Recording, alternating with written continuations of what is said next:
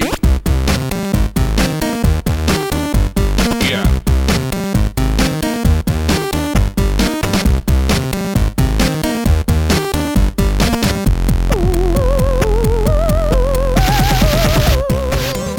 Bonsoir à tous et bienvenue sur euh, Wouf Wouf, le podcast de des chiens, parce qu'il y a un chien qui aboie, c'est peut-être que vous l'entendez, euh, il y a un chien qui, il y a un chien qui a aboyé pendant le générique en, En rythme, rythme. c'était assez mignon. Euh, donc bien sûr vous êtes sur ZQSD, hein, n'est-ce pas vous, vous avez cru à ma, ma, ma, ma facétieuse blague. Euh, Oh là là. bonsoir les amis, nous sommes assez peu nombreux ce soir, euh, puisque nous sommes 5, bientôt 6, parce que Savon va quand même nous rejoindre. Euh, Walou et Grut nous ont euh, un petit peu lâché ce soir, tant pis. Ils sont malades. Ils sont malades, voilà. Mais nous avons Oupi, Ça fait longtemps qu'on le sait qu'ils sont malades. surtout Grut. Oupi, il a Je suis là, toujours fidèle à la barre, au poste. Un peu fatigué là, pas Ouais. mal de pas mal de taf ces derniers temps. J'ai pas joué à tous les jeux, on va voir ce qu'on va faire. T'inquiète, sortir. on, on a- on a joué à rien. De toute façon, c'est- ça, ça fait deux ans qu'on qu'on joue pas au jeu en fait, en vrai. hein. Faut peut-être qu'on le dise. Personne n'est dupe. Personne n'est dupe. Dise, ça va? Ouais, ça va, ça va. Moi, j'ai joué au jeu à peu près. Hein. À peu près. J'aime bien à peu près. Jean-Michel à Force- peu près. Force Rose après un tout sautement. Bah oui, alors moi, je, je, je vais tousser probablement pendant cette émission. C'est- c'est Voilà, je, préfère prévenir. Non, Putain, tout- les tout- chiens, les femmes qui toussent, les mecs qui sont pas là. Mais c'est l'hi- c'est l'hiver, ça y est, merde. Ouais, effectivement. Euh, Yannou, Bonsoir. il est là. Bonsoir. Maintenant, l'homme qui est euh, qui est partout dans les podcasts. On, on- on l'entend un peu Je ne vois pas absolument Non, non, pas non. de quoi tu parles. Non, peut-être que je ferai une recommandation dessus. Tiens, à la fin, pourquoi pas. Oh, Ce serait rigolo. Oh, le copinage. Ouais, lé- légèrement. Euh, donc ce soir, une émission euh, bah, en petit comité, pas d'invités euh, également. Euh, ça changera normalement le, pour le prochain numéro, ce sera un peu le retour des invités. Euh, on va faire nos actus. Tous, comme- tous les invités. Tous là. Soirée. On fait un All-Star. Retour des invités. C'est ça. Euh, donc on va faire nos actus. Ensuite, euh, on va faire en preview. euh, Il y aura des trucs assez fatos euh, quand même en preview, parce qu'on va parler de Star Wars Battlefront. Bon, vous avez très certainement joué en bêta, mais on a quand même envie de vous en parler. Et on va parler euh, de Deus Ex Mankind Divided, puisque j'ai quand même eu l'occasion d'y jouer. J'ai eu de la chance et j'ai pu y jouer, donc euh, je vous en parlerai. euh, je vous en parlerai. Vous- J'espère que vous avez des questions, parce que j'ai absolument pas préparé. cette C'est déjà orienté comme, euh, je sens comme un syndrome Far Cry 4 dans ta Non, Deus prononciation. Ex, Ma- j'ai Deus trouvé ça vachement Mankind. Divided. Ah, c'est Wow, vachement Mankind bien. Divided. Ah, Est-ce que tu peux le faire avec l'accent québécois? Non, je me risquerai pas, je suis nul. C'est le même. québécois. J'ai essayé de le faire quand anglais, je suis allé c'est voir le jeu, mais euh, pourtant j'ai discuté avec les développeurs et tout, mais ça passait pas. hein. Euh, ensuite, un petit dossier euh, que j'ai préparé, j'espère que ça va être intéressant. Vends-nous du rêve. On, On peut pas dire, on sait pas. on va parler, on va parler du néo rétro euh, parce qu'on va, on, on va notamment parler de Undertale qui est un, un jeu bah, typiquement dans cette mouvance euh, tout à l'heure. Euh, donc je te dis, est-ce que le néo rétro c'est pas un peu euh, une sorte de devenu, la fin, c'est pas devenu un argument marketing ultime pour les indés. euh, voilà, est-ce que ça vaut le coup? Est-ce qu'il y a des, il y a forcément des bons jeux dans ce style, mais on va, on va faire une sorte de petit état des lieux du, du style néo rétro. Euh, ensuite, dans le quiz de Savant Food et qui sera là, j'espère qu'il arrivera avant. euh, J'ai les morceaux, hein, j'ai pas la Ouais, réponse. t'as par les morceaux, t'as pas la réponse. C'est plus problématique. C'est comme d'hab. en fait, non on- plus, en, en dit. fait, le but, ce sera de trouver le concept. En fait, c'est c'est ça son concept, c'est alors je propose qu'on commence directement, on va écouter tous les morceaux. Voilà. Et, euh, ah oui, je précise qu'on n'est pas en live ce soir hein, aussi. hein. Ça fait deux fois que qu'on n'enregistre pas en live, mais la prochaine Oui. fois, ce sera le retour du live, on espère aussi. Ouais, c'est ouais. ça. En fait, euh, le truc, c'est qu'on a un ordi qui nous a lâché, mais grâce, euh, grâce à votre générosité, nous allons pouvoir investir dans un ordinateur flambant neuf qui devrait nous permettre de rétablir les lives. Tout à fait, vivement. Euh, en critique, on va parler de The Beginner's Guide et on va parler également de, euh, de Big Pharma. A priori. A Oui. priori. on n'est pas sûr, mais Le- si ça vont le producteurs, arriver. n'est-ce pas En fait, c'est le gimmick de ce soir si ça va arrive quoi. tu- Ça va être le nom de l'émission, ça y est, c'est bon. Si ça va arrive. Et on finira par notre FK habituel avec nos recommandations. Évidemment. Euh, voilà. Donc, euh, les remerciements, c'est l'heure de remerciements. c'est parti. Euh, bah, non, Non. c'était pas ça. Je me suis planté. On va mettre celui-là. On n'est pas au Ah. taquet ce soir. hein. Alors les remerciements que je les retrouve. euh, bonjour. Voilà, on va commencer par remercier donc euh, alors sur PayPal, euh, Is- Isno d'Alsace qui nous dit je continuerai à vous lancer des sous à la gueule tant que vous continuerez à me faire passer pour un débile en me faisant rire tout seul devant les autres parents quand je cherche mon gosse avec votre podcast dans les C'est oreilles. un peu vulgaire quand même. C'est un papa qui écoute ZQSD. Après, on nous accuse d'être vulgaire. Cool. On remercie Abella qui nous dit ce n'est pas beaucoup pour, pour me faire autant marrer. Joystick vaincra. Il y a, il y a encore des gens qui se rappellent. Putain, joystick, Ah, remember bon, ça, joystick, les mecs. joystick. On remercie Nicolas Garil qui nous dit continuez comme ça les mecs, vous êtes définitivement dans mon top 100 des podcasts de jeux vidéo français qui commencent par la lettre Z. Ah ouais, nous aussi. Dans le top 100, merde. Remercions également Antoine Kuhn qui nous dit câlin à ma bande d'alcooliques préférés au plaisir de rencontrer ceux que je n'ai pas encore vus. Euh, Anthony qui nous dit je n'ai plus de PC euh, gamer depuis 15 ans. Il parle du, il parle pas du magazine, hein, il parle de, du, PC. là. l'objet, ouais. Il, y a plus de 6 mois que je n'ai pas allumé ma PS4, pourtant je vous écoute assidûment, c'est pour vous dire à quel point vous êtes bon et à, et à quel point je suis con car je pourrais utiliser ce temps-là pour jouer. Puis j'imagine à quoi ça devait ressembler un PC gamer il y a 15 ans. Ouais, tu Ou m'étonnes. alors on, on dit tellement du mal des jeux que. Ouais, Est-ce que ça veut dire que si on lance un podcast sur la cuisine, il va arrêter de faire la cuisine et de manger Ah, écoute, il y a peut-être euh, un truc, et tu nous diras, euh, Anthony. Euh, on remercie Pliskin qui nous dit tout simplement Je vous fais des bisous, message simple et direct. Ouais, mais un Razen, bon pseudo donc ça va. Razen qui nous dit Il y en a qui déboursent des centaines d'euros pour aller voir un psy et se sentir mieux. Moi, j'ai choisi de vous donner 5 dollars et pour ce prix, j'ai ma dose de bonne humeur mensuelle. Génial. PS, ce serait cool de réinviter Diren dans un prochain podcast. Ah bah. Diren, elle vient quand elle veut, de toute façon. Elle elle- voilà. Ça suffit maintenant. Elle a pas besoin de Le s'inviter retour des invités, hein. c'est arrive euh, quand, quand elle veut. Euh, Chipolata, mais j'aime beaucoup ce petit pseudo. Bravo à vous, votre podcast est un bonheur plein d'humour et d'avis constructifs. Bonne bière amicale. Je suis pas sûr que ce soit français ça. Bonne bière amicale, bise à Force Rose et câlin intellectuel à Oupi. Alors je sais pas nous par contre. on Un câlin intellectuel Eh ben, Câlin intellectuel Je te le rendrai volontiers dès que je saurai ce que c'est. Câlin intellectuel à Oupi et son verbe magique. Parce que tu as, tu as un verbe magique apparemment. T'en t'en as qu'un. C'est le nom de ta sextape. On remercie. Oh. euh, Oupi est le verbe magique. on remercie. Ouais, mais c'est safe for work, tu vois, tu peux quand même le regarder au boulot. Tout le monde rigole dans la salle. C'est pas dégueulasse. On remercie également The Reaper qui nous dit hommage à nos hôtes qui avaient appris aux gamers humbles que nous sommes que la bière et le clavier AZERTY sont nos meilleurs amis. Bon, ok, le joystick aussi. D'ailleurs, j'ai j'ai pris une résolution. Chaque live de ZQSD sera accompagné de, de Corona Jacques Chirac style. Je- J'aurais dû reprendre ma respiration pendant ce message parce que je suis C'est pour sauver la France compris. de l'alcoolisme qu'on a arrêté les lives. hein. C'est ça. Euh, Joachim qui nous dit Je ne vous remercie pas. Maintenant, en réunion créative, je pars dans de longs monologues, plein de concepts compliqués à la Yanou, en y ajoutant des as-fuck à la Oupi. Mes collègues me prennent pour un fou. Ouh, t'es bientôt au chômage, toi. Oui, toi, toi, Ça mon nous en tout cas, nous, ça nous a pas réussi. Et enfin, on- en, en vrac, on remercie Orgams. On remercie Invic, on remercie Clément, on remercie Michel, Nicolas, Mac Cricri, on remercie Stéphane, on remercie euh, un autre Nicolas, on remercie le méchant Yeti, on remercie Antoine, on, re- on remercie Chapeau Grelot, on remercie Bastien, Dark Saucisse, Francisco et Pimtis. Merci à tous. Vous avez des pseudos et des prénoms tout à fait incroyables. Bah, il y a Ouais. Chipolata et Dark Saucisse, je pense que. Oui, ouais, il y, a- y une- il y a une sorte de thématique là qui se dégage. Hein, par Nicolas. hein. Oui, Nicolas, bon, bah, pourquoi pas, il y a deux Nicolas en plus ce soir. hein. Euh, Mais s'il faut, le mec, c'est un ouf, il s'appelle Mathieu en fait. c'est son pseudo quoi, son pseudo c'est Nicolas. Le mec est taré quoi, un- il a peur de rien quoi. Euh, on va commencer, on va continuer surtout euh, par enfin entamer l'émission vraiment. Oula. Évidemment. oh putain, On va je, attends. je vais laisser planer ce. J'essaie de faire le, le phrase avec le On plus va de- des adverbes. d'adverbes, oui. Ouais, je, sais, je sais même plus ce que t'as dit. Bref, mais- on va lancer les actus. Allez, Ouais. je vais te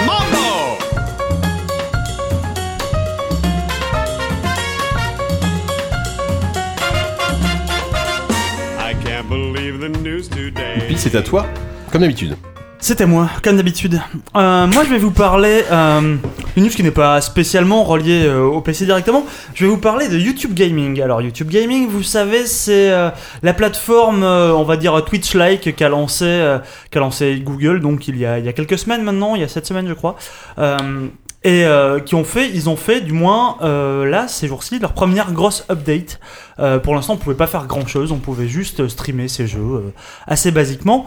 Euh, là, ils ont commencé à dévoiler un peu ce qu'on va, ce qui va pouvoir, ce qu'on va pouvoir attendre en fait, comme spécificité sur euh, sur ce genre de stream. Donc, ils vont avoir euh, évidemment tout ce qui est assez classique finalement sur ce genre de truc, à savoir un abonnement. Si les gens, euh, si les gens sont fans de toi, si tu es assez suivi aussi, ça ils ont pas encore, ils ont pas encore dit. Sur Twitch, si vous voulez, pour pouvoir avoir un bouton abonnement, il faut avoir franchir un certain palier en termes de régularité, en termes de public. Euh, là, ils ont annoncé que ce bouton existerait aussi. Ils n'ont en revanche pas euh, annoncé quand est-ce que les, les streamers pourront le débloquer. Ils ont aussi annoncé, et ça c'était quelque chose que Twitch ne fait pas, euh, ce qui se fait beaucoup sur Twitch, c'est de donner des sous à quelqu'un qu'on aime bien, euh, en général via PayPal ou ce genre de truc. Là, ils ont annoncé que ça, ils l'intégreraient eux-mêmes, que ça passera aussi par eux. J'imagine qu'ils prendront des commissions là-dessus. Je pense que Twitch aussi euh, finira par euh, venir là-dessus. Si d'aventure ça venait à marcher sur YouTube, tu vas pas cracher sur une petite commission qui passe comme ça. Ça paraît très très hasardeux. Mais alors, alors ça, c'était relativement classique tout ça. Mais on arrive à des trucs Beaucoup plus funky. Alors bon, pour le coup, euh, là c'est, vous pourrez streamer depuis votre téléphone Android. Tu joues à ton jeu Android, je sais pas, euh, n'importe quoi, Candy Crush, n'importe quoi. de Candy Tu Crush. pourras Génial. hop, cliquer sur un petit bouton et streamer directement depuis ton téléphone. Alors, l'aventure ne dit pas si ça va complètement défoncer ton, euh, Ton ton data. forfait 3G, ouais, c'est ça. Je Ah oui, pense, un ne le faites ouais. peut-être pas dans le métro, on sait pas si vous voulez garder un peu de public. ça paraît tout à fait hasardeux, mais surtout, et alors j'ai découvert ça, ça c'est assez génial. Tu peux, alors, tu peux choisir euh, tes centres d'intérêt dans, euh, dans l'interface de YouTube Gaming. Et euh, notamment, ça va influer sur les publicités. Au début, je me dis, bon, bah, d'accord, ça va influer sur les publicités que tu vas mettre, qui vont, qui vont être lancées au début de tes streams. Non Ça va influencer sur les publicités que tu vas voir quand tu vas regarder des. Quand tu vas regarder des vidéos, ça veut dire que les mecs te laissent quand même choisir ta publicité. Ils font même plus l'effort de laisser passer leur robot d'essayer de deviner quitter, tu vois. C'était un peu la, la grande force de Google. Aujourd'hui, ils se disent Ah, peut-être que le mec il aime bien la publicité. On va le laisser choisir, tu vois. Si le mec il veut voir des vidéos de bagnole, des trucs comme Bah, ça. quitte à me taper de la pub, je préfère autant que ça soit ciblé et. Ouais, Ouais, est-ce que ça, ça va être efficace? Oui, faut voir, ouais. Je sais pas. En tout cas, moi, ça m'a paru, ça m'a ça- complètement mystifié. Ça, c'est un coup à, à te taper la même pub en boucle dix fois par jour. euh, C'est ça. il Ouais, enfin bon, soit par rapport à te taper, une pub d'un truc dont t'as Ah strictement oui, rien à oui, On est, ouais, mais on est quand même arrivé dans un monde où déjà de base, en général, la publicité, tout le monde s'en fout. Maintenant, tu vas pouvoir choisir. Tu choisis le moindre mal. Tu vois, tu vas choisir Ouais, ouais. C'est vraiment affreux. Voilà. Euh, donc tout ça, euh, c'est pas encore, c'est pas encore live sur euh, sur YouTube Gaming. Ça devrait arriver dans les semaines qui viennent. En attendant, Google se vante déjà, se targue déjà d'avoir des des quantités astronomiques de de, de, de profils inscrits et de streamers inscrits sur sa plateforme. Tout ça pourquoi? Parce que si d'aventure vous avez un compte Google tout le monde a un compte Google que tu le veuilles ou Oui, pas c'est ça. tout le monde a un compte Google tu es automatiquement. J'ai découvert ça, j'ai découvert que j'avais un compte YouTube Gaming. Moi, j'ai découvert, j'ai découvert ça aujourd'hui. Tout à Et fait que tu streamais aussi. Alors non, non, ça, ça ils en sont pas encore allés à ce point-là. téléphone. Ouais, c'est ça que je streamais pendant mon sommeil. Non, et, euh, et aussi que, genre, si vous avez des, des vidéos sur. euh, si vous avez une chaîne euh, YouTube avec des vidéos dessus, elles sont déjà sur YouTube Gaming aussi. On sait pas trop comment. Il y, a, y a aucun moment où ils t'ont posé la question ou quoi. Ils les ont mises comme ça. Alors maintenant ils se sont créés une base de données un peu, euh, un peu comme ça, sortie de leur chapeau magique. Et ils se vantent d'avoir tout plein d'heures de, vidéos à regarder sur leur site euh, et tout plein de gens qui sont disposés à leur fournir du contenu. bien sûr. Ouais, bah après, oui, euh, enfin le débat sur la pub c'est compliqué, mais aujourd'hui euh, ils peuvent pas monétiser autrement, malheureusement. Euh, bon, ça, ça fait des, des années qu'ils qu'ils nous parlent de cette marotte de, de, la- de l'abonnement premium, alors sur YouTube, mais ça peut venir sur YouTube Gaming. Est-ce qu'ils vont finir par le lancer euh, Genre, tu, tu lâches 10 euros par mois, t'as plus de pub, t'as plus rien? Bah, c'est déjà le cas en fait sur. C'était déjà le cas sur YouTube classique Sur, non? sur- non, plus euh, non, YouTube classique non, Euh, sur Twitch Sur en Twitch, revanche tu as ça, si jamais tu t'abonnes à Une un chaîne. streamer, à une chaîne, ouais, tu n'as plus de publicité. Alors je sais pas si c'est sur cette chaîne ou si c'est généralisé sur toutes les chaînes de Twitch. L'abonnement Euh, reste gratuit ou c'est un abonnement payant C'est un abonnement payant, c'est un, Ah abonnement, un à 5 dollars par, euh, 5 dollars par mois, euh, dont euh, deux qui partent à Twitch. D'accord, bah, j'espère que pour ce prix-là t'as plus de pub nulle part. si J'espère c'est que pour ce prix-là, effectivement, tu n'as plus de pub nulle part, parce que sinon ça paraît très très exagéré. Effectivement, ça paraît un peu exagéré. Merci, Oupi. De rien. Et Diz, à ton tour. Ouais. Euh... Bon, je vais, je vais la faire comme on fait à la télé. Est-ce que vous avez vu cette incroyable nouvelle Moi je le fais moi aussi des fois ça. Bah non, mais parce que là, je sais qu'il y en a au moins deux autour de cette table qui l'ont vu. C'est euh, c'est sorti, donc on est, on sera quel jour quand on va publier? Je sais pas. Bon, il y a quelques jours. là.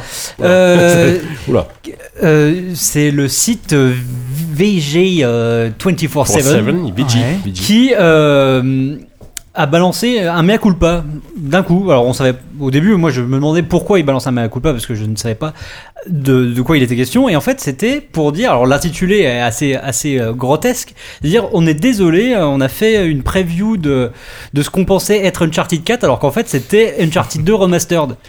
Génial. Alors euh, moi je, je, je vois ça, je me Ah, dis mais pas vu ça? Non, j'ai pas vu ça. je, coup, j'ai pas je, vu. je vois ça, donc je, déjà je, je suis un peu un, un peu circonspect. Je me dis mais comment c'est possible? peu Co- comment on peut on peut se planter? Et puis euh, pourquoi deux semaines après on s'en rend compte euh, c'est marrant parce qu'apparemment c'est Naughty Dog qui leur a dit eh mais les mecs vous êtes sûrs là de ce que de ce que vous racontez? Parce que c'est bizarre et euh, du coup grâce à grâce à Whoopi qui euh, qui a déterré enfin qu'on va sur internet. parce que évidemment la, la preview a été immédiatement euh, enlevée du net, mais euh, Whoopi l'a- a pu la retrouver, donc euh, je me suis amusé à aller la lire pour voir un peu euh, d'où venait ce truc-là. Donc en fait c'était euh, après un au, euh, au Tokyo Game Show. Ouais. Où euh, le journaliste commence en disant que oh, il, il enquille les, les trucs, euh, il vient de voir euh, le DLC de, de Bloodborne, il vient de voir un autre jeu, et là euh, il, il trouve il en Uncharted, euh, qu'il quoi. est un peu rincé Ouais. quand même. Déjà tu le sens dès le début qu'il est un peu rincé le type. Et il commence à dire ah quand même euh, c'est c'est c'est beau hein c'est sympa mais c'est du on a déjà vu ça hein euh, il y a c'est quand même Ça Uncharted. Uncharted 4 c'est un- toujours un peu la même chose Et il dit aussi un truc qui est assez fabuleux. Il dit bon, par contre, ce qui est sûr, c'est que c'est le plus beau jeu de tous les temps. Mais bon, ça, Uncharted 4, on le savait déjà à l'avance. merde. euh, ce sera le plus beau jeu et tout. Et il commence à faire comme ça tout, tout son papier où il répète plusieurs fois la même chose en disant oh, quand même, est-ce que est-ce qu'on a encore envie de jouer à ça euh, en, en 2015, etc. Et euh, donc. Qu'est-ce qui s'est passé Ben, on, on sait pas, on sait pas vraiment le fin mot de l'histoire. On sait juste que effectivement, il a, on lui avait mis le, le- donc la version remaster de, de Uncharted 2 entre les mains et qu'il a confondu les deux. Mais Le Oui. mec précise que c'est quand même un grand connaisseur de la Oui, série. C'est ça qui était vétéran, magique. je Le suis mec un se dit Oh c'est un vétéran de la série, on lui fout le 2, il se souvient même pas. Ah, le fail ultime. Mais en plus, Objectivement, le, le meilleur en plus. Oui, en Celui plus, ouais. dont on se souvient. Bah Après, oui, voilà, il ouais. décrit une scène, euh, il décrit une scène effectivement de la manière dont il la décrit, c'est une scène qu'on peut trouver n'importe où, enfin, une scène de un peu de guérilla urbaine, Ouais, tout, se cache, il passe d'un spot à l'autre, il fait un peu de varap, bon bref, ça, c'est of mais- War, quand même.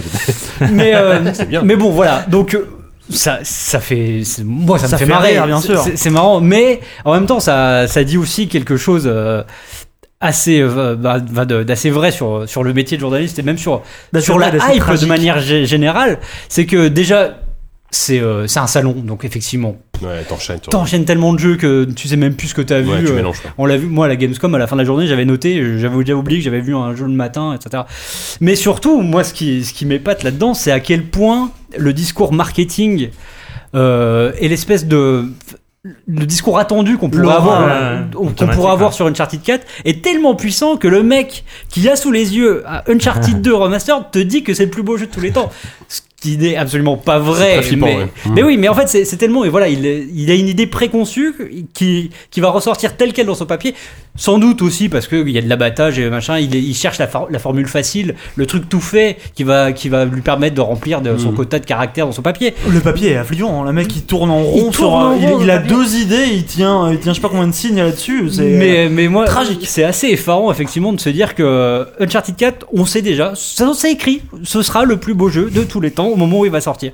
Sauf que bon, là, il là, c'est un peu ridicule.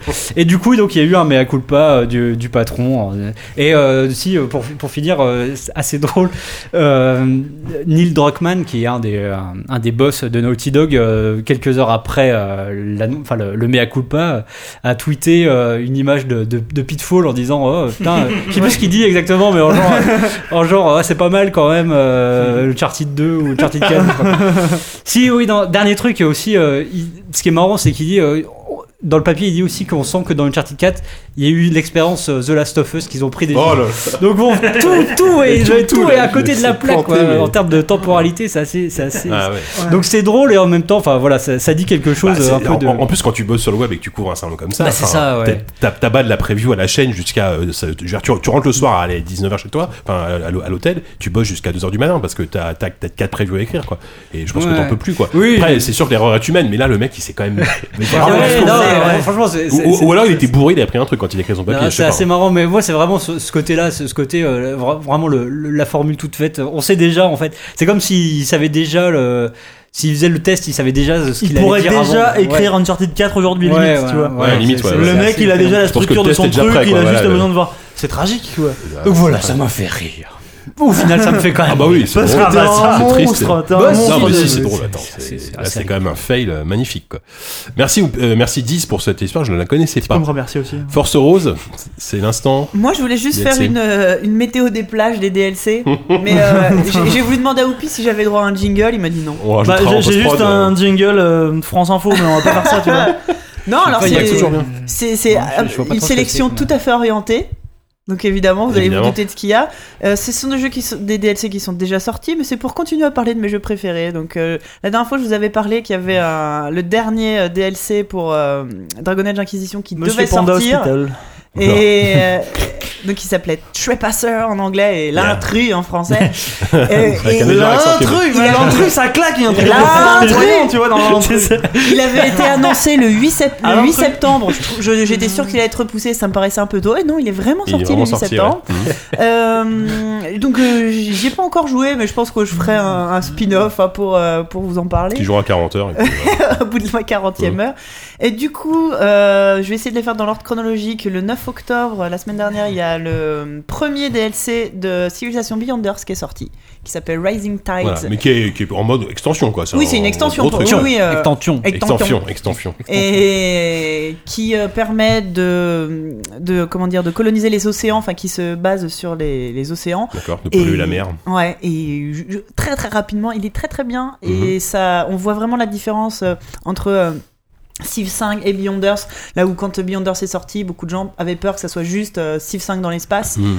et c'était pas le cas. Et là, avec l'extension, c'est vraiment vraiment chouette. Ça prend vraiment une tournure différente. C'est pas Civ 5 à la piscine, quoi. Non, vraiment. Et là, et là c'est c'est basé, c'est surtout. En fait, Civ 5, maintenant, il y a eu deux add-ons. euh, il est surtout basé sur tout ce qui est euh, culture, tourisme Ouais. et tout. Et Beyonders, lui, est basé sur la diplomatie avec des, des nouvelles, euh, des nouveaux assets, enfin des nouveaux, euh, des nouvelles fonctionnalités qui sont vraiment vraiment chouettes. Donc, euh, je- peut-être, euh, j'y ai joué seulement 4 jours de suite pour l'instant, donc je peux pas trop vous en parler. pour donner un avis définitif. c'est deux parties. Voilà, mais euh, j'aimerais bien en reparler un peu plus tard. Et sinon, il y a quelques jours, le 13 est sorti The Witcher 3 Hearts of Stone. Rien à voir avec un. Avec célèbre- Hearthstone. C'est un jeu de cartes. Donc, euh, ouais, Hearts of Stone qui euh, était pas mal attendu. Pareil, j'ai pas encore pu y jouer. Ouais. Alors, euh, je pense que je vais vous laisser, puis je vais y aller. Si je me trompe pas, c'est le premier DLC Ouais. payant du jeu. Ouais, oui, Ouais, parce que Ça, bah, hein, tous les autres étaient gratuits jusqu'à présent. Parce Oui. que là, c'est une vraie extension, on va dire. un Bah, peu- les- les- Bah, apparemment, DL t'as 15 heures. Donc, les euh, DLC gratuits, comme dans ce dont tu parles, c'était des skins, c'était euh, des voilà. missions quand une même. ou deux, voilà, mais c'était souvent des missions, de, euh, de chasse. Mais pour hein, le coup, ce DLC-là euh, reste euh, dans la map qu'on connaît. C'est euh, Ouais. sur, Oui. euh, Ouais. c'est dans la ville euh, qui est à l'est là. euh, Oxenfurt ou je sais Oxenfurt, plus, exactement. Ouais. Par contre, la, la prochaine extension qui sortira en, janvier ou février, euh, elle nous amènera dans une euh, région Oui. euh, inédite. Ouais, ouais, ouais. Pas mal. De toute façon, ouais, ils l'ont dit, hein, on va exploiter The Witcher pendant des, des années. euh, Mais apparemment, tout en se concentrant sur Cyberpunk. Là, il y a euh, matière. Enfin, là, ça, ça mérite ouais. vraiment. Moi, je suis Et ravi d'avoir ce genre de. ce qui me donne Ouais. très envie de jouer à celui-là, c'est qu'apparemment, il fait un lien euh, très chouette pour les fans du premier. Ah. Ouais, euh, il y aurait des retours dans le passé. Donc, je- j'ai hâte de voir ça aussi. Très bien. Mer- voilà, moi c'est euh, voilà, tant qu'il y a des bons jeux et qu'on continue à les faire vivre euh, derrière comme ça avec des bons contenus, moi je suis je suis contente. Merci pour euh, cette météo des DLC Miss, euh, Miss Force Rose. Euh, Yannou, à toi. Moi aussi, je déguise ma news pour parler de jeux que j'aime et que je sais que vous n'allez pas les faire, bande de Attends, feignasses. Vous êtes tous des arnaques. Moi, je ferai pareil en tout après. Non, mais hasard du calendrier, euh, cette semaine, enfin, on va dire ces deux, trois dernières semaines sont sortis deux petits jeux indés, euh, l'un chez Devolver et l'autre tout seul. C'est euh, euh, donc Prison Ar- Architect et euh, Broforce. Donc, Broforce. euh, il est même pas encore sorti, il sort Ouais. demain ou après-demain. Euh, en tout cas, quand l'émission sera diffusée, il sera sorti. Et euh, pourquoi je les réunis Parce que c'est deux jeux, surtout Prison Architect, qui sort d'une très très longue Ah oui. phase d'early access. 5 ans, non Trois, trois, trois. trois. Prison- Broforce T'emballes aussi, pas, t'emballes pas. Ouais. d'architecte, je me souviens qu'il y avait des papiers dans Joystick. euh, Arrête, t'anticipes ma Ah, pardon. Mais oui, allons. Et, euh, bah, et. On Broforce, au montage. euh, Broforce, Bon, c'est, ça fait ça quoi deux ans, Ouais, non, ça deux- fait deux, deux ans, ans, ouais. ouais. Donc, euh, il y en a un qui est dit, euh, Prison Architect, c'est par un tout petit studio anglais, je crois qu'ils sont deux. Euh, euh, Introversion Software. Et euh, donc Free Lives, le studio de Broforce, c'est des Sud-Africains. ouais. Et euh, donc, bon, je- j'en parle parce que c'est évidemment euh, autant Prison Architect, je trouve que c'est un excellent jeu de gestion qui est fascinant, euh, notamment sur le point de vue moral de ce que ça te pousse à faire en tant que directeur de prison avec plein de scénarios possibles et euh, notamment de, de laisser euh, tout, ouais, toute euh, implication, enfin toute gêne morale et de- de- d'endosser le rôle de bah, quelqu'un qui doit gérer une population criminelle. Et Broforce, on en a déjà parlé, voilà, et qui euh, arrive avec encore plus de personnages. Mais non, mais moi je voulais en parler parce qu'effectivement, euh, Prison Architects, c'était exactement il y a trois ans. C'était, euh, j'en avais entendu parler à la toute dernière conférence de rédaction de Joystick. C'était aussi il y a trois ans. C'était la dernière Ouais, dernière. On va ouais, ouais. pleurer. Oh C'était-. Non, pas du tout. C'était euh, c'était Walou qui euh, l'avait euh, avait Et à dit son en- âme. Ouais, quel con, il est Lui pas là pour en parler. Mais euh, je me souviens que je me souviens très bien de ce moment-là où il a dit oh là là, il y a un jeu qu'il faut surveiller. euh, ce- son prologue est absolument fou. C'est Prison Architect et euh, voilà, ça m'a ramené Exactement. dans des états de de nostalgie. J'ai une question, moi. Pour, comment un jeu euh, comme Broforce, par exemple, bah, qui est depuis deux ans, qui est largement jouable, pourquoi il sort aujourd'hui, maintenant C'est quoi leur. C'est vrai que c'est une question. C'est quoi le. Bon, bah c'est bon, maintenant on le sort. Qu'est-ce qu'il y a eu de plus? Qu'est-ce C'est- que. Il y a des nouveaux persos. C'est le problème euh, des journaux Access comme ça. hein. C'est ouais, bien sûr. Mais le jeu, il aurait pu sortir il y a un an et puis les Ouais. nouveaux persos sortir en. Non, je crois qu'ils ont ils ont refait l'habillage. Alors c'est un peu ridicule, mais euh, ils ont refait l'habillage. Tu sais où tu choisis tes missions. Tu sais, C'était une, Oui. map en 2D. Bah ils l'ont fait en 3D. Ah ouais. Voilà. Euh, Il y a des nouveaux persos. Euh, je crois que c'est en fait ce qui était vraiment bloqué, c'était un peu cette campagne scénarisée que là ils ont vraiment ils ont travaillé sur l'habillage et j'ai l'impression qu'ils retenaient pour ça. Prison Architect c'est vraiment différent, c'est parce que c'était deux mecs qui bossaient tout seuls dans leur dans leur Ouais. garage et à chaque et c'est c'est aussi pour ça que ça va. Voici ça Monsieur va. Fou qui Ah, arrive. monsieur, fout. Mr. Crazy Soap. Qu'est-ce qu'il dit? Assieds-toi. Et euh, Il y a- il y a- ils envoyaient chaque semaine, ça c'était fou, chaque semaine ils envoyaient une lettre, une newsletter en disant on teste une nouvelle fonctionnalité. Donc là c'est un raid du, pas du GIGN mais du, euh, du SWAT. Enfin voilà, et à chaque, fois, chaque semaine pour le coup ils rajoutaient un truc. Et là c'est arrivé à un degré de, de complétude et de maîtrise que euh, voilà ils ils ont dit on tourne la page quoi. Et Ouais. voilà, je trouve ça assez beau. Et vraiment, si vous voulez un très très bon jeu de gestion euh, assez complexe, euh, limite maniaque, mathématicien, c'est euh, c'est c'est un très très bon choix. Voilà. D'accord. Ben, merci beaucoup, Yannou. Euh, terminons les actus. Alors, Moi, je vais vous parler. Oh, bah, dis bonjour à Savon quand même. Bonjour Je- Savon, mais non, je mais suppose- on- Je on- suppose on que tu parlais pas de Big Pharma là. de- Non, non, non. Je t'attendais avec plaisir. déjà là, on pas déjà là. Euh, bonjour Savon, je suis content de te voir. Ça fait, ça fait, ça fait longtemps. J'ai l'impression que ça fait longtemps qu'à chaque fois que tu viens, j'ai l'impression que ça fait longtemps que tu viens pas, mais, Oui, voilà. mais t'es là. Même quand je suis là, je te manque. c'est ça, exactement. Euh, bah, je vais quand même terminer mon actu. Euh, moi, je vais vous parler d'un vieux jeu. Je vais revenir sur un. Alors, il y, a- il y a cette fameuse phrase qu'on dit souvent quand, quand quelqu'un parle de Deus Ex, euh, quelqu'un réinstalle. C'est pas du tout ça, mais c'est approximativement, c'est ça. C'est-à-dire, à chaque fois que à chaque fois, pas à à savoir où chaque fois que quelqu'un parle de Deus Ex sur ne- Internet, Ne cherche aucun soutien dans À mes yeux, je, ne sais pas de quoi tu parles. Cette fameuse phrase que tu, on peut tromper mille fois mille personnes. À chaque fois que quelqu'un parle de Deus Ex sur Internet, euh, quelqu'un dans le monde le réinstalle. Voilà, Ouais. c'est à peu près ça. Ah, ah, ah. Donc, et là, je- pour vous dire ça, c'est qu'il y, a- il y a- Célèbre il y a une bonne raison supplémentaire de réinstaller Deus Ex. de Donc, le, premier hein. Deus Ex hein, qui est sorti en, en 2000, je crois. Euh, Il y a un mode qui s'appelait qui s'appelle Deus Ex Révision qui est sorti un peu comme ça euh, hier, avant-hier ou hier, euh, qui est en fait une, une refonte euh, très très profonde du jeu. Euh, le mode est gratuit, euh, il s'installe. euh, alors, il, il est gratuit, mais il fonctionne qu'avec la version Steam de Deus Ex. Comme par hasard, qui est en promo actuellement à 2 dollars. L'offre prend fin dans 24 heures, donc d'ici à ce que vous écoutez cette émission, à mon avis, C'est trop tard. Hein. ça sera terminé, mais c'est pas grave. Euh, toujours très pointu. Hein, et, euh, Ouais, bah, je sais. Et donc du coup, j'ai installé ce mode. euh, j'avais déjà Deus Ex dans ma, dans ma bibliothèque Steam et j'ai repassé 5 heures de- dessus. Ça faisait très longtemps. Du coup, du coup, j'avais pas refait Deus Ex depuis euh, depuis sa sortie et euh, j'étais assez impressionné. Alors évidemment, techniquement, c'est pas, euh, je veux dire, faut pas vous attendre à un miracle. hein. Ça, ça c'est toujours C'est très pas carré. Uncharted 4 quoi. Ouais, Deus Ex est le plus beau FPS jamais conçu en 2015. Non mais moi j'ai vu des screens. euh, ce qui est vachement chouette, c'est qu'ils ont non seulement un peu refondu le moteur, mais Ouais. ils ont rajouté plein d'éléments de Voilà. Ils Ça, ont ajouté c'est plein d'éléments de décor. Ils ont a priori revu un peu le level design. Je peux pas vraiment comparer parce que je me souvenais plus exactement euh, du level design de l'époque. En gros, c'est une sorte de, de un peu. Black Mesa, voilà, quoi, hein, C'est voilà, un- ouais, moins parce que là c'est oui, mais je pense que c'est le même moteur, mais voilà, ils ont ils ont ils ont up- up- upscalé les, les textures pour que ça passe en 1080p, Mm. etc. Ils ont euh, refait la musique. Alors moi j'avais un peu peur, mais la BO en tout cas sur les 5 heures de jeu que j'ai fait est magnifique, tout à fait dans l'esprit, voilà, musique planante, très très dans l'esprit cyberpunk. Et euh, voilà, donc là je, je suis en train de me refaire Deus Ex et euh, bon déjà je me rends compte à quel point ce jeu était brillant, il est toujours aujourd'hui, et surtout je me rends compte à quel point aujourd'hui on est des putains d'assistés dans les jeux quoi. Parce que aujourd'hui quand, quand tu te fais tirer dessus, tu sais d'où vient la balle, t'as, t'as la minimap qui t'indique ton objectif, là t'as rien, t'as pas de carte, t'as que dalle, et tu en chies. Mais, euh, mais euh, franchement j'ai, retrouvé le réflexe de faire une sauvegarde rapide toutes les 3 secondes parce que tu sais que tu peux mourir euh, de, au, au pas d'après. Donc c'est assez, euh, c'est assez fou de retrouver ces vieux réflexes de joueurs que t'avais forcément à cette époque, que, que t'as complètement perdu. Je, je trouve qu'on s'est F5, empâté. F9. euh, voilà, on s'est empâté, je trouve aujourd'hui, quand, quand tu vois même le, le prochain Deus Ex, on va en parler tout à Ah, c'était le bon temps. C'était vraiment ouais non c'était pas forcément le bon temps voilà. parce que je t'avoue que là il y a des moments j'en chie un petit peu alors faut faut voilà faut trouver des réflexes de joueurs que t'as que t'as un Ouais, peu c'est- perdu euh, C'est là que tu vois que t'as l'âge des artères. par- c'est ça merci savant Euh, heureusement que t'es la caution euh, de médecine du, du podcast La Radical. connard. En tout Donc cas, voilà. j'aimerais pas avoir l'âge des artères d'Oupi. Ah, sais pas, C'était c'est- gratuit, mec, elles sont dans la gueule. Elles sont toutes neuves. Euh, donc voilà, donc c'est- et, alors, effectivement, si vous n'avez pas joué à Deus Ex et que vous le découvrez aujourd'hui, attendez-vous quand même avoir un jeu qui a quand même vieilli techniquement malgré cette euh, refonte, mais ça reste la meilleure façon aujourd'hui de le découvrir, euh, de le découvrir si vous êtes prêt à passer un petit peu le- les, les graphismes carrés, les personnages dégueulasses.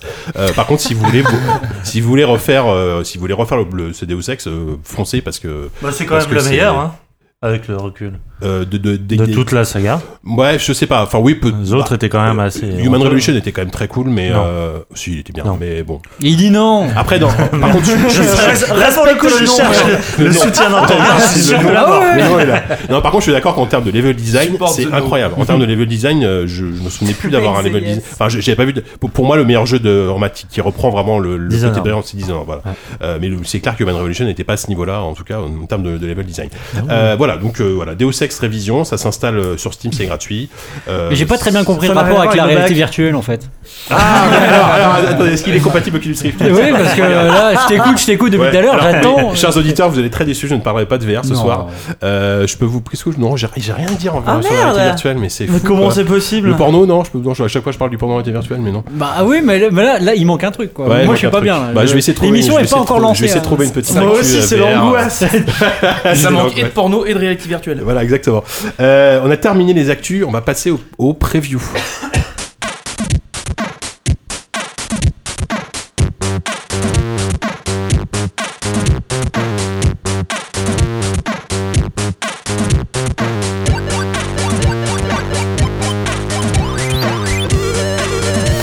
C'est donc l'heure des previews. Euh, donc ça, mon fou, bonsoir. Tu, on t'a dit bonsoir tout à l'heure, mais euh, j'ai une question à te poser. Est-ce que tu as joué à Star Wars Battlefront Je n'ai pas joué à la bêta de Star Wars Battlefront. D'accord, donc tu n'auras rien à dire pour, cette, pour ce passage. Tu peux poser des questions, bien sûr, puisque nous allons parler de Star Wars Battlefront Ah, je crois J'ai que t'allais profiter de ta news pour faire de- une transition magnifique. euh, concernant avec Deus Ex. Oui. Ah oui, c'est vrai, j'aurais pu commencer par Deus Ex. Je veux pas t'apprendre ton métier, ouais, hein. Je sais pas, vous voulez, vous voulez commencer par. Maintenant, c'est Ah foiré bah, la non, non, non, c'était foiré. J'étais trop la merde. Bon, on va parler, de Star Wars. foiré, on peut autant passer sur les tests. Hein. Allez, direct, on va. Le quiz, allez, c'est parti. Euh, on va parler de Star Wars Battlefront, euh, parce que, alors, on peut pas y passer 3 heures, parce que vous avez sans doute peut-être essayé la bêta, parce que c'est une bêta ouverte qui a duré 4 jours, je crois. Sans Euh, surprise, c'est un triomphe. Sans surprise, il y a eu 9 millions de, de téléchargements. C'est une bêta ouverte en même temps, donc Oui, voilà, bien c'est sûr. quand même un gros jeu. Population du Honduras. C'est un- C'est ça. Qui est jeté sur le jeu. C'est ça. Donc une bêta qui était disponible sur PC, Xbox One, PS4. Euh, moi perso, je l'ai essayé sur euh, PC et aussi sur Xbox One euh, pour voir comment ça tourne. Bah, moi sur console. PS4, comme ça on est complémentaires. Ah bah génial, on va, pouvoir, on va pouvoir se comparer. euh, Nos sabres laser. Yann, Yann, tu vas perdre. Ça oui, là, je, euh, voilà. je, ne flé- je Alors- fléchirai pour le coup. Alors juste pour, ta- pour terminer sur la présentation, il y avait euh, donc euh, le mode Attack of the Walker euh, disponible, le fameux mode avec la bataille sur Hot. Euh, il y avait un mode où on doit s'emparer de, de pods, donc euh, classique, où on doit, on doit s'emparer de points sur la carte, donc sur Sulust, une carte un peu euh, lunaire en termes de, de décor. Et il y avait un mode survie en solo euh, où sur Tatooine, vous où, moquez pas, on, devait, Bah devait- oui, on oui, devait oui, affronter des hordes de- d'ennemis, de Stormtroopers, etc. Hmm. Euh, où là qui était disponible qu'en solo. Voilà. Euh, toi, mon Yanou, euh, comment s'est passé ton, ton premier contact avec Euh, Battlefront? compliqué. Euh, moi, j'ai le souvenir de l'émission où j'étais pas là à Cologne, où euh, vous en aviez parlé. Enfin, c'était. euh, je m'étais énervé, C'était Henri et Bruno. ouais. frustré même euh, sur la vie de ce cher Bruno Pen, euh, qui sentait bon la fatigue et l'amertume. Et je me disais, oh mais non, arrête, c'est Star Wars, vas-y, c'est trop bien, euh, c'est c'est un jeu qui nous fait rêver, comme les gosses et tout. Donc je voulais y croire. Vraiment. Et d'autant plus que les, les vidéos qui avaient été diffusées jusque-là euh, me... Euh, C'est bon, tu peux arrêter avec cette voix. hein. ah merde, j'ai une voix Il y a un différente. petit côté Le Pen là quand tu Ah non, ah, si, je suis non, désolé. Enfin, Il y avait non, des intonations. Avec les horaires, la fille, le pénis, enfin, ça va, bien. Euh, pouvoir nièce. parler maintenant, je vais avoir l'impression d'être... oh. Vas-y, vas-y. Euh. Euh, merde, vous m'avez vraiment perturbé. Euh, je voulais y croire. Et du coup, le premier contact est quand même assez mitigé, j'avoue. Parce que euh, ça renvoie quand même à. Je vais, peut-être introduire comme ça, ça renvoie quand même à une réalité. Et je, vais prendre notamment le, le, cas de la bataille Hutt euh, en exemple. Ça, ça, renvoie à la réalité de Star Wars peut-être. C'est-à-dire que euh, la bataille de Hutt, pour. Enfin, tu te rends compte en jouant à Battlefront que Hutt, quand Lucas l'a filmé, c'était plus pour un côté visuel, de pure mise en scène, plutôt que de pur intérêt stratégique. Parce que effectivement, je pense pas que c'était un grand euh, euh, stratège. euh, Voilà, il n'a pas voulu euh, reproduire une bataille Ah oui. historique ou réaliste et machin et Mhm. tout ça. Et donc. Le, le jeu, j'ai l'impression, est pris dans un entre-deux qui est un peu compliqué. C'est-à-dire que à la fois, il essaie de te faire reproduire les sensations du film, de, voilà, des souvenirs. euh, et là, là-dessus, c'est très, c'est très réussi. C'est-à-dire que le jeu est très très beau. Euh, toute la terminologie, enfin tout le vocabulaire Star Wars est repris et intégré dans des gameplays plutôt malins. C'est-à-dire que euh, euh, si tu peux te balader sur la carte et à un certain moment tu chopes des bonus et ces bonus te permettent soit de devenir un AT-AT, soit de devenir un, un X-Wing, soit de carrément incarner Luke Skywalker et aller défoncer du Stormtrooper au, Ou- au sabre Vador laser, ouais, hein. ou Dark Vador, absolument. Et donc t'as ce côté-là qui est très très réussi. Et t'as ce, t'as l'autre côté qui est bon, le jeu est réalisé par des mecs de Battlefield. Et ils sont rappelons. en Dice, oui, tout à fait. Et euh, bah, je dois avouer que même Hot, malgré tous les, les concepts euh, très rigolos que ça peut avoir, je me suis emmerdé comme c'est pas permis parce que pour moi le jeu est pétri de de- d'erreurs stratégiques euh, qui fait que euh, T'as plus l'impression de voir une espèce d'immense défouloir à ciel ouvert, euh, mais voilà, c'est juste, c'est juste la baston qui tâche. Il y a vraiment aucun. Enfin, moi, j'ai, je n'ai eu vu aucun moyen de déployer une stratégie. Est-ce que c'est pas un Il n'y a peu pas vraiment la- de ligne de front, quoi. Ah non, clairement pas. Est-ce que c'est pas un peu le, le, le lot de toutes les bêtas en fait où t'as pour Alors- voir émerger des vrais Et encore, j'ai pas dit effectivement le gros problème, mais là, pour le coup, c'est une question d'équilibrage, c'est-à-dire que euh, honnêtement, t'es rebelle, tu peux pas gagner. hein. Alors, justement, ouais. Ils mais ont- là, c'est- ils ont dit qu'ils allaient changer. ils sont méchants. Mais c'est juste ça le problème Et- de la bêta qui En même temps, ils sont censés perdre dans l'histoire. euh, Bah ouais. oui. non, mais ça, c'est d'accord, un rééquil- rééquilibrage, ils pourront le, le, Oui, oui, le soigner, si je dis. Mais par contre, Mais là, ce que moi je dis, à mon avis, euh, le jeu sort dans un mois, ça va pas changer, hein, ça va pas changer le concept. Ça va Mais c'est pas- quoi non, mais concrètement pourquoi en fait Euh, en, fait, justement, moi, j'avoue qu'il y a un problème euh, sur ce mode-là. Moi, moi, je le trouve très fun à jouer, mais effectivement, j'ai passé un temps fou à comprendre, ne serait-ce que les objectifs, en fait. Enfin, tu, tu sais pas trop. euh, Déjà. Alors, effectivement, tu sais que tu dois. Piou, piou. tu- en gros, en gros, Ouais, quand t'es, en, gros, quand t'es rebelle, tu dois euh, garder des, euh, des sortes de, d'émetteurs euh, Ouais. en, en ligne pour pouvoir te protéger. Euh, Non, C'est pour- les générateurs du bouclier. C'est les générateurs du Les bouclier. oublié, voilà. Mais ça, il a pas joué, mais C'est un tower defense quoi. en fait, non. Tu, gardes, oui, tu gardes les, towers effectivement, mais ça te permet d'invoquer des vagues de Y-wing qui vont aller défoncer les AT-AT Et ce qui va rendre les, pendant un, temps, limité les. AT-AT vulnérables et toi tu vas pouvoir du coup les tirer, dessus sinon ça ne sert à rien de leur tirer dessus parce que Et du côté de l'Empire, c'est l'inverse. Tu dois affaiblir les fameux boucliers énergétiques pour améliorer la progression voilà. de, des AT-AT jusqu'au voilà, fameux une progression linéaire qui est automatique des AT-AT. Les AT-AT, à des moments, tu peux rentrer dedans, mais tu peux juste tirer, tu peux pas les diriger. Mhm. Euh, contrairement aux AT-ST, donc les vaisseaux sur deux pattes que tu peux diriger. Et euh, le but, c'est d'arriver effectivement à un certain point euh, pour, pour pouvoir t'emparer Ouais. de la base, en fait. Ouais. C'est ça. Et Mais au-delà de ça, je trouve c'est hyper mal fait. Enfin, le level design des maps est quand même hyper mal fait. C'est de la tranchée hyper basique où vraiment l'espérance de vie est quand même très très limitée. T'as vraiment l'impression d'être à l'abattoir, quoi. T'as un côté Ah, C'est la usine. guerre de 14. C'est Ouais, ouais, hein. Ouais, mais tu vois, il y a un jeu indé qui s'appelle Vernon qui reproduit justement les guerres de tranchées, tout ça. Il est avec, euh, de, je sais pas, une équipe de 10 personnes et des moyens clairement moindres. Comparer- C'est encore plus stratégique. Non, mais vraiment. Et en plus, toute la map est faite de goulots d'entre- d'étranglement qui fait que tu, te retrouves tout le temps à des situations avec 10 mecs devant une toute petite rentre- entrée. Mais c'est Battlefield, ça, en Et, ah même oui, ce que temps. je vais dire, il y a une Pas explication. tout le temps, pas tout le temps. Je suis désolé. Eh, les maps les plus populaires de BF3 c'était systématiquement métro, les maps les plus Ouais, populaires de C'était pas BF4 forcément les meilleures. c'était euh, la prison, c'était pas la meilleure mais c'était celle les plus populaires. C'était les ont- plus joués c'était les aussi. plus quoi, c'est euh, Populaire veut pas dire meilleur. On a un exemple avec, euh, avec ce, En fait, à mon du avis, point, avec du Star Wars. point de vue des joueurs, elle est meilleure parce que c'est des trucs où, comme tu viens de le dire, c'est un abattoir et où tu fais un nombre de, de, de Hmm. points, Tu sais que de, t'auras de, euh, de- de rubans et de médailles absolument euh, démentielles.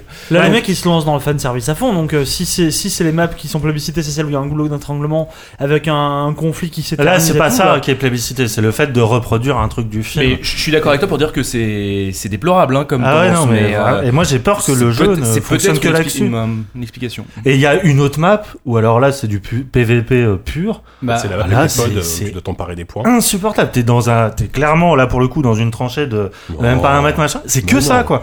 Mais vraiment, il y a, il y a- Non, je me dis, faux. mais- c'est t'as pas joué à celui-là en Attends, tu, parles de la map sur Sumus, la, map euh, qui Tu parles parle de de la- volcanique, ouais. Non, non, enfin, Ah, disons c'est que des une map qui est couloirs, beaucoup plus petite, effectivement, et qui est divisée en plus ou moins multiples pse- pseudo-couloirs. Mais je veux dire, tu- si tu veux grimper sur la colline du dessus, tu peux, tu vois. Ouais. Et tu meurs. Voilà. Oui, peut-être. Mais bah, bah, peut-être. Oui, après, je, comprends tout à fait ce que tu dis, euh, mais moi, en fait, pour moi, c'est presque des qualités. C'est c'est plus ça que j'ai envie d'avoir dans un FPS aujourd'hui. J'ai pas envie de me faire chier entre guillemets. JK, Eh ben, ça t'a amusé, Ah, ça t'a ah. amusé sur deux jours et ça, je dis pas que ça, je me suis ennuyé totalement. Simplement, c'est des expériences quand même multijoueurs qui sont faites pour durer sur des années. En plus qu'ils ont 50 euros de DLC à justifier derrière. Donc, euh, je veux dire, euh, là, ouais, sur un, sur deux jours, ouais, c'est rigolo parce que c'est Star Wars et tu retrouves plein de clins d'œil et machin et tout ça. Mais honnêtement, rien, enfin, creusons simplement le fait de pouvoir incarner les fameux héros là, machin. Mhm. euh, c'est nul. Enfin, Ouais, je suis ça, ça, désolé. c'est pas terrible. ça. mais, Ah ouais, mais ouais, mais au bout d'un comment ça se passe en fait concrètement Parce que moi j'ai pas trop bien suivi. Bah, en fait, euh, en, en gros, tu récupères un bonus sur la carte et t'as un temps limité, t'as 12 secondes pour activer ou non ce bonus, dont, Mhm. dont incarner un héros. Donc, à ce- donc, quand, quand tu fais ça, tu, transformes tout simplement en Skywalker ou en Vador. Euh, chacun a des pouvoirs en particulier. Vador, il peut, il peut euh, étrangler des mecs à distance. Euh, euh, ou Skywalker, il peut balancer des mecs avec un force push. Et ils ont, tous, ils ont, ils ont un sabre laser. Ils ont une résistance qui est bien meilleure. Sauf qu'ils sont quand même poutrés la gueule au bout de quand même de assez vite parce que quand, quand Ils, t'as a- ils 20 attirent tous les quand, tirs voilà, quand, t'as la 10 carte. mecs euh, qui, qui, qui, qui blastent c'est les au tanks de l'Effort Dead. Voilà, c'est ça, euh, c'est Mais- ça, quoi. Et un surtout. Bah, je sais pas, mais moi je l'aurais pas fait comme ça, c'est-à-dire n'importe qui peut le prendre. Moi j'aurais justement mis sur une logique d'empowerment, c'est-à-dire que au Bah, je bout d'un moi. à- bah Ouais, non, ouais, c'est bah pareil, c'est non, aléatoire. c'est vraiment euh, c'est au petit bonheur la chance. Et tu fais mais c'est pas possible que des mecs qui ont fait Battlefield, qui ont quand même une certaine réputation Mais- à tenir. Après je sais c'est pas les mêmes euh, licences, d'accord, ça va toucher un grand public. en fait. Voilà, mais ça, c'est Ils exactement veulent ça. que tout le monde puisse Ils devenir. tout le monde je, peut être Luke je pense que, je pense que EA et Bah, Il- appartient à tout le monde. c'est la Non, mais- voilà, ne- Star n'oublions pas que DICE là ils sont des purs exécutants, c'est-à-dire qu'ils ont Disney et EA au-dessus qui leur a dit il faut faire un FPS qui va plaire à tout le monde, qui Mm. va être le plus proche euh, possible de l'univers de Star Wars. Là-dessus, c'est bien parti pour être réussi. Par contre, vous prenez pas la tête avec des, concepts stratégiques, des lignes de front, machin. Si ça reflète ce qu'ils vont faire avec le film, truc bourrin. ça va- Bon, mais ça va être Arrête, fantastique. ça je suis un peu- je suis un peu plus Même moi j'ai du mal les à dire scroll. Oui, voilà. Bonjour. Donc voilà, alors effectivement, euh, et ça va être un jeu pour les fans de Star Wars. C'est avant tout, ça c'est clair. Mais je suis Star Wars, je veux dire, il y a plein de jeux. Je suis Star Wars. Ah, Je- hein. Ah, Excuse-moi, je suis, j'ai oublié les mots en, sur- en- route. Je, suis fan de Star Wars. Et il y, a- vraiment beaucoup de- d'adaptations en jeux vidéo que j'ai beaucoup aimé. Tu vois, les X-Wing versus TIE Fighter, les, Kotor. les KOTOR, les, les Ouais, Dark par Force contre, Unleashed et tout ça. Pour le Enfin, coup, vraiment. moi, en, en termes de réalisation et d'immersion dans l'univers, euh, le, le, le, sound design il est taré. Oui, oui, c'est Euh, vrai. La BO, bah, c'est bon, bah, oui, c'est la joli. Oui. Williams. Euh, La déco est sympa. Hein, il y a vraiment à truc quoi. Et, et là-dessus, là- là-dessus, ça marche très bien. En, en tout cas, ça a marché. Alors que moi, moi, je suis vraiment pas un gros fan de FPS multi. hein. Là, là, j'ai joué pendant deux jours sans me lasser. Donc, j'ose me dire que peut-être que je me lasserai pas. Après, si, si au bout de 20 heures j'en ai marre, j'arrêterai. Mais je me dis bon, 20 heures, c'est déjà pas si mal, tu vois. Euh, après, pour un FPS multi, si c'est comme Titanfall, parce que tout le monde compare ça en disant ça va être, le- ça va être comme Titanfall, machin. Bah, honnêtement, j'ai trouvé Titanfall, c'est dire, hein, j'ai trouvé Titanfall bien plus tactique et même stratégique à- Ouais. en, en logique de groupe Ouais, ouais. que, que celui-là. Mais ça, ça, dé- ça- ça démontre aussi cette espèce d'évolution de DICE elle-même. Euh, C'est-à-dire que depuis, on va dire, euh, 2042, euh, chaque épisode de Battlefield est une espèce de, de nouvelle trahison. Alors moi, je suis pas le puriste, tu vois, j'ai Euh. pas vomi sur le 3 complètement. Bah, le, le 4 a été hyper décrié. Hardline, il paraît qu'il y a plus personne sur les serveurs. Parce que le jeu Ah, Hardline, ah, c'était tragique. Puis hein. Hardline, c'est pas eux. Hardline, c'est. Euh, Oui, Hardline, c'est pas oui, hein, vrai. Hein. Oui, quand, mais quand même. Ça, prouve quand même le manque de soins qu'ils ont Ah, laissé à leur Hardline, non, mais Hardline, il est vendu plus pour sa campagne solo que pour son mode multi Ah également. Hmm Mais bon. Mais, ouais, mais je, enfin, je sais pas. Après, après Moi, je, suis ce qui- absolument pas Ce du qui tout va confiant. certainement manquer à ce Star Wars, tout simplement, c'est une campagne solo qui aurait pu être, euh, qui aurait pu être par exemple des- faite par un autre studio spécial comme euh, bah, Visceral. Je sais pas si ça aurait été les mieux, mais d'ailleurs Visceral travaille sur un jeu Star Wars, faut pas oublier. Euh, ça aurait pu être intéressant d'avoir un vrai, un nouveau FPS solo Star Wars, qui- seule chose qui n'a pas, qui, qui- qui n'a pas eu lieu depuis euh, des années, quoi. Mais Donc, euh, honnêtement, il y, en avait un euh, qui il s'appelait pareil, euh, le, le- le précédent jeu Battlefront multi. Ouais. Euh, Euh, eu- comment il s'appelait euh, le, le jeu multi euh, FPS aussi Bah, euh, Battlefront. Ouais. Bah, Battlefront, honnêtement, Battlefront 2, j'ai- ce- Faut que celui-là à l'époque m'avait plus fait rigoler. ouais, ouais. Parce qu'il assumait pleinement un truc arcade, euh, voilà, que celui-là où je, je me dis, mon dieu, mais. Le mode multi de, Ça a l'air assez déprimant, quoi. de Jedi Knight. de Jedi Knight était très Ouais, très cool, sympa ouais. aussi. hein. C'est vrai. Ouais, il était cool, mais c'était, enfin, c'était notre époque. Et puis, effectivement, Jedi Knight, ça Ouais, la une communauté, solo. la communauté était pas, était pas la même aussi. hein. Oui, voilà, ouais, c'est ça. Puis on, on parle, voilà, on- c'est, c'est, c'est, c'est pas les mêmes attentes non plus. C'est pas le même genre de jeu non plus. hein. Oui, oui, non, non, bien sûr, c'est, pas. c'est, c'est, c'est, c'est pas C'était beaucoup plus ça. aérien. euh, Ouais, donc l- moi, moi, je sais pas, c'est, très. euh, moi, j'ai vraiment été séduit par par le jeu. Je- en plus, le jeu est très bien, tourne très bien sur ma machine, alors que j'avais peur que ça, ce soit, ça la mette à genoux. Ça tourne super bien. Euh, sur sur sur console, le, jeu va, est tout à oui, fait oui, correct. hein, fluide, ouais. euh, techniquement, c'est, ça tourne bien. Et c'est ça, en fait, ils ont fait un jeu qui est, qui est solide en techniquement. Moi, j'ai eu aucun problème de lag, aucun problème de déconnexion. Le- pour une bêta qui a quand même eu 9 millions de mecs, c'était, c'était quand même une Mm. belle. Alors que Battlefield, tu vois, souvenez-vous de Battlefield 4. Euh, Oui, mais on peut pas mettre dans des points positifs non, le fait que le jeu marche non, bien. je suis d'accord, Euh, mais ça c'est rassurant entre guillemets. Tu sais que là-dessus ça va être hyper carré, hyper hyper hyper clean. Voilà. Après c'est sûr que ça, ça en suffira pas pour faire un truc inoubliable. euh, et, et je dis pas que si ça se trouve dans trois mois j'y jouerai plus. C'est c'est possible. Euh, après, euh, Tu joueras plus en 3 mois.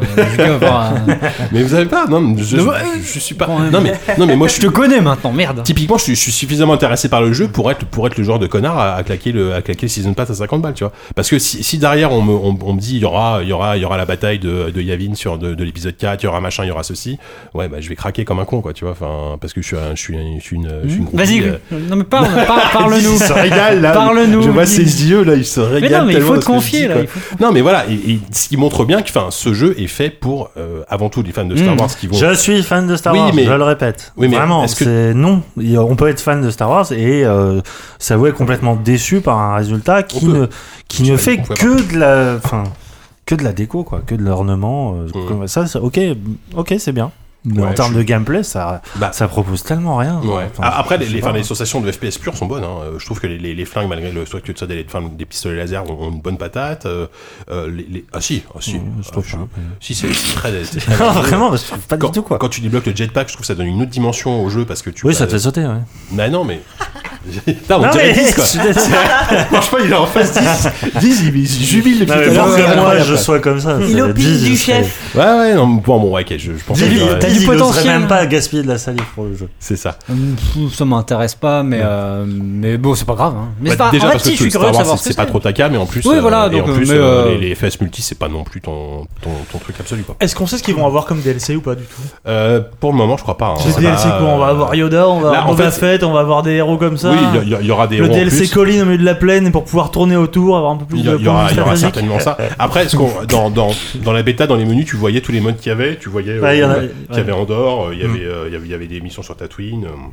Et c'est clair qu'ils vont nous sortir euh, tout- toutes les grandes scènes clés euh, des, des, des trois. A priori, c'est basé que sur la première trilogie, d'après ce que j'ai vu. Et, euh, Les scènes clés, le premier truc auquel j'ai pensé, c'est genre Binks qui court, coursé par les espèces de grosses boules à plasma. là. C'est le premier truc qui m'est venu en tête. Ah, ils- ils Ça vont veut dire que moi je suis pas vraiment fan de Star Wars. à ce ils, moment. vont, ils vont faire un runner, ils vont faire un Il y runner a un avec peu- Jar Jar ouais. Binks. Ouais. Pourtant, il y a un peu d'émotion dans cette scène. C'est vrai le runner, bah ouais, rapport clairement. au reste, clairement. Il est touchant quoi. Ouais, ouais. ça, ouais, c'est ça. Non, mais a priori, c'est, c'est, c'est que la première trilogie. Il est donc, touché euh, aussi. Hein. Bah, bon. ah oui, en DLC tu veux dire? Non, non, le, Tout. le, le- enfin, ce- tout le jeu, il se, se va à ce qu'on va. Va t'en que- fais quoi là Non, la première trilogie, épisode 4, 5, 6, quoi. Ah oui, parce qu'on parlait de Jar Jar Binks. Non, justement, j'ai- il y aura- j'ai j'ai D'où mélangé. Non, le fait qu'il y aura sans doute pas, il y aura sans doute pas Jar Jar Binks en Ouais, DLC. ouais, d'accord. Je pense qu'ils ne pousseront pas le Damned. aussi Je n'y jouerai pas. Euh, voilà, donc de toute façon, ça sort dans, euh, ça sort fin novembre, je sais plus exactement, euh, le 20 et quelques. 10. Eh Bah non, mais juste avant, avant de passer à autre chose, euh, signalons que le JV Ah oui, Bien sûr. Numéro moment idéal. 23, 3. Euh, oh, super, hein, numéro 23, euh, parle de peu de Battlefront, mais beaucoup de Star Wars et de sa relation avec le jeu vidéo. Et euh, la couve est signée Grut, qui n'est pas là, on aurait pu le féliciter une nouvelle fois, pour un, Mais il a tellement donné pour cette couve Voilà. que là, il lui fallait Il est épuisé. pour un triptyque euh, donc euh, assez sublime. Je vous encourage, si vous ne l'avez pas vu encore, à regarder sur, sur notre Twitter, Facebook, peu importe. Très bon numéro de JV. Voilà. Évidemment. On est assez content. Il faut. Effectivement. Merci Diz pour cette petite publicité Mhm. euh, inopinée. Euh, donc euh, oui, bah donc nous allons passer à l'autre preview. donc c'est Deus Ex Mankind Divided. Là, je l'ai bien prononcé. Ça sort En fait, en c'est les R que t'arrives pas. Le reste, Oui, voilà, va c'est dès, dès qu'il y a du cre, de re, tu vois, j'ai du Ah, mal. Merde. Donc ça sort en février 2016 et j'ai eu donc l'occasion d'y jouer, d'y jouer pendant quelques heures, sachant que la preview qui m'a été montrée était faite pour une session preview, donc ça, ça, ça représente des missions du jeu, mais j'ai pas fait le début du jeu. Euh, Eidos, Eidos m'a mis donc euh, Eidos Montréal m'a proposé une build en fait qui, proposait deux missions, euh, une qui était d'office un peu tutoriel qui se passait aux Émirats et l'autre euh, qui était plus euh, dans l'esprit Deus Ex qui se passe en République Tchèque. Donc je rappelle, Deus Ex Mankind Divided se passe quelques années après donc la, fin du, de Human Revolution. On incarne toujours Adam Jensen. On, est dans un univers beaucoup plus dark que Human Revolution. Human Revolution, il y avait ce côté la Renaissance, la, les Mm. augmentations qui étaient vraiment le, le nouvel Eldorado. Là, c'est euh, tout ça a été mis de côté entre guillemets parce que les augmentés sont aujourd'hui sont sans doute des parias, ils vivent dans des ghettos, on, on sont persécutés. Euh, voilà, on est dans un monde hyper hyper hyper oppressant, euh, dictatorial, vraiment. Euh, vraiment vénère quoi. Tu vois. Je ne suis pas convaincu par ce pitch. Ça monte, pas loin du dérapage, fais attention. Euh, donc voilà, donc euh, alors c'est c'est c'est pas évident d'en parler parce que effectivement de, de ce qu'ils m'ont montré, ils avaient volontairement supprimé toute les toute la partie scénaristique, dialogue, etc. Donc je peux absolument rien vous dire Ah là-dessus. bon Ouais. Oui, parce qu'ils voulaient pas euh, montrer quoi que ce soit sur Ah oui, d'accord. l'histoire.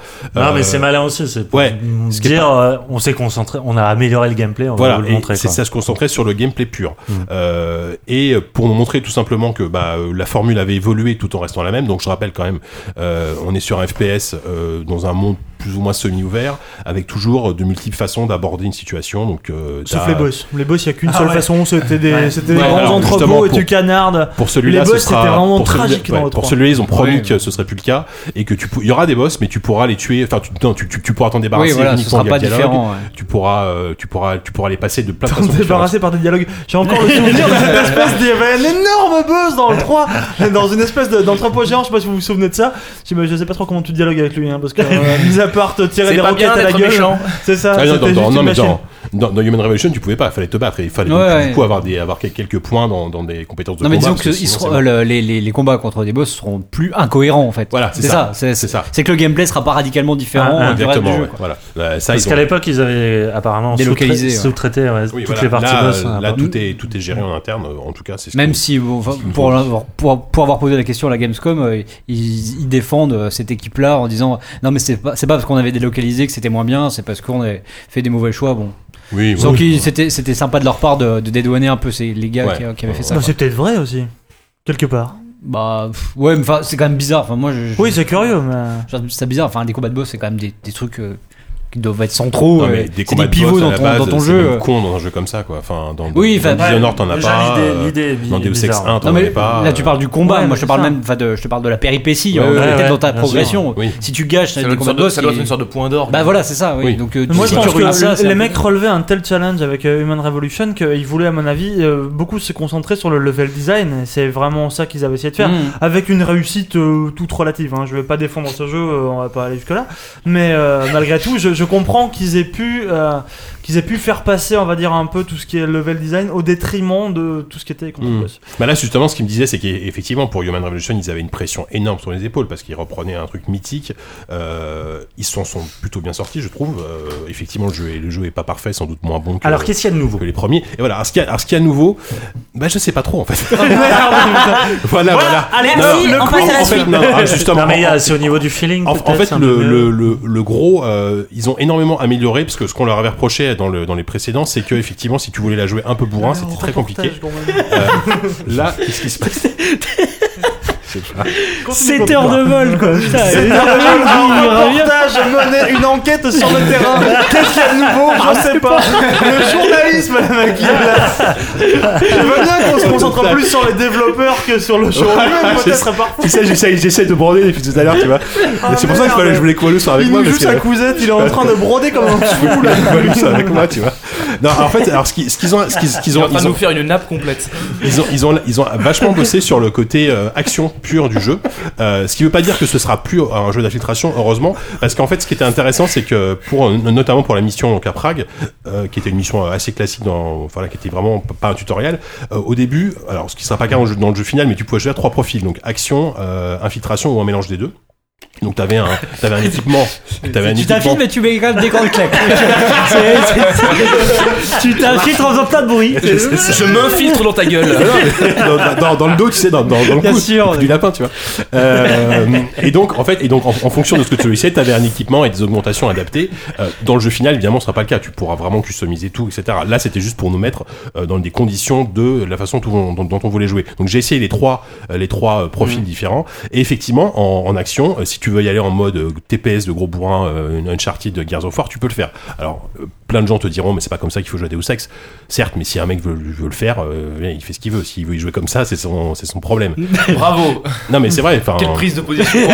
Non mais c'est ouais. non mais non mais c'est- non, c'est- non mais c'est vrai que souvent on entend des gens vrai, dire oh là là mais non J'aime bien les journalistes politiquement engagés. Non, mais c'est Deus Ex vrai. Deus Ex, si, tu, tues quelqu'un, tu passes à côté d'expérience. non mais on s'en fout. On l'entend, les- Deus Ex ont toujours été faits de telle façon à ce qu'on plusieurs possibilités. C'est pas Splinter Cell. toutes les possibilités sont valables en sont termes voilà, d'amusement. Mais effectivement, dans, dans, dans, dans le précédent, euh, t'é- t'étais beaucoup plus rétribué quand tu faisais l'infiltration. Là, ils ont vraiment rééquilibré les choses pour que même si tu vas bourrin, euh, tu récupères à peu près le même niveau d'expérience, Mm. etc. Donc là-dessus, ils ont, ils ont très bien bossé. Euh, notamment, t'as, bah, tout. En fait, il y, a- il y a énormément de choses qui, m'ont- je sais pas si c'est vraiment une bonne, bonne, bonne référence, mais qui m'ont fait penser à Crysis, euh, parce que t'as, tu retrouves l'invisibilité, tu retrouves l'armure qui va te permettre d'encaisser plus de coups, et, et par contre, ça, marche sur un délai très court. Ton, ton invisibilité, euh, tu, tu peux traverser, allez, une, une cour, et puis après c'est fini. Donc tu, tu peux pas euh, euh, abuser de, de ça, quoi. Euh, tu peux customiser tes armes comme dans Crysis où tu vas retrouver euh, différentes parties de ton arme qui vont zoomer, tu peux ajouter des balles, etc., silencieuses, etc. Euh, donc ça, ça c'est bien fait. En fait, ils ont, ils ont beaucoup, beaucoup bossé sur l'interface. En fait, c'est ce que j'ai, euh, c'est ce que j'ai trouvé par rapport au précédent. Euh, j'ai joué au pad. Alors c'était une version PC, mais qui était censée. Non mais, évidemment. non mais justement, euh, en fait c'était une version PC, mais qui était basée sur un build PS4. Ça représentait ce que ça, euh, le- ce à quoi le jeu ressemblera, sur PS4. J'ai du mal à parler. Et euh, du coup, euh, la, maniabilité était clairement étudiée pour le pad. C'est pas parfait parce qu'il y a une tonne de d'actions et il y a des moments où tu te retrouves à appuyer sur ta gâchette, les- laisser appuyer, appuyer sur l'autre, appuyer sur le stick, plus en même temps appuyer sur un autre bouton, puis relâcher le truc droit. Enfin, euh, t'en peux plus quoi. Et au, au bout- au bout de C'est Octodad quoi. voilà, non, mais c'est vraiment Octodad. euh, Après, au, au bout de- d'une demi-heure, je commençais à m'y faire et ça reste relativement efficace. Mais voilà, ils, ils ont fait en sorte quand même d'essayer d'avoir une expérience un peu plus fluide. Euh, Mais voilà. comment ça Ils ont rajouté des trucs par rapport au, par rapport au 3 ou quoi? Parce que sur le 3, bon, c'était c'était jouable, tu vois, la manette. Ouais, bah non, oui, ouais, enfin non, c'était pas, c'était pas fou. Ouais, c'était pas dans, foufou. dans mon souvenir. euh, là, là, en fait, J'ai joué au clavier, donc euh, c'était une question, limite. En fait, ils Sans ont- point d'interrogation, en fait, tu, tu veux que je te réponde vraiment ça Bah, Euh, ils ont ils ont rajouté ils, ils ont fait tout un système de fameux menus circulaires. Donc tu appuies sur une gâchette t'as un menu circulaire Ah, préparé oui, pour sélectionner tes armes ou tes augmentations à la volée. Euh, donc ça ça c'est efficace. Tu peux passer d'une augmentation à l'autre d'une arme à l'autre assez vite. Euh, c'est plutôt c'est plutôt bienvenu. Euh, après en termes de level design bah, on retrouve vraiment euh, ce qui, qui faisait le sel du truc. Même si euh, notamment sur le niveau enfin le, le, le niveau à, à, à Prague en République tchèque euh, j'ai trouvé que euh, il y a les défauts de ce genre de jeu c'est-à-dire euh, les, les trois voies sont assez évidentes en fait tu, tu vois Mm. quand même assez vite que tu peux passer par le toit pour Ouais. que la Ouais. infiltration et descendre tu, tu peux tu peux passer dans la cour en balançant une grenade et pour le coup pour avoir rejoué 5 Tant heures qu'ils ont pas foutu les panneaux, ça va. Ouais, ça, voilà, c'est la mais- voie facile. ça, ah bah non mais oui c'est ça ouais. mais pour avoir rejoué 5 heures euh, au premier Deus Ex hier euh, tu te rends compte quand même de la subtilité du level design que tu retrouves que tu, que tu retrouveras pas forcément euh, dans, dans celui-là quoi. Euh, techniquement le jeu euh, assure très bien. Là ils sont, ils sont sur un, un nouveau moteur propriétaire donc de Square Enix. Euh, le jeu est très beau. La, la, la mission à Prague notamment se passait de nuit sous la pluie euh, euh, avec des effets de lumière de partout. Euh, ça, ça a une bonne gueule ça a une bonne gueule. La direction artistique a, a beaucoup changé. Ils ont vraiment mis de côté le côté euh, or, Jaune, et, or- or, or- or et noir black and gold là de, du premier ce qui manque un petit peu. Alors a- après, euh, encore une fois, en interview, on, on a vu très peu de choses de la ville. Par exemple, la map de, enfin la map de la République Tchèque, elle était toute petite par rapport à la taille réelle de la carte. On voyait la taille réelle de la carte qui était beaucoup plus grande, mais tu pouvais aller nulle part en fait. Donc du coup, ils nous ont dit, vous allez, il y aura, il y aura plein de choses qui vont euh, artistiques. Parce que là, finalement, je trouvais que tout le jeu manquait d'identité artistique. C'est un peu dommage. Euh, voilà, entre euh, donc euh, euh, la, la- mission à Dubaï, Voilà. pardon, l'émission à Dubaï ressemblait beaucoup à, il y avait un côté Mad Max en fait. C'était du désert, c'était des ruines, etc. Euh, Ou alors euh, Spec Ops, Spec Ops, un petit ouais. peu, ça, ça ressemble un peu à du Spec Ops. Chose que t'as pas l'habitude de voir dans un Deus Ex, clairement. Mhm. Euh, et la mission à, en République Tchèque, là, on était vraiment dans une architecture euh, voilà, pragoise, euh, voilà, avec des pragoises, Praguette. praguette, praguette, c'est pas mal ça. Euh. Prago- Slave. Slave, ouais. Voilà, Slave, merci. Euh, avec voilà des, bah, ce, ce, ce, ce théâtre ancien qui était vraiment très beau, mais bon voilà, il y a, il y a un truc qui manquait. T'avais plus l'impression d'être dans, dans, dans Hitman que dans, que dans Mm. Deus Ex, tu vois. Le, le côté cyberpunk, je l'ai très peu vu finalement, à Mm. part à part des robots qui, qui patrouillent dans les rues. euh, voilà. Donc voilà. Après, euh, j'ai confiance. Enfin, en, en, en termes de gameplay, de voilà, de, de, de jeu pur, je sais que voilà, ils, ils ont quand même bien géré le Deus Ex 3. Ils ont appris beaucoup, je pense, des de- des défauts du premier. Euh, donc là-dessus, je leur fais confiance. J'espère que le côté artistique et ça toujours, euh, ça toujours aussi appuyé. Ce que chose que je n'ai pas pu voir, mais a priori, ce qui était, ce qui était volontaire. Donc ça, c'était, c'est vraiment un truc, c'est vraiment une, une, une- une interrogation que j'ai pour le moment Mm. sur le jeu. Et, et enfin, pour terminer, ce qui était rigolo, c'est que sur, sur place, c'est vrai qu'ils étaient énormément. T'as l'impression qu'ils sont très, très, euh, très, pas inquiets, mais ils sont très sur, sur, sur leur garde par rapport au jeu et ils sont énormément en demande de retour. C'est-à-dire qu'à chaque fois qu'on Mm. qu'on jouait, à chaque, fois, à chaque fois que je croisais un développeur, le mec me disait qu'est-ce que t'en as pensé, euh, qu'est-ce qui est pas bien, qu'est-ce qui t'a pas plu, qu'est-ce qui t'a plu, il prenait des notes quoi. Et tu leur as dit je sais pas? Je sais pas du tout, je, je, je sais pas. Non, c'est génial, j'ai dit. Euh, Vous appelez comment? Et, et non, mais ça, C'est ça, pas ça- mal ça- pour un Hitman. Ça, ça m'a vachement étonné. Undercover as fuck Non, c'est rien.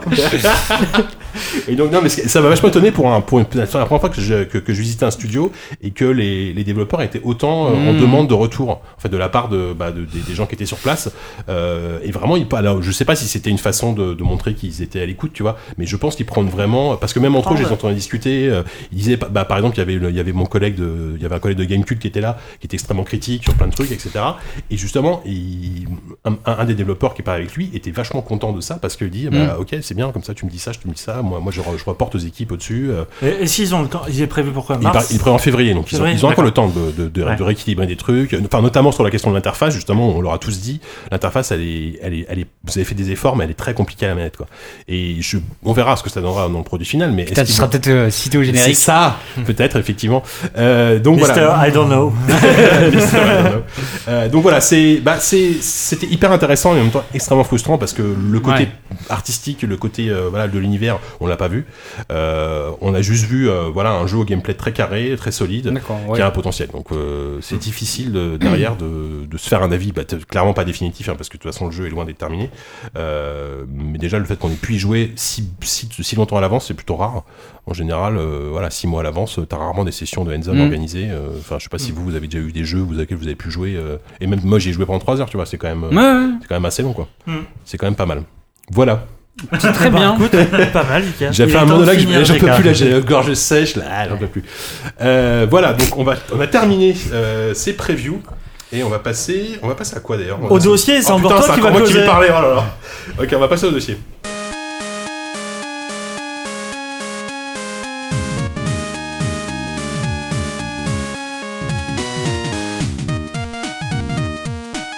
Ah, cette musique, magnifique. Elle, elle sort d'où, Oupi Ça, c'est la musique de euh, Cave Story, si je ne dis pas Ah de bah. bêtises. C'est Voilà. sûr d'ailleurs. Cave Story.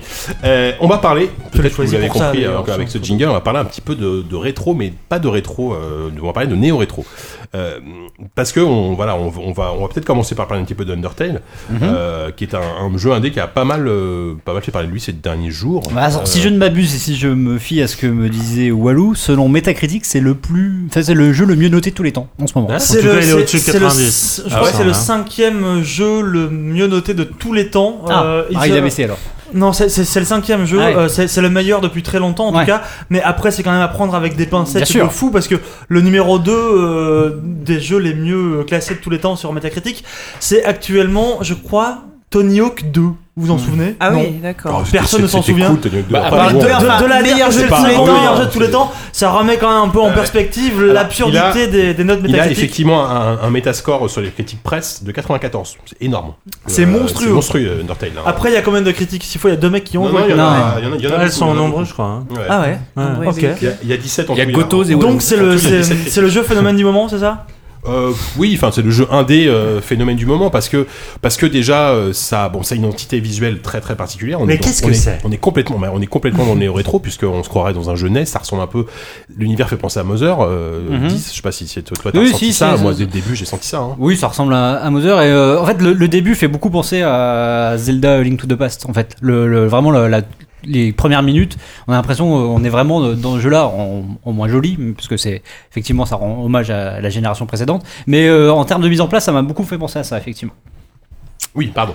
Bah Et- oui. je pensais qu'elle allait je pensais qu'elle allait enchaîner en fait. Et en Euh, fait, non, bah, si, tu Bah, veux. on euh, est, non, vas-y. mais sinon globalement, on est clairement au début, en tout cas, euh, dans un hommage euh, au RPG japonais, euh, puisqu'on a des, des combats aléatoires, on a euh, un système de- d'expérience donc qui est très très limité avec des stats, de l'équipement que tu peux ramasser, euh, du tour des- par tour avec de, de- Voilà. la- le- le- enfin, les box de menus. voilà, euh, des combats hy- hyper vraiment comme comme les premiers Final Fantasy ou les, Mhm. les, les premiers Dragon Quest, avec le, le personnage qui apparaît devant toi et tout est en vue subjective en fait, et euh, tu tapes, tu utilises des pouvoirs, etc. Oui, mais pas au niveau du gameplay. Enfin, moi, je, je peux pas. J'ai joué qu'un quart d'heure et ce qui m'a marqué, c'est justement les combats. C'est un manic shooter, j'ai Voilà. l'impression. Et en fait, il y a, il y a toute une couche d'originalité, ne serait-ce que par le que par le effectivement les combats, puisque euh, dès qu'un dès, dès qu'un personnage t'attaque, tu peux éviter les, les combats et ça se transforme en une sorte de pe- petit shoot 'em up. Mhm. Où effectivement, t'as as toi qui est, présent- qui est représenté par un cœur et tu dois éviter les tirs, etc. Et, tu dois chaque- juste esquiver en fait. Tu, peux même pas te non, tu vas esquiver, voilà. Euh, ça, ça change un peu vers la fin, mais chaque ennemi a son propre pattern en fait d'attaque. Oui, ça devient même un- par moment un jeu de plateforme en fait Mm. où tu vas éviter des obstacles, machin. Exactement, ouais. Je trouvais ça assez chouette. Euh, Au bout c'est- d'un quart d'heure, après, Bah, été au-delà. non, mais- parce que pour le coup, je trouve que le- les- les- il y, y a une variété d'ennemis suffisamment grande pour que pour que tu ne te lasses pas de ça. Je sais pas si toi dis ça.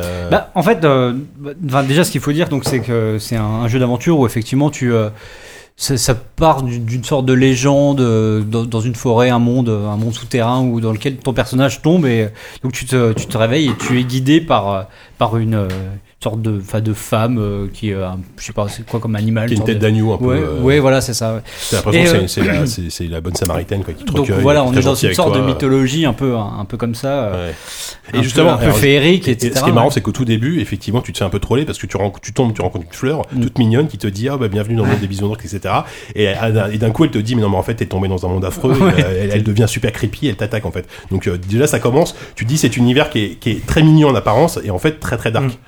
Ouais, bah c'est la particularité du jeu, c'est effectivement euh, son cette espèce d'univers euh, plein de rencontres assez euh, assez burlesques. euh, on est par moments dans du, presque dans du Burton, on est dans des dans des dans des trucs euh, assez étranges. Après, euh, moi je dois reconnaître que je suis pas hyper sensible à, à, à l'humour en fait qui se dégage du jeu que je trouve assez lourdingue. En fait, il est, qui est aux frontières du méta en fait Mm. de temps en Ouais, c'est temps. très méta. ouais. On va, on va te faire une blague euh, façon lieu commun du jeu vidéo. euh, bah oui, euh, faut que tu appuies sur ce bouton-là, évidemment, À un machin. moment, tu dois pousser un rocher, Tu à pas trop, Zelda justement, Ouais. et le rocher se laisse pas faire. Oui, Euh, voilà. Bon, ça encore, ça, Oui, ça, ça, c'est ça- drôle, ça, ça. pour le coup, c'est assez drôle, mais je trouve, enfin, ça se délite un peu. Enfin, moi, j'ai j'ai pas trouvé ça très, très, très, très, très drôle. Dis non, quoi. Ouais. Après, pour, pour revenir juste, euh, donc au au niveau des, des combats, la particularité, en fait, c'est que dès le début, on te, on te, on, on te vend un truc, euh, le concept de l'amour. C'est assez marrant, ça. C'est, c'est, c'est- ça apparaît dans le jeu indé. On a, on avait fait un jeu avec Il y a Oupi, euh, ouais. Lovers in a Dangerous Ah oui, Space ça, c'est Time. voilà, qui est, qui est un jeu comme ça qui est sorti sur le, sur le Xbox Live. euh, qui Sur un- Steam aussi, il me semble. hein. Ah bon Ah ouais, Oui, sur oui, Steam oui. aussi, ouais. Et euh, où, où voilà, où en gros tu, tu es une sorte de combattant de l'amour dans un, dans un shmup. Et là, là, en fait, voilà, c'est- l'amour est central dans le jeu. Moi, j'ai trouvé ça. Au début, je trouvais ça assez mignon parce que, effectivement, le- de- au, au niveau Au des début combats. seulement, après t'as trouvé ça niais, c'est ça? Minier Non, non, c'est- c'est c'est pas niais. C'est c'est- c'est- Non, c'est c'est jamais pas niais niais du en tout, fait. c'est jamais C'est niais. c'est- c'est- en fait, c'est un humour particulier, mais c'est c'est- c'est- c'est- c'est- c'est pas niais du tout. Mais, euh, mais en fait, les, les combats, c'est pour ça qu'on parlait un peu de RPG japonais, c'est Ouais. qu'il y a vraiment ces, Shin ces box de menus. Tensei, ouais. Ouais, ouais, ouais, ce, Avec côté attaque, dialogue en euh, fait. Ouais, Il y a un côté dialogue avec, avec tes ennemis. ouais. avec Oui. l'ennemi et ça, ça donne souvent des situations euh, assez débiles. Moi, je, tout à l'heure, là, quand je jou- jouais, j'étais face à, c'était un chien, je crois, et, euh, et le, j'avais le choix entre donc faire une attaque ou euh, lui parler. Et de, à l'intérieur de la section parler, il y avait euh, pet. Genre, je pouvais le Hmm. pet et euh, le chien en fait comprenait pas ce qui se passait. Il disait oh, mais il y a quelqu'un qui, euh, qui, qui est en train de me pet. Je sais pas comment euh, me câliner, quoi. Me caresser. Qui me- ouais, me, me cajoler. euh, et il comprenait pas. En fait, ça faisait partie du combat. Et Voilà. en fait, ça l'affaiblit, ça affaiblit l'ennemi Ouais, voilà, qui ça, après ça, peut, ça a euh, sur le. voilà. so- Soit contre ça l'énerve et il va te faire une attaque en plus, Voilà, plus, ça. plus puissante. Donc ça, ça, c'est la particularité du, du combat. Après, euh, je pense que, enfin, t'es allé plus loin que moi, JK. Je pense qu'il faut parler. Effectivement, l'univers a, a- a quelque chose d'a- d'assez, euh, d'assez étrange. C'est et, Alice au euh, des merveilles, hein, l'univers. Enfin, ouais, euh, voilà, il y a un côté- il y a un côté des complètement ouais, mais, euh, euh, T'es un peu creepy par moment, euh, même je sais pas, il y a- il y a, par exemple, il y a deux squelettes comme ça qui ont une relation un peu bizarre, Bah, qui vont faire des frère, blagues un peu. Ouais, voilà. euh, Et euh, bah, je sais pas, je, moi pour l'instant, je, enfin, je, je dois être à peu près à la moitié du jeu, j'imagine. Euh, Mais euh, je- j'ai du mal à. Enfin, ce, ce score métacritique Ouais. me, me paraît vraiment surévalué. Quoi. Parce que je, je, je vois. En quel, et je pense que ça va nous permettre de, de parler de, de l'ensemble de, de Ouais. cette, de, de- du ouais. Mm. C'est euh, c'est que euh, je. Moi, je suis pas forcément sensible à, ça, mais même en n'étant pas forcément sensible, là, je, comprends encore moins le succès de, de ce jeu-là qui me semble. Enfin, voilà, j'ai du mal à voir sa plus-value, quoi. Mais euh, revenons au cœur du sujet. Si... Oui, parce que effectivement, euh, donc je rappelle, c'est un jeu qui est dans la pure mouvance néo rétro, et on se demande est-ce que ce jeu aurait eu euh, d'aussi bonnes notes avec un- une autre réalisation, tout simplement. Est-ce que, est-ce que là, de jouer effectivement sur cette film nostalgique d'un jeu qui ressemble à Mother, qui ressemble à Zelda, euh, c'est hyper facile. Enfin, c'est hyper facile. En même temps, le jeu pour moi est très bon. Il mérite sans doute pas le score de 80, enfin le score qu'il les scores qu'il a eu dans la presse, euh, mais le jeu est très bon. Donc du coup, Bah, si tu veux, pour moi, c'est déjà un double problème. C'est Ouais. est-ce qu'aujourd'hui, avec une réalisation moderne, il aurait eu ces scores-là? Est-ce qu'à l'époque où il aurait pu sortir, genre euh, sur 8 bits ou comme ça, est-ce qu'il aurait eu du succès tout court, quoi? Est-ce qu'il aurait pas été noyé aussi dans la masse Bah après, ce qu'il faut dire, c'est plus, euh, qu'aujourd'hui, il est sans doute fait comme ça pour une histoire d'économie de moyens. Euh, Ouais. Peut-être ils peuvent pas Bah, le faire autrement, les gens qui C'est peut-être un choix, Ça sent le aussi- RPG Maker à à fond. Bah, quoi, voilà, c'est RPG Maker, mais, mais bon, ouais, oui, ça aurait pu être fait sur RPG Maker. pas.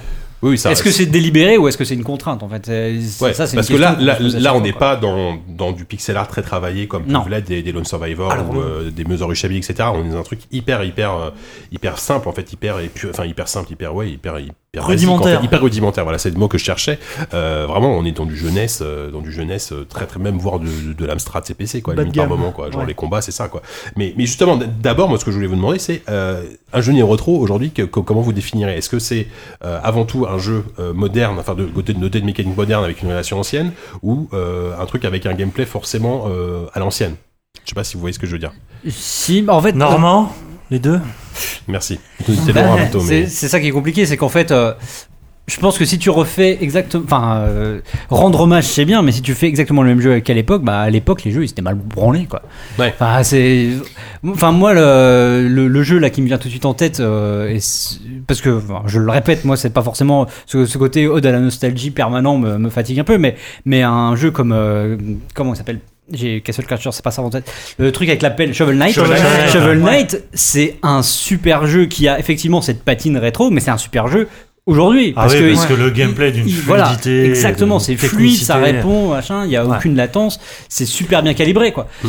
Euh, je- mais je pense pas que ce jeu-là aurait pu sortir euh, à l'époque parce qu'il aurait Bah, pas c'est beaucoup forcément mieux eu. foutu qu'en Megaman, tu vois, par exemple. Voilà, c'est exactement ça. Ouais, je pense- il est beaucoup plus riche en tout cas, donc. euh, Ouais, Il faut distinguer ce qu'on disait tout à l'heure, ceux qui ont fait ce choix artistique et euh, de gameplay délibérément ou par, un manque de moyens. Mm. Je pense que déjà rien que ce- cette différence-là euh, influe vachement. euh, Ouais, c'est ça. Est-ce que les mecs se disent je vais faire du rétro parce que c'est vendeur ou est-ce que je vais faire du rétro parce que c'est facile à faire quoi Ouais. Déjà, Euh, rien que là, tu parles dans deux démarches complètement différentes. Oui, Oui. Il y a aussi la troisième voie, c'est je fais du rétro parce que c'est parce que c'est mode ça, quoi. ouais, parce que c'est Oui, parce Oui. que c'est parce que c'est vendeur. Ouais, J'ai- ça. parfois j'ai j'ai l'impression que c'est devenu assez compliqué. Alors j'ai malheureusement pas de, de contre-exemple, mais peut-être que euh, évidemment celui-là, le jeu dont vous parlez, j'ai déjà oublié le nom, machin Tile. Undertale. Undertale, merci. Undertale est peut-être un, un contre-exemple. J'ai l'impression qu'aujourd'hui, c'est on est quand même à un moment où ça a l'air compliqué d'arriver à dire du mal d'un jeu néo-rétro au risque de passer pour une grosse brute sans cœur et sans goût. Tu vois, c'est c'est c'est c'est un peu comme euh, euh, le- la suite de Ico, c'était Shadow of the Colossus. C'est un peu Mm. comme Shadow of the Colossus, le, le jeu que personne ne peut ne peut critiquer et où chacun se, se sent obligé à un moment euh, de, de se lancer dans des involés lyriques quand on parle d'un jeu pareil, Euh, au ouais. risque de passer pour un gros enculé. Bah, alors que ça. alors Non, mais- non, mais- Ah, mais- Là, je suis entièrement. enfin, le gros enculé, je suis pas sûr, mais je suis, je suis assez d'accord avec toi. Alors que bon, pour moi, Sh- Shadow of the Colossus, c'est sans doute un jeu extraordinaire sur plein de points. Il a c'est des un jeu très mal branlé sur plein de trucs, quoi. Oui. Ouais, Euh, c'est vrai. Les caméras, la maniabilité, euh, Ouais, ouais. putain, enfin, moi, moi, ça va. Non mais je, vois ce que ça veut dire, c'est qu'effectivement il y a une sorte de, consensus. C'est dur de dire du mal de- d'Undertale parce que bah déjà parce que quand tu vois les scores tu te dis bah, forcément aura- ça t'as l'impression que ça vient de toi ouais. Et, euh, et effectivement je pense que si t'en dis du mal tu passes pour, pour un réac euh, tout immédiatement quoi. Il y a aussi le fait que euh, est à un moment où il y a une espèce de course à la à la, la, la reconnaissance du, du, du jeu vidéo comme média artistique. Mm. Enfin bon moi personnellement le besoin de reconnaissance euh, ça me saoule un petit peu. Mais euh, et ça passe aussi à travers euh, l'utilisation de ce genre de porte-étendard qu'il ne faut surtout pas abîmer parce que ça, ça dessert la cause quoi. Oui, après, faut pas donc euh, jeter. euh, Non, bien tout- sûr. dans- tous les œufs dans le même panier. Euh, Il y a un truc qui est aussi intéressant dans le néo-rétro ou le- peu importe le, le label qu'on lui colle, mais euh, c'est des jeux qui, de- qui deviennent intéressants à partir du moment où ils essaient pas forcément de reproduire une- un graphisme. euh, ou euh, une histoire ou un gameplay, mais plutôt des, des histoires de contraintes. C'est-à-dire que effectivement, il y a ce côté un peu, euh, c'était mieux avant parce que c'était mieux avant parce qu'il n'y avait pas de didacticiel, machin et tout ça. Le joueur était moins pris par la main et du coup il y a certains jeux, euh, bah, Lone Survivor c'est ça quoi, c'est revenir à un peu à une espèce de, de racine du survival horror, Mhm. Euh, mais même White Knight hein, dont on avait invité le, le, le, Oui. le directeur. Bah là, Euh, là, on est dans les rétro, mais plus que pour le son. Pas, pas sur l'aspect graphique, mais clairement sur les mécaniques Ouais, de ouais, jeu, ouais. il y a vraiment. Ah oui. Mais c'est pas pas essayer, c'est vraiment revenir à, à, à- à- quelque chose de. fondamentaux, quoi. Enfin, Ouais, et de, de, de, de poser une- un état des lieux du gameplay tout en se disant, mais c'est pas forcément parce qu'on revient dans le passé que c'est arriéré. Au contraire, ça peut être très évolué, euh, un une contrainte de gameplay. Je veux dire, c'était vachement intéressant aussi ce que nous disait Aurélien Regard par rapport aux jeux de course futuristes Ouais. et tout ça.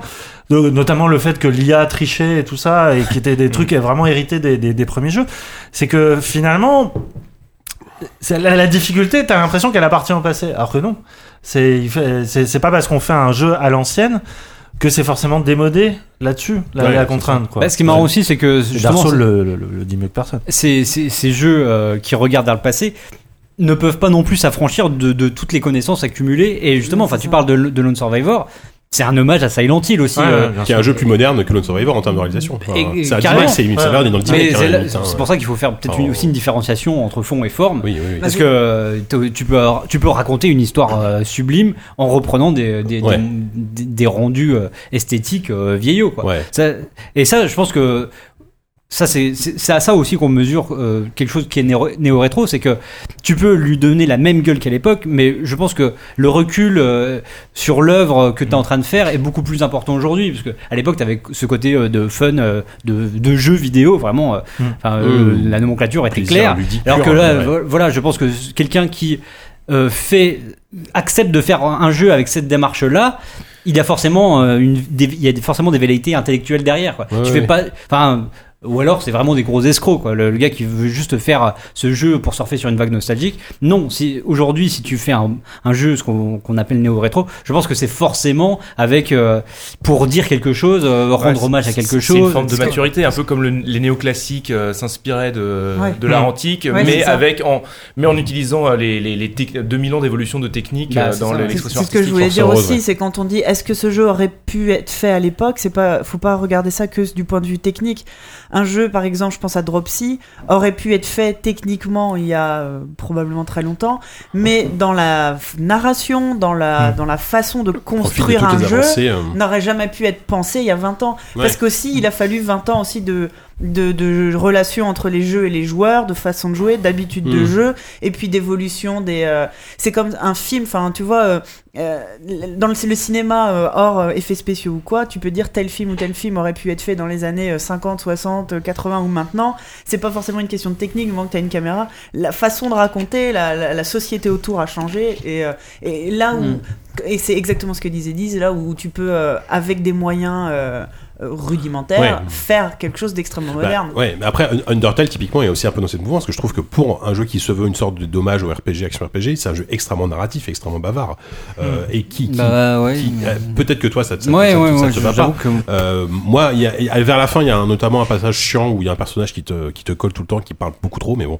Euh, et là, moi, je trouve qu'effectivement, sans, sans les, sans le- l'évolution de la narration au jeu vidéo, euh, Undertale aurait été hyper différent. Ça, c'est, évident. Bah ouais.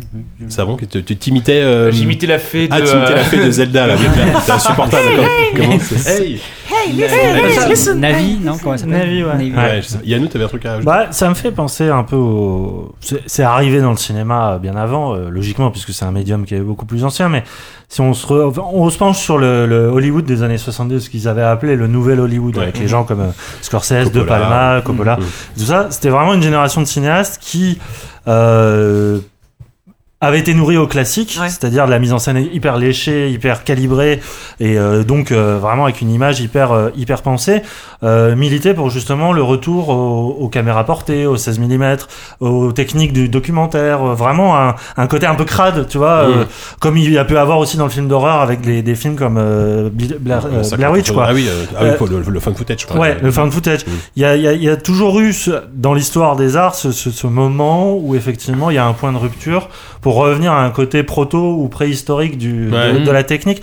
Et, de- et, le, et euh, au moment du cinéma, c'était vraiment la, ça coïncidait avec la période euh, sociale de changement, avec la guerre du Vietnam et tout ça, et mai 68 et voilà la- les évolutions Et des mœurs. Du coup, ouais. Et là, est-ce que ça signifierait pas aussi, parce que là on est peut-être encore un peu trop proche, Mhm. euh, faudra voir dans, dans 10 ans, avec le recul qu'on aura, est-ce que finalement le, ce, cette euh, rétro... euh, compatibilité. ouais, retour ouais, rétro, c'est j'ose ouais. dire, mais euh, ce retour finalement à la base, au, truc un peu crade, un peu euh, voilà à l'ancienne, euh, n'est pas aussi porteur de pas forcément de, de discours militants comme c'était à- dans les années état de la 70 société mais actuelle, il y a un côté rassurant, peut-être.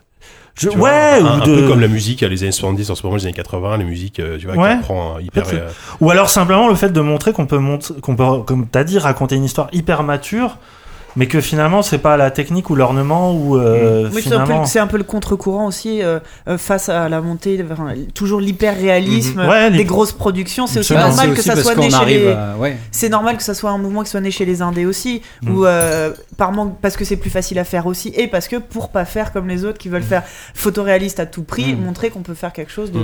Mm. Après, Capcom l'a fait, par a été un des premiers de le faire. C'est en 2008, il y a Mega Man 9 qui est sorti. Ouais. Je veux dire, à l'époque, on s'est dit, mais qu'est-ce que c'est que ce truc? Pour- Comment hein? ils osent faire ça, quoi? Ouais. Et euh, au final, ça, ça montrait que Ouais. voilà, il y avait quand même. un- Évidemment qu'il y a le Ah côté ouais. nostalgique parce Ah qu'aussi les, euh, les créateurs d'aujourd'hui sont les anciens euh, enfants qui ont joué à ça. Bah, et oui, voilà. T'as toujours Enfin, ce côté un peu euh, Madeleine évidemment, Mm. mais euh, je pense que c'est un peu plus profond que ça. Ouais.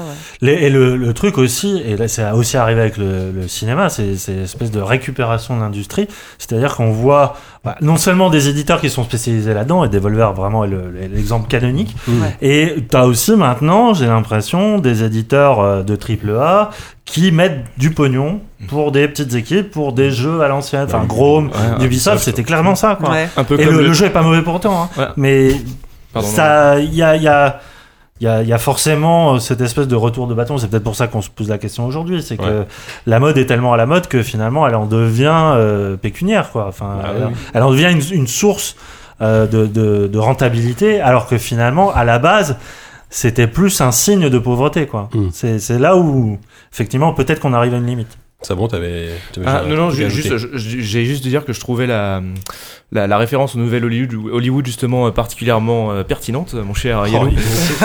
Parce que euh, c'est vrai qu'une autre des racines du, du nouvel Hollywood, ça a été euh, la récupération par euh, les, les studios américains en mal de, de, de, de projets rentables euh, de ce qui se faisait à ce moment-là en, en France et en, en France en particulier, en Europe en général, avec euh, bah, la nouvelle vague La chez nouvelle nous, vague, ouais. avec un, un des propos peut-être un peu plus sincères, un peu plus engagés, des équipes plus réduites et, euh, et surtout une politique des auteurs, ce que n'avaient pas forcément les États-Unis euh, à ce moment-là.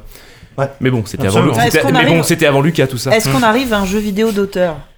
Ça, Bah, pour moi, Je pense qu'il a toujours existé. moi, moi, mais- oui, voilà. Ouais. Puis, par exemple, moi, j'ai- un exemple. Est-ce que ça euh, s'était perdu plutôt en ouais. fait Peut-être. Est-ce que ça oui, revient Peut-être, oui. Bah, moi, j'ai un exemple d'un jeu un peu, enfin, qu'on pourra qualifier d'auteur et surtout qui est, tr- est néo-rétro purement dans son réalisation, mais qui effectivement n'aura pas pu voir le jour à l'époque, c'est Papers, Please, par exemple. Ouais. Euh. Papers, Please, euh, en termes de mécanique de jeu et d'idées de narration, etc., t'aurais jamais vu ça à l'époque. Enfin, euh, Bah, pas. ou euh, même Her Story.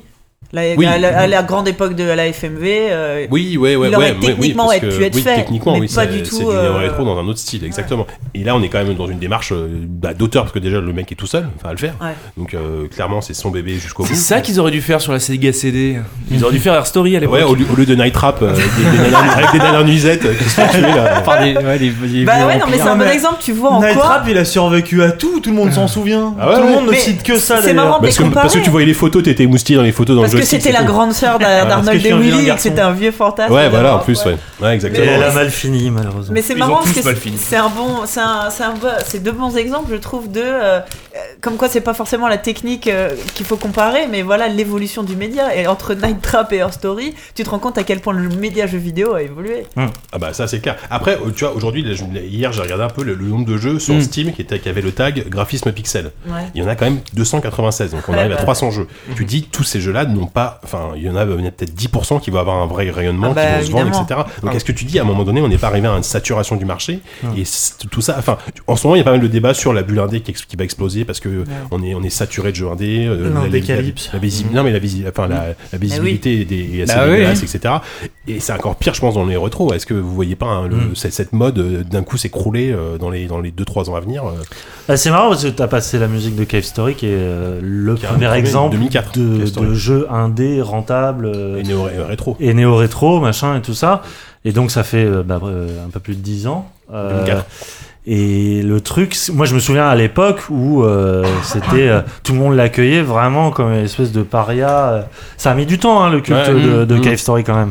Et finalement, effectivement, aujourd'hui, comme dit Savon, c'est très mal vu de dire de, mal. de, de- ouais Dire du mal de dire du Story, mal de, de Cave Story ou de de toute cette Oui. mouvance là après parce que- à raison parce que souvent les jeux sont très bons quand même Euh, oui, puis il y a ce même côté s'ils un peu artisanal, euh, tu vois, Ouais. t'as l'impression. C'est plus facile de taper C'est sur toi, que, que, que taper sûr, sur ouais. un, un mec qui fait ça. Ah, surtout un pigiste, je veux dire.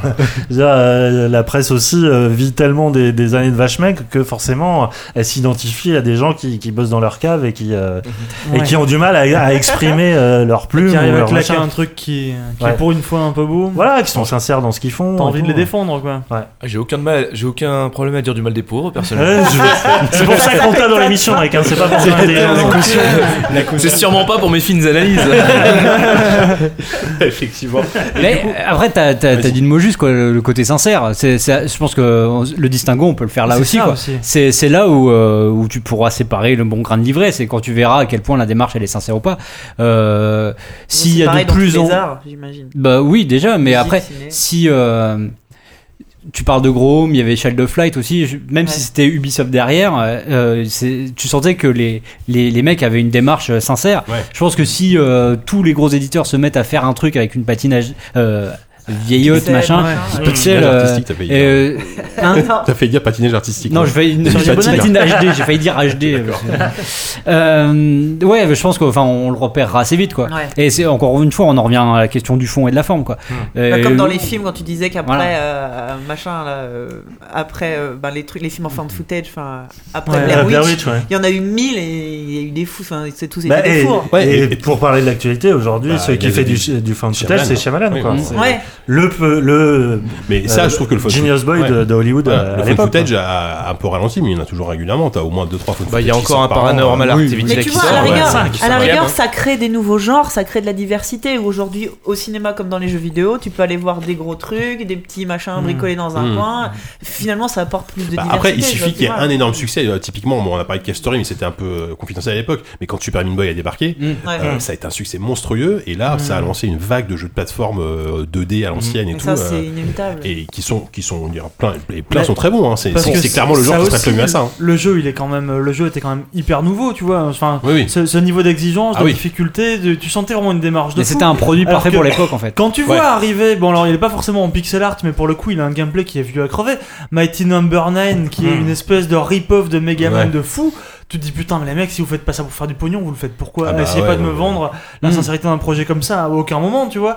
Et là vraiment, c'est pourtant le truc est pas Là, ils tentent encore un truc différent. Eux, ils font un truc avec une gueule un peu nouvelle, mais un gameplay hyper vieux. C'est. Ouais, je suis pas sûr que ça- le ça, meilleur des deux c'est- mondes. c'est pas Alors non, solution. eux, ils ont pris un peu, Ah ils, prennent double voilà, ce, tarif. qui a, j'ai ce qui a- l'impression. ce qui a fait le succès d'un Meat Boy, c'était le gameplay effectivement hyper précis, puis le côté tu meurs, tu recommences tout de suite.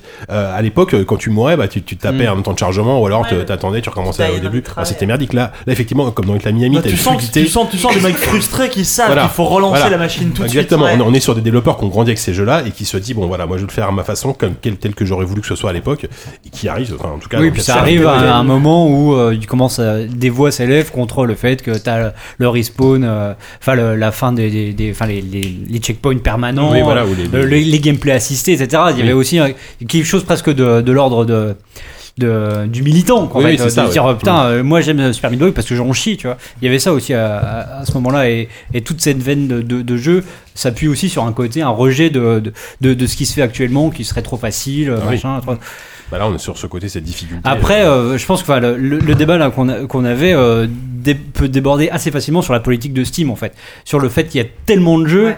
euh, que t'arrives pas forcément à voir où, où Bah là, sont les bons, où sont les pas bons. voilà. Tu as certes euh, le- le- la note des utilisateurs, je sais plus comment ils appellent ça Mhm. sur Steam, là, machin. Mais, euh, mais malgré tout, euh, le, le fait que Steam accepte tout et n'importe quoi, t'as aussi un. C'est difficile de, ouais, voilà, de faire ça, le tri. ouais. Quoi. et tu- euh, Pourtant, il- il- enfin, on peut pas leur nier. Plus près du une micro, cer- ça va. Pardon, on peut pas leur nier une certaine volonté de faire des efforts pour essayer d'accorder de la Bien sûr. visibilité à ces jeux bah, euh, les justement, ah, comme ça mais avec le. qu'il y en a le- tellement maintenant. mais il y en a tellement. Enfin, au bout d'un moment, tu peux, tu peux rien faire quoi. et là typiquement quand quand t'as 50 sorties euh, par semaine. euh, Justement, là, donc je disais qu'il y a à peu près 300 jeux. Là, par contre, j'ai j'ai la liste des meilleures ventes euh, de jeux dans le style rétro euh, pixel. Mhm. Bon, le premier c'est Broforce, il vient de sortir, donc euh, Yeah. j'imagine que voilà. Bien. Après, t'as Duck Game, je sais pas ce que c'est, je, je n'ai pas trop entendu parler. Duck Game Duck Game. Duck Un Game. jeu des canards, voilà. Et c'est marrant, c'est par contre, après dans le top 10, t'as Papers, Please qui est sorti il y a, voir. qui est sorti il y a je sais pas combien de temps, t'as Shovel Knight, t'as Ouais. Lufthansa, Super Meat Boy, Hotline Miami. Ouais. C'est dans le top 10 quoi. Bah, comme que- quoi, quand les quoi, jeux sont bons. Ah oui, mais euh, ce qui montre aussi ah, que. Ils ont eu plus de temps pour se vendre aussi. hein. Et une visibilité offerte par un éditeur Parce que si- derrière. s'il faut, il y a des trucs qui sont encore c'est meilleurs. c'est là tu dis que, le mec bah qui fait son RPG, son truc, son RPG Maker de tout seul, qui le sort comme ça, même sur Steam, il a aucune visibilité, il a aucune chance de se faire voir. L'air de rien, un jeu, je sais pas, euh, genre Crypt of the Necrodancer, euh, qui est un jeu que, que moi personnellement j'ai adoré. Ouais. C'est un jeu euh, qui est fait par un tout petit studio euh, qui n'aurait jamais eu, à mon avis, aucun retentissement s'ils n'avaient pas été poussés par, euh, par Clay Entertainment, en fait. Hmm, qui ouais. était, c'était, c'était développé par un studio de potes de Clay Entertainment. Et moi, je me souviens que ayant, euh, ayant acheté, je sais pas, j'ai déjà Don't Starve et Don't Starve Together, je sais plus lequel était, euh, bref, à l'époque, on s'en fout. Et en fait, Clay a envoyé une newsletter. J'ai reçu une newsletter pour dire, hey mec, Crypt of the Necrodancer, c'est cool, il faudrait que tu y joues parce que personne va t'en parler. Ils avaient fait un truc hyper, hyper spécialisé. Ces mecs-là, c'est nos potes, il faut, il faut que tu essayes ça. Et effectivement, j'ai essayé ce truc-là et c'était dingue. Mais je me dis, si jamais ce jeu-là aurait pu passer complètement inaperçu. S'ils n'avaient pas, s'ils avaient pas eu ce- cet appui-là, quoi. Et puis après, tu as la question de la personnalité, c'est-à-dire que quand tu regardes un le succès d'un jeu comme euh, Out There, euh, donc de Miklo, euh, ça s'est fait en partie sur euh, la figure de Fibre Tigre et notamment le fait que c'est un excellent communicant et que euh, Oui. tout le monde non c'est Ah bah, de, de, de quoi ça Oui, bah oui. Mais euh, il y, a- il y a aussi ça le truc c'est que finalement euh, Et qu'il a une très belle surface pro. Non, non, non, non, c'est c'est j'aborderai pas ce thème-là. Mais le, le, le fait est que euh, tu as aussi On a déjà fait la blague en fait. euh, avant dans le la, survivance des Désolé. indés vient aussi et euh, bah, JV peut être en- le témoin de ça. C'est la survivance tient aussi à une bonne utilisation des outils de com qui ont aussi évolué. C'est-à-dire Survivance, que t'es sûr oui, bien sûr, ouais. Euh, survie, si tu préfères. Oui, oui. Mais Euh, le, le fait est que souvent les indés qui réussissent sont des indés qui savent utiliser le médium et savent comment parler communauté euh, ça, à un public. J'imagine que je, je pense à la musique particulièrement, au monde de la musique où ça doit être exactement Ouais. pareil. Ouais, Ou ouais. si t'as pas de maison de disques, ou si t'as pas, enfin, où il doit y avoir un milliard de mecs qui font de la musique, euh, qui mettent Mm. leurs trucs sur internet, il y en a combien qui ressortent C'est pareil avec tout ce genre de Mm. d'art. euh, Ouais. enfin, Bah après, du coup, la question qu'on se posait, c'est est-ce qu'on n'a pas marre du néo-rétro Mais en fait, non, j'ai pas l'impression. En fait, ça dépend de, ça, ça dépend de, de ce que, de, de, de quel propos ça sert et est-ce que ça sert le propos en fait. Bah, bah, si tu- la, oui. la partie mode. Le fait, les mecs qui font ça parce que c'est la mode vont finir par arrêter quand ça sera plus la mode. Quand, ça- ouais, quand ils toucheront pas de pognon. Bah voilà, hein. quand ça marchera pas, ceux qui font ça parce qu'il y a une vraie démarche derrière, ils continueront à le faire. Hmm. Donc, Giga, quand ce n'est pas une fin, ce n'est pas un problème. Oh putain, c'est tellement beau ce que tu dis. T'aurais pu me demander ça il y a Oui, c'est vrai. ouais. Et du coup, là, moi, j'ai noté, serait épargné une demi-heure de dossier. j'ai noté une, une, une On poignée pour, des émissions de 20 minutes pour et ça, terminer. ça J'ai noté une poignée de jeux, euh, bon, estampillés néo-rétro qui vont sortir, donc ils sont, sont à surveiller. Bon, évidemment, il y a Mojo Russia Beats, mais Modern Russia on va Blitz, pas reparler. euh, voilà, et on- qui pour on- le coup salue, est euh, extrêmement euh, moderne dans son Ouais. gameplay, Et dans son approche. Même, visuellement, c'est c'est lui qui a très c'est travaillé. du faux rétro. Encore chez, encore chez Devolver, encore une fois, il y a Hater, qui est, euh, qui est pour le coup un jeu avec des mécaniques très modernes, puisque ça s'inspire de Dark Souls, mais une réalisation euh, De Diablo, euh, ou de Diablo, ouais. Un Dark Souls, deux, mais. Diablo, on en a déjà parlé, mais les gens n'arrivent pas à comprendre ce que c'est comme jeu. C'est C'est assez compliqué à expliquer, mais- E-I-T-R, Ouais, c'est ça, parce que. Voilà, c'est ça. Pas confondre avec Hatred. Oui, c'est ça. Alors non, Moi j'ai noté, j'ai noté aussi un jeu que j'aimerais vraiment voir plus, c'est The Last Night, euh, le Mm. jeu cyberpunk là, des, des frères Soray. Euh, pour le moment, à part des gifs animés magnifiques, Oui, on n'a pas vu grand chose, mais alors les gifs animés, ils envoient du steak, mais vraiment quoi. S'il faut, c'est un jeu de animé. tu sais pas encore, mais il va falloir que tu les remettes comme des dominos, tu vois, dans l'ordre pour ça, ouais. former une scène. Non mais leur ambition est folle. Tu vas sur leur site, ils veulent faire un jeu en monde ouvert à la flashback avec des avec différents euh, donc euh, différents univers liés par des hubs. Et mais ils vont mettre 10 ans à le sortir. Enfin s'ils sont vraiment que deux à le faire. euh, Bon en tout cas si vous voulez venir un jour les, les frères Soré, vous êtes les bienvenus. Euh, nu- euh, J'ai noté Nuclear Throne, Nuclear Throne.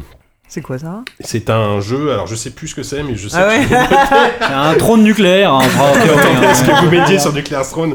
Mais ça a l'air très bien. Donc je, je conseille lecteur D'accord, à- à super. aller le Je vais arrêter de poser des questions. Et, euh, et aussi également Enter the Gun Gun qui est, euh, qui est Le The Gun, C'est the Gun du Jar Jar Gun, Binks. entrer dans le Gun Gun. C'est dégueulasse. Enter the Gun Gun. Euh, c'est encore un jeu Devolver. D'ailleurs, pour le coup, on parle beaucoup de Devolver, mais bon, ça fait obligé. Bah, Je crois que tout le monde va se rendre compte qu'on finit par devenir des dévolvers sexuels.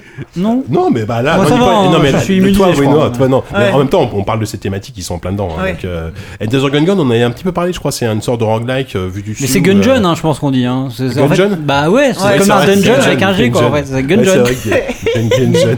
Gungeon, pardon. Ah. Navrant. Ah. T'avais aussi bien préparé ce dossier que t'étais allé euh, voir Deus Ex en fait. Un Je peu- suis pas allé voir Deus Ex. Of J'ai vu la très haute Game Cult et ça- C'est sa carrière. Donc Enter, Enter the Gungeon, ça a l'air, ça a l'air plutôt sympa. Bah, D'ailleurs, c'est disponible en early access depuis un petit moment, donc euh, c'est à surveiller. Euh, vous avez pas d'autres jeux comme ça qui vont sortir, qui vous vient pour terminer Est-ce qu'on peut parler bah, peut-être de, de Too Dark? En fait, euh, Ah bah oui. Bah, Ah bah d'abord, oui. Ouais, on, en parle à chaque fois. On en parle à chaque fois, c'est vrai, mais. Ah, euh, c'est vraiment qu'on en a pas parlé. Bah, là, là, là, on est vraiment dans. Ah bah dans cette démarche. Ouais, et en même temps, On en il parle à chaque fois parce qu'il y a- il y a un truc nouveau dans les mécaniques. hein. Il a des velléités Ouais. quand même à vouloir travailler une technologie Mmh. euh, C'est vrai. bon, qui est déjà existante. Mais qui est moderne. Mais Enfin, euh, qui est nouvelle. dans ce qu'il nous a dit, il était quand même très dans l'expérimentation, donc Mhm. l'innovation. Bah, il, refait de la, de la 3D vue de dessus de la avec, des- 3D. avec des petits Oui, c'est personnages en voxel, voxel. voxel, ouais. Ouais, mais c'est de la petits 3D personnages avec en un rendu 2D. C'est Avec assez. tout euh, Ouais, vraiment euh, genre euh, les pixels sont des voxels quoi. T'as des mecs vraiment bâtis en 3D. C'est très curieux en fait comme comme rendu graphique. Mais après il a il a un jeu qui est un peu je sais pas mi, mi aventure mi euh, ça me faisait penser à comment il s'appelle ce jeu là. Euh, Pix, euh, Pix the Cat, je sais pas quoi, où t'allais chercher des, où t'allais chercher Ah des oui. souris et tout. Là, tu fais ça avec des. oui, ouais, Non, mais il si y, a- y un petit ouais, truc comme ça entre un jeu de survie et puis euh, Pix the Cat où tu vas chercher tes souris. Ou petit tu jeu- vas un chercher petit jeu de réflexe. ouais. Des canards, c'est des canards c'est des Pixel canards. C'est un Pac-Man, pareil. Mm.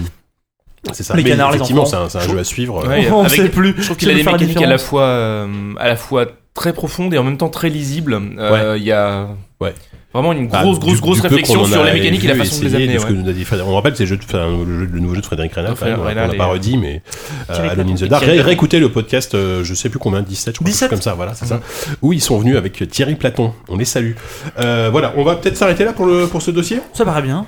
Et euh, bah, ça va être l'heure de passer Au blind quiz, test. Au blind test.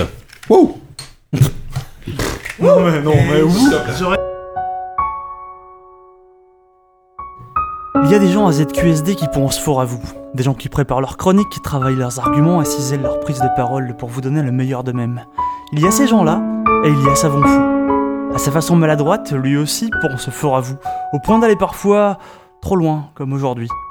On a vraiment essayé d'entendre les morceaux, mais on n'a vraiment rien entendu. Ce quiz a été un fiasco, les amis. Un grand et beau fiasco. Et ce fiasco, il est pour vous. Je sais pas comment on va démarrer ce quiz. C'est-à-dire, alors on vous explique euh, le making of un peu, c'est-à-dire qu'on vient passer 20 minutes. Euh, Savon a essayé de nous expliquer ce qui allait se passer. Tout ce que je peux vous dire, c'est qu'il y a le retour d'une bassine avec de l'eau Non. dedans. Ah non, c'est un Alors, saut, c'est- mec. C'est un saut, voilà, c'est beaucoup plus haut qu'une bassine. Savon, tu vas essayer d'expliquer euh, ce qui risque de se passer. Ça va être, mais là, ça se donne dans le genre connerie, mais là, je crois que tu, tu bats des records. Oui, ça ne pouvait plus durer. ça ne pouvait plus durer. Mes précédents quiz, euh, vous étiez trop heureux. Trop, trop joyeux, trop, trop serein. souriant. Je, je- je me souviens encore de des insultes. Ah, c'était un bon quiz, Savon. Ah, c'était pas trop dangereux, Savon. Ah, c'était pas trop con, Savon. Bref, c'est comme si j'avais perdu mon mojo et j'ai donc décidé de relancer les jeux aquatiques. Sauf que L'air de la, vachette. Sauf que cette fois-ci, je ne serai pas le seul à avoir la tête sous l'eau, mais vous, au contraire, je serai le seul à avoir la tête au sec. Alors, les- pour les, les auditeurs qui ne nous voient pas, ce qui est logique, puisqu'ils restent auditeurs avant tout, j'ai donc bricolé une sorte de seau dans lequel j'ai immergé des écouteurs imperméabilisés par mes soins. Autant dire avec du scotch. je- Hein, avec, en grosso modo du scotch et du et du, du tissu du comment ça s'appelle du du plastique de, du plastique de cuisson enfin du plastique euh, conservation euh, frigo quoi. Bref, c'est je, je vous mettrai les photos sur Twitter, vous verrez c'est adorable. Il y aura un tuto, on fera une petite vidéo tuto sur Chacun Twitch. votre tour, vous allez donc mettre votre tête dans le seau, puisque- tout simplement parce que le seul moyen de parvenir à entendre les morceaux que j'ai prévus pour vous sera de mettre la tête dans le seau pour avoir les oreilles suffisamment proches des écouteurs qui sont donc Même à Fort immergés. Boyard, ils ont pas ça, les mecs. Mais à Fort Boyard, c'est des petites bites. Ferait pas ça le père. Au- Autant. la boule, c'est Faut que j'ai- faut que j'ai- faut que j'explique. au- Bah, la boule, elle est morte, elle est morte du cancer, je te rappelle. la, la boule, si tu m'entends. Je crois qu'il est, il est mort en testant un, un quiz de savon. euh, La boule. cancer de la boule. Non, non, tu sors. Tu te noies, savon.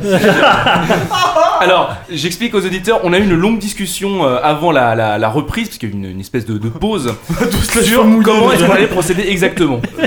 On dirait que sans Alors, on va oublier, on va oublier le bipartisanisme, hein, on va oublier les clans, on va oublier la, la course à la performance, on va oublier les points.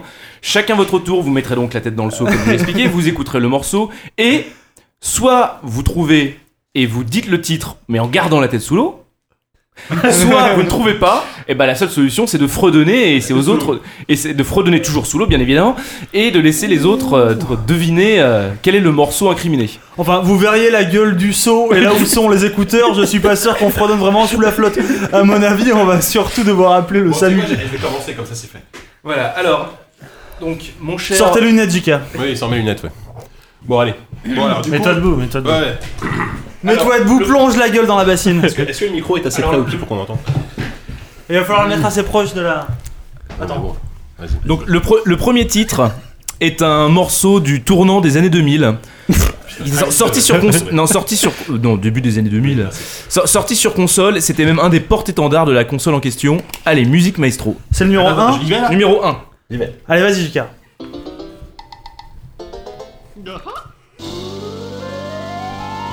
C'est Tom, c'est. Il fait. Il est déjà mort. Il a la gueule sous l'eau, je sais même pas ce qu'il arrive. J'entends rien. J'entends rien du tout, attends, je recommence. Ah, Attends, il est toujours en Attends, cours. je vais essayer de mettre les deux, mes deux écouteurs dans l'oreille. Putain, Putain, les deux écouteurs dans l'oreille, c'est Tom, pas n'importe quoi. Ils sont de deux côtés différents. Mais enfin.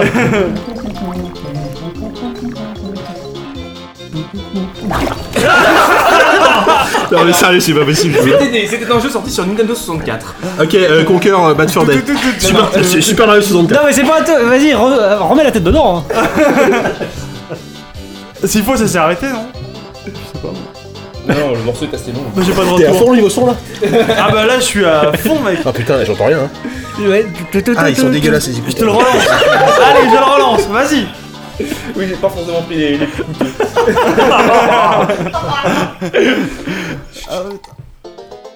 Voilà. C'est une sorte de vieille techno dégueulasse.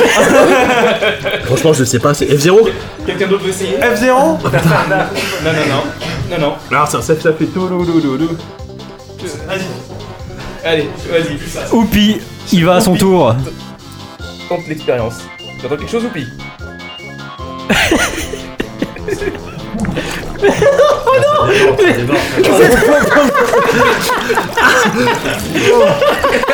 Je sens que t'es sur la bonne voie. Bordel de merde. On faut aller loin pour avoir cette putain de flotte. Pour avoir ces écouteurs dans les oreilles. Le truc a tourné, JK de ça. JK t'as fait ça comme un cochon, le truc a tourné comme un fou quoi. Je vais, aller- je vais essayer d'aller à droite.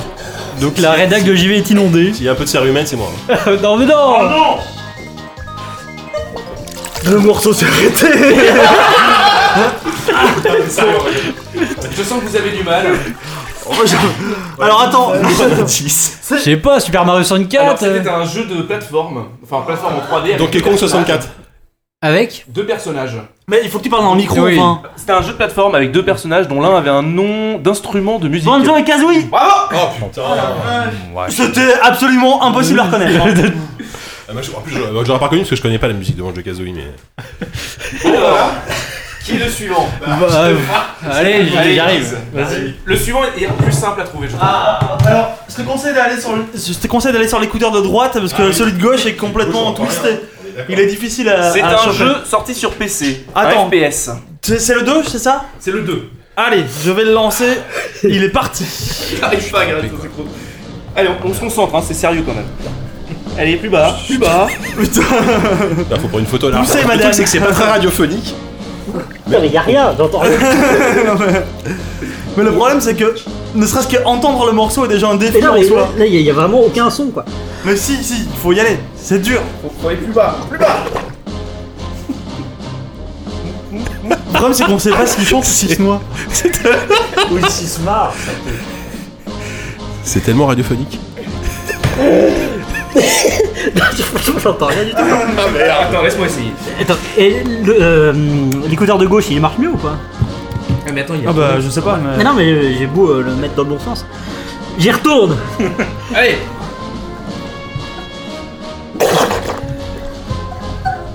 On a fait là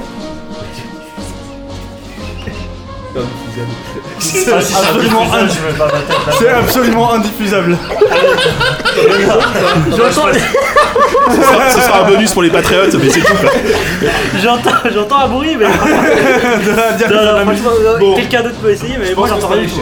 Bon, alors, indice, indice, indice. Et parle, parle près du micro. D'accord. Indice, c'est un jeu purement multi. Counter Strike, Quake non. 3. Non, non, Unreal Tournament, non plus. Euh, FPS multi FPS multi avec euh, des véhicules. au début des années 2000. Euh, non, pas au début des années. Ah non, 2000, Genre ça, c'est Battlefield ou un truc comme ça. Ah, t'es plutôt sur la voie là. Battlefield Genre, 2, euh, Non, 3, non, 4. non. non, mais non, mais non. C'est un Battlefield ou pas Oui Bah Battlefield 1942. Voilà. Non mais Non. sérieux, qui connaît cette musique C'est un- C'est encore une fois. Genre sérieux. non, je suis désolé, j'aurais pas pu. Je crois que je ferai un best-of des moments de ce quiz parce que c'est pas possible, hein, ça va être impossible à monter. Il va y avoir du montage, mais vénère quoi. Bon, qui d'autre, Yann Allez, le quatrième. Alors celui-là, c'est le plus simple de tous. Ah, Non, le troisième, le troisième, le troisième. Ça Non, diffuse pas, je vais pas mettre ma tête. Mais si, vas-y, attends, oh, oh, oh, ouais, ça va, tout le monde l'a fait. euh. Moi je veux bien. déjà mis, moi. C'est c'est- c'est le quatrième, ça que tu dis T'inquiète, on va, on va le diffuser, on trouvera un moyen. Oui, de toute façon. Alors, à droite, c'est ça Ouais, le 4. Ouais, le 4. 3, 2, 1, je suis parti.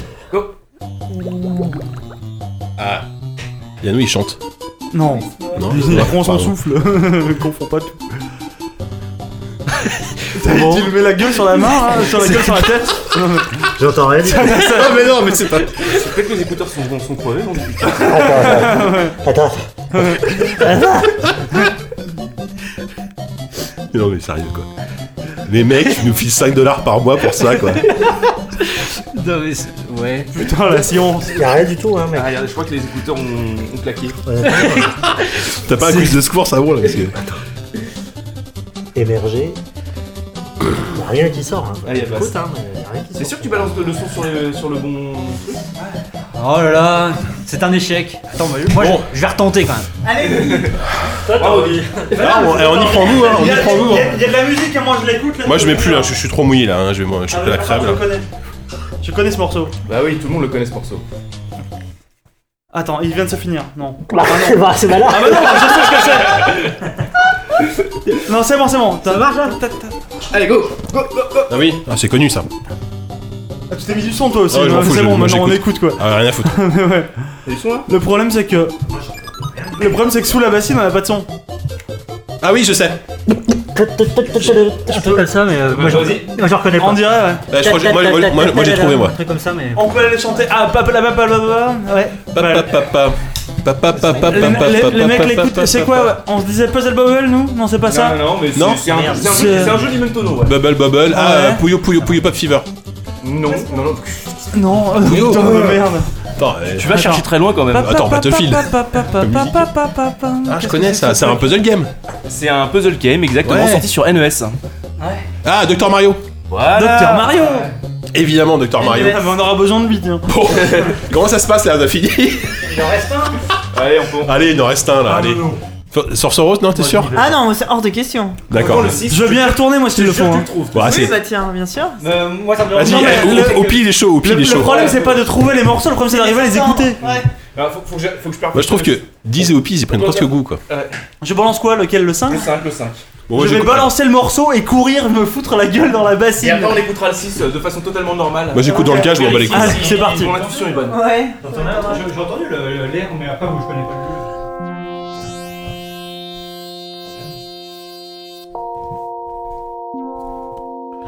C'est pareil, c'est quoi ça?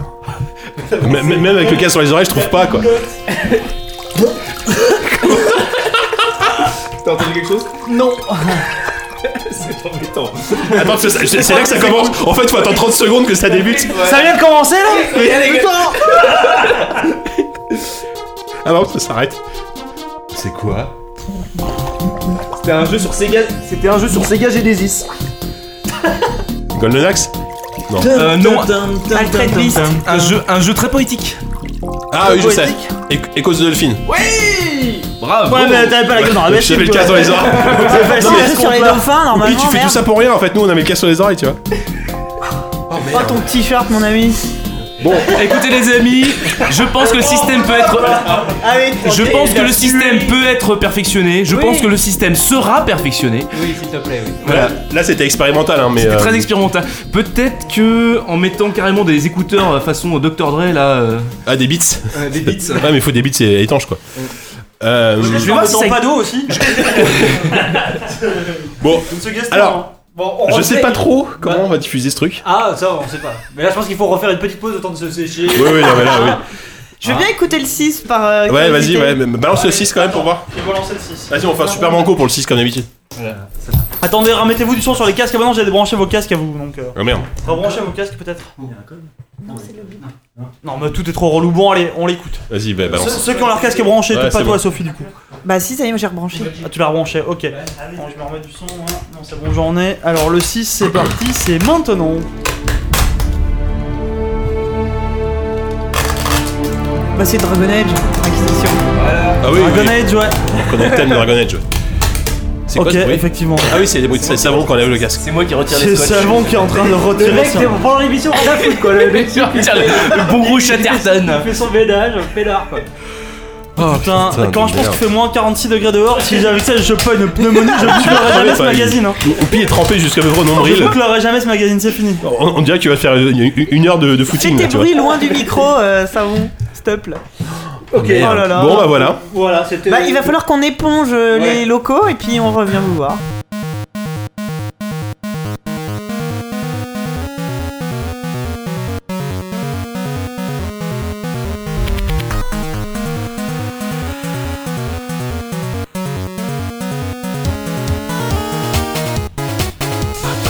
Passer aux critiques après s'être séché les cheveux, euh, sauf, sauf Oupi qui est un petit peu mouillé. Euh, Ouais, non, mais c'est c'est mon petit côté chien mouillé, ça j'adore. J'avais pas vu. magnifique. Euh, donc The Beginner's Guide et le jeu des auditeurs, ce sera Big Pharma. Euh, on va commencer par The Beginner's Guide. Euh, donc nouveau jeu de, de la personne dont j'ai oublié le nom. Davy Redden. Voilà, qui avait écrit euh, The Stanley Parable. C'est ça? Oui. Euh, alors, Réalisé j'ai- plutôt. J'ai pas très envie de le pitcher, donc si quelqu'un peut le faire à ma place, ça m'arrangerait. Alors, Merci Yannou. Mais sous l'eau. Feignasse. alors euh, comment résumer ça? On va dire que le jeu commence sur la voix off du créateur lui-même, donc David Redden, qui euh, a décidé de nous parler d'un créateur de jeu qu'il connaît, qui s'appelle Coda. Et, euh, et en gros, le- l'essentiel de The Beginner's Guide sera d'explorer euh, les créations de ce mec, puisque ce fameux Coda est plus un. euh, il a commencé euh, comme modeur sur euh, Counter-Strike, euh, voilà, et au fur et à mesure, il a euh, créé des espèces de niveaux à partir du moteur source. Et, euh, et voilà. Et en même temps, Raiden essaie de tisser un journal intime, puisque chaque morceau est, euh, est dans un ordre chronologique. Et, et il parle en même temps de sa relation avec ce fameux euh, Coda. euh, Coda, euh, dont l'état euh, serait reflété à travers les jeux. Donc tu as vraiment une ribambelle, si j'ose dire, de, euh, on va dire, c'est comme si tu allais dans un musée, d'un musée d'art contemporain et que chaque pièce équivalait à, euh, on va dire, un concept de gameplay à la fois extrêmement différent et en même temps traversé par les mêmes obsessions.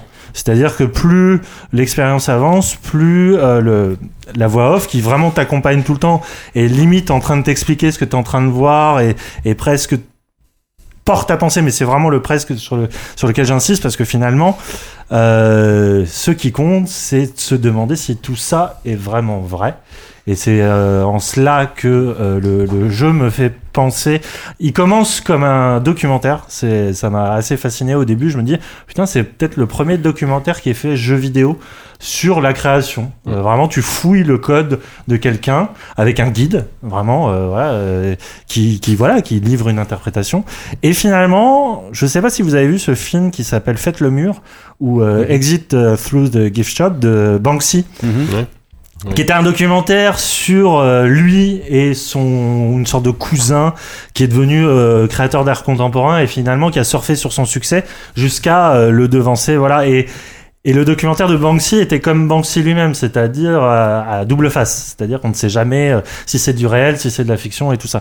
Et le Beginner's Guide est, est hyper intéressant là-dessus puisque finalement euh, Raiden parle aussi de ce que peut être un créateur, de ce que peut être l'interprétation, de ce que peut être finalement la question du succès, comment comment on peut gérer un succès.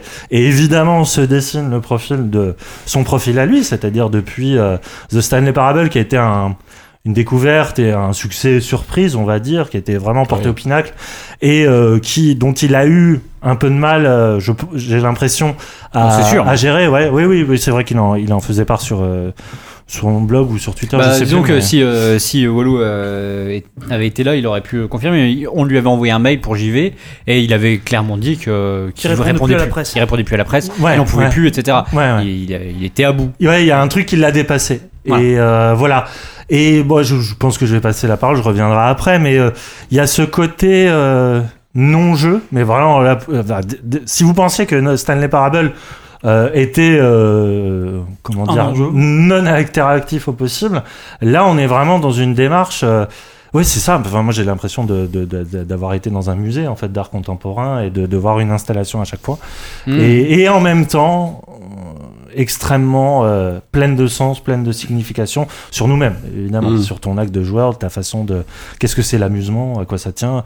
Et finalement, on rejoint un autre dossier qu'on a fait tout à l'heure. quoi. C'est euh, finalement. euh, Qu'est-ce que c'est être indé? Qu'est-ce que c'est Oh, Est-ce que le jeu vidéo peut être Tout a un- été préparé. La boucle est bouclée. Est-ce que le jeu vidéo est forcément forcément synonyme d'amusement ou forcément synonyme de créativité? Est-ce qu'il peut pas être les deux? Enfin, il y a, y a- y a énormément de questions, de problématiques qui restent beaucoup- bien en suspens, mais euh, finalement, euh, voilà, je euh, c'est plus l'expérience qui elle-même qui compte Bah, plutôt ouais, les parce réponses que- que, ça apporte. Parce qu'en fait, La euh, destination, le voyage, tout ça. Ah oui. On l'a ça fait mais longtemps. euh, C'est banni. mais c'est assez, euh, c'est assez euh, amusant que tu euh, que tu parles de toutes ces questions que ça laisse en suspens parce que moi je l'ai absolument pas vu comme ça. En fait, tu, ce qui est ce qui est assez marrant, c'est que le, le jeu donc euh, euh, tu as donc ce narrateur qui est le créateur du jeu qui parle de cette personne euh, euh, imaginaire, euh, fictive, Oui, peu on sait importe. pas, c'est les- c'est c'est personne. Mais- Au début, au début, moi pas, j'ai mais- vraiment cru qu'elle était réelle. Après, non, non, mais peu importe. le en doute fait, est permis. c'est que pour enfin tu dis que ça, ça pose des questions sur euh, sur le jeu vidéo sur le machin la création etc pour moi c'est le jeu le plus intime que j'ai vu depuis enfin peut-être que j'ai jamais vu quoi à part peut-être on en avait parlé Neverending Nightmare comme ça mais qui avait une Ouais. vision beaucoup plus C'est une fantasmagorique thérapie quasiment. Enfin, voilà bah là c'est la même chose hein. c'est une thérapie et c'est quel enfin Bah, il, il est parle- quand même une thérapie pétrie de doutes et Mais- de questionnements. ben oui mais c'est parce que, que ça tu finis par poser toi-même. Mais oui, mais parce que ça suit ce, ce côté journal et je Ouais. pense que ça, les dates sont sans doute farfelues, mais euh, mais je pense que chaque date correspond à, un, à, à des états d'âme euh, d'un moment donné, et c'est pour ça qu'on peut passer de, de côté euh, vraiment sur la création pure à aussi à des réactions épidermiques par rapport à la presse qui sont euh, qui sont évoquées dans un chapitre et qui sont sont plus évoquées après. En fait, mais enfin. Donc le, jeu commence effectivement comme comme euh, Stanley Parable, comme une farce, une grosse farce. Euh, moi, Stanley Parable, j'aime beaucoup, mais euh, au-delà de la blague potache, euh, je voyais pas forcément des trucs extraordinairement euh, profonds. Mais le jeu commence de la même manière, en te montrant une map de, CS, c'est de Dust, hein, clairement, ou déjà un peu un peu twisté avec des blocs qui flottent dans les airs. On a un premier quart d'heure, une première demi-heure. Moi, j'étais plié de rire. Mais c'est hilarant le début, euh, de la manière dont il va montrer à quel point euh, le début, euh, le début de sa carrière ou de celle de de de de, de, de Co- Coda. Coda, était un peu un, un peu difficile où on ne savait pas trop ce qu'il faisait. et à un moment, il y, a, il y a un glitch, un glitch hilarant où on le voit euh, en voulant se- rentrer dans un dans un laser, il est téléporté hors hors du niveau, etc. Il y a un niveau. il y a, au début, en plus, moi, je vois aussi euh, pas mal de, de références, euh, comme des clins d'œil, voire des, des petits trolls euh, adressés à, à des créateurs. Le, tout le délire autour du lampadaire, moi, j'y vois aussi un peu à ce que fait, ce que fait, comment il s'appelle, Monsieur de Bioshock avec ses, avec ses phares. Levine. Levine avec ses phares. Après, il y a, y a une sorte de, de, de délire à la Dark Souls avec des messages laissés au sol Mm. qui sont éparpillés pendant des kilomètres d'un niveau et les messages sont à mourir de rire la plupart du temps. Et là, et, donc je ris, je ris comme un bossu pendant une demi-heure et d'un coup, ben là, le jeu qui dure une heure et demie te part dans un truc plombant. Mais moi, euh, j'étais suffoqué de, de- de- devant, mon, écran parce que. euh, je sais pas si c'est parce que ça me parle ces thématiques-là en ce moment. ou Je sais pas. Il y, a il y a quelque chose qui s'est passé. Moi, j'ai trouvé le jeu hyper touchant.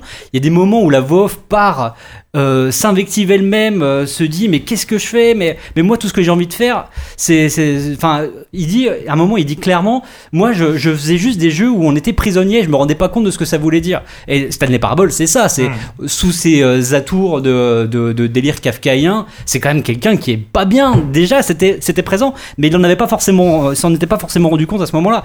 Et là, il y a des séquences entières où on est dans des dans des cellules un peu un peu bizarres et ça revient en cesse, en, cesse, en cesse. Il y a des moments moment gênant où on est sur une estrade devant le, devant le public et des grilles se ferment, ça fait un boucan d'enfer. Le, jeu, moi j'ai rarement vu ça, à part, enfin. Moi, je rattache ça peut-être à, ce que peut faire peut-être Wes Anderson des fois, c'est-à-dire euh, arriver à mélanger un côté très drôle et euh, burlesque et d'un coup de, mettre une, une séquence hyper euh, hyper lourde émotionnellement. Moi, ça m'a scotché. hein. Je passe un peu je passe un peu la parole, mais j'y reviendrai plus tard. Mais moi, j'ai fini le jeu, été estomaqué, vraiment. Oui, pareil, oui, euh, complètement.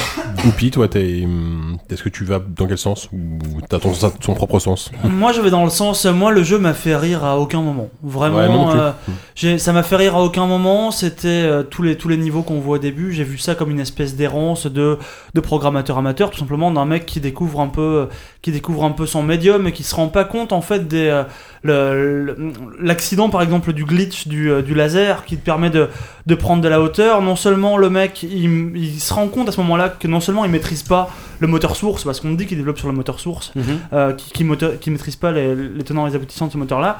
Mais en plus derrière, il voit, on voit toutes les toutes les salles ratées qu'il a pu faire autour de Mhm. autour de ce truc-là. Et j'y vois beaucoup de beaucoup de tâtonnements. Et peut-être que c'est un, c'est un mec qui se rend compte un peu de peut-être pas de la, la vacuité de, de ce qu'il est en train de faire, mais un peu la, la, Ah. la- la difficulté de l'exercice dans Toi, tu lequel il crois se perd. moi. vraiment que c'est un truc qu'il a fait au hasard par accident? Moi, je crois que tout est maîtrisé. Ah oui, non, bien sûr, C'est un sûr. mec qui aime, il a, il, il, avoue- il a avoué pour Stanley Parable qu'il est complètement fan de Charlie Kaufman, donc Mm. le, Mm. le scénariste de euh, euh, dans la Dans la faute de John. Malkovich ou euh, euh, adaptation, est- voilà. ou Synecdoche New York qui est vraiment le, le, le pire, on va dire, euh, qui, qui, qui est vraiment dans ces délires de euh, organiser des des, des mondes ou des scènes comme des purs méta de ce qu'est l'acte créatif quoi. Ouais, non, mais clairement, je, je pense qu'il est complètement là-dedans. Euh, qui- pour moi, c'est pas, c'est pas un accident, si tu veux. Mais il te, il te le montre, et je pense que c'est un truc. euh, pour moi, c'est clairement un truc où il parle de lui, euh, de A à Z.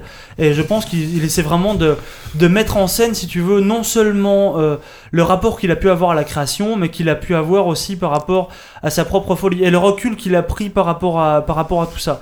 C'est ça que je vois dans ces constructions un peu, un peu hasardeuses, un peu cassées, et les moments où tu sens que le mec commence à maîtriser un peu. On arrive dans des jeux qui sont de, de mieux en mieux foutus. Mhm. hein, c'est de plus en plus. C'est toujours pas des jeux, mais c'est en tout cas les, les constructions, euh, le level design de, meilleur- de mieux en mieux. Et tu as surtout un début de, un début de narration, un début de gameplay qui arrive, mais dans lequel il s'en sort pas en fait. Tu sens que le mec il a pas de propos. Son seul thème finalement, c'est sa folie, c'est son enfermement devant la passion qu'il a de vouloir faire des jeux et le fait qu'il refuse quelque part d'avoir des gameplays, on va dire euh, traditionnels.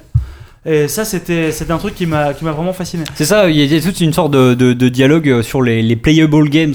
À un moment euh, où il dit mais, mais c'est quoi un jeu un jeu un jeu, Un jeu jouable, jouable. en fait? C'est quoi un jeu jouable? Ça veut rien dire et tout. Et il y a toute sorte de, de dialogue un peu absurde avec lui-même. euh.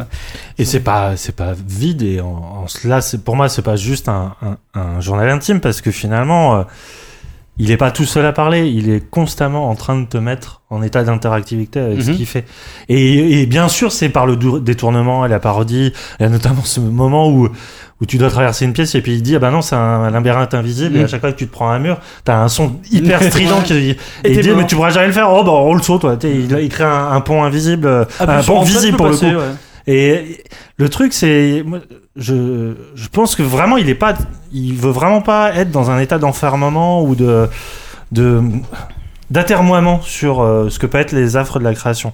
Moi, j'avais pu l'interviewer à l'époque de Stanley Parable, euh, et euh, on était, à un moment, on est rentré en débat en fait, parce que je disais, mais mais Stanley Parable, ça a plein de sens, ça veut dire plein de choses. Enfin, qu'est-ce que Et puis j'essayais de le titiller, mais qu'est-ce que t'as voulu dire? C'était voilà, euh, tu veux montrer que finalement la liberté dans les jeux vidéo, parce que ça, Stanley Parable, c'est un truc qui te fait croire constamment que t'as le choix, mais que finalement tout est une gigantesque machine organisée euh, sur euh, le- la, la- la découverte des possibles, on va dire. Et lui, il me disait, mais non, non, moi je voulais juste me marier en fait. Euh, J'étais comme un gosse avec une Ferrari, on m'avait donné un peu d'argent, euh, j'avais le moteur source, j'ai juste voulu me marier, il n'y a pas du tout de sens. machin, Mais et mais Et au bout d'un moment, j'étais hein. Ah, t'étais bien emmerdé pour ton ah, hein. vraiment, j'étais, atterré, oui. limite, et j'étais presque à l'engueuler, mais tu peux pas me dire ça, machin, et tout ça. Et finalement, c'est J'ai un mon- peu ça, C'est à Beginner's Gate. toi qu'il est Ça- pas bien. Ça se trouve, ce jeu existe grâce à moi. Et alors, euh, c'est- c'est- c'est c'est marrant parce que c'est vraiment un discours C'est que tu ressens pendant tout le jeu, quoi. C'est Le- exactement le ça. qu'il a eu à la presse et le fait qu'il soit tout le temps que lui, en fait, en tant que narrateur, voilà, euh, soit tout le temps en train de questionner, si tu veux, Coda sur ce qu'il fait sur les jeux. Mm. Et, Ouais, euh, oui, oui, Et exactement. que le fait que le mec lui réponde, C'est ça. bah non, Mais je- mais c'est Et ça tout ça à m'a fait- vachement aidé à, à digérer cette interview, du coup, Mhm. ce jeu-là, parce qu'effectivement, il arrête pas de dire, mais euh, finalement, l'auteur, elle est. On reconnaît pas un auteur forcément à l'intention qu'il veut placarder sur euh, des images ou des gameplays ou des machins Ouais. et tout ça. Finalement, euh, peut-être que les choses sont là, pas forcément parce qu'elles ont un sens, mais parce que euh, elles viennent d'une intuition et machin et tout ça. Mais peut-être que justement à l'époque il avait même pas conscience lui-même de ce qu'il était en train de raconter et c'est que c'est justement avec ce genre d'interview, avec ce genre de, de, de, de gens qui l'ont. Et c'est peut-être pour ça aussi qu'il a eu une, cette réaction épidermique, c'est que c'est c'est le regard des autres qui lui ont fait prendre conscience de ce qu'il était en train de raconter. Ouais. Il le dit, enfin dans le jeu, c'est dit, euh, mais les jeux vidéo, euh, ça, ça mérite pas une telle souffrance. Enfin, c'est quand même fou de dire Ouais, ça. Quoi. c'est-. Le, le- ce gars, en fait, s'est rendu compte de son propre état par le regard des autres de- sur son jeu qu'il avait créé, peut-être euh, un- totalement inconsciemment, quoi. Je pense pas du tout que The Stanley Parable est venu euh, par une muse qui lui a soufflé à l'oreille, tu vois. Enfin, non, bah, bah Il non, y a plein de je choses que tu fais sans. Dire, je euh, l'ai- je poussé un petit peu. Il y a plein de créateurs peu, comme ça qui se Je rendent pense pas que compte. c'était pensé, Non mais mais ça, heureusement, heureusement, parce que si tout était calculé, on aurait des produits, on n'aurait pas des œuvres. Mais le, le fait est que quand même, il y a ce côté. Et là, vraiment, je suis persuadé, il y a ce côté un peu joueur de Raiden où justement, il, il prend une double identité, il se moque aussi de ce que ce qu'est le médium, de ce qu'est son public et Mhm. tout ça. Il y a toujours Bah, ce voilà, côté il y a un peu calculateur aussi. Il y a, il y a une, réflexion sur, sur le fanboyisme où il raconte sa relation avec Koda, il était un peu collant avec lui, Ouais, machin. ouais. J'imagine qu'il a peut-être vécu la même chose euh, sur des joueurs ou même des journalistes qui l'ont un peu harcelé. Moi j'ai euh, vécu ça un peu comme, une, comme, un, comme un jeu un peu en réaction épidermique à la presse en fait. Et, euh, aux Pas gens que qui- ça, mais, Non, mais par rapport à sa relation avec le public, en fait. ouais, tous les gens qui lui demandaient du sens alors que lui en voulait pas forcément en Mais je pense Les salauds comme Yannou. non, mais il voulait, il voulait pas parce qu'il avait peut-être peur de justement de, de faire cette introspection là à ce moment-là. Et c'est pour ça qu'il y a une évolution quand même dans le jeu. Je trouve euh, vraiment. Il- à un moment, enfin, il y a, il y, a, il y a toute une séquence. euh, je sais plus exactement où c'est. Enfin, c'est c'est plutôt vers la fin où euh, où euh, où en fait ça, ça, ça ressemble à des aveux en fait et, et la voix de, qui est si calme tout, tout, tout le long euh, part un peu dans, dans les aigus. Il y a, euh, mais il se dit mais enfin il est vraiment en, en panique. On, on sent vraiment que à ce moment-là il y a, il y a- il est au bout du rouleau il y a et, euh, et c'est une montée en puissance comme ça qui est symbolisée par euh, par euh, par le, le dernier niveau euh, qui est une tour gigantesque où tu montes t'en finis plus de monter jusqu'à arriver à, à, à dialoguer pour de bon avec avec avec, ce- avec cette personne avec ce coda quoi enfin euh, moi j'ai enfin il y a sans doute une partie une partie de, de jeu et c'est sans doute peut-être le, le sous-estimer ou le que de penser qu'il a il a fait ça de manière complètement inconsciente qu'il se rendait même pas Ça, compte de en tout cas, pour moi, c'est pas gratuit. hein. C'est clairement pas gratuit. ou c'est peut-être c'est peut-être très malin mais euh, enfin là- là j'ai vraiment le sentiment que c'est quelqu'un qui, qui s'est vraiment livré quoi et qui euh, et c'est enfin et j'espère que que enfin d'une certaine bien. Bah j'espère qu'il va bien et j'espère que enfin c'est- on parle de théa- de thérapie on y est complètement pour moi quoi et c'est pour c'est pour ça que le jeu m'a autant euh, m'a autant touché quoi Moi j'ai trouvé ça très triste. Je pense que Tom est très ah bah mais, mais c'est ça mais c'est hyper triste Euh, mais c'est marrant euh, Force Ouais. Rose me disait que moi qui me marrais à mort pendant les, les premières minutes peut-être parce que justement j'avais j'ai pas j'ai pas réagi tout de suite à, à l'espèce de mélancolie qui se dégageait mais euh, Force Mais en Rose fait, me- moi, ouais. ce que j'ai raconté à 10 ce midi, j'ai j'ai lancé le jeu. Dès la première seconde, je me suis senti physiquement très mal. Un malaise, Ah ouais, euh, une angoisse. Enfin, et là, la première truc, j'avais pas ce qu'il fallait faire, je savais pas trop, j'écoutais, machin. Et dès la deuxième map, en fait, faire. je me suis. J'ai d'un seul coup le cœur qui battait, et j'ai fait une crise d'angoisse, en fait, et j'ai éteint le jeu direct.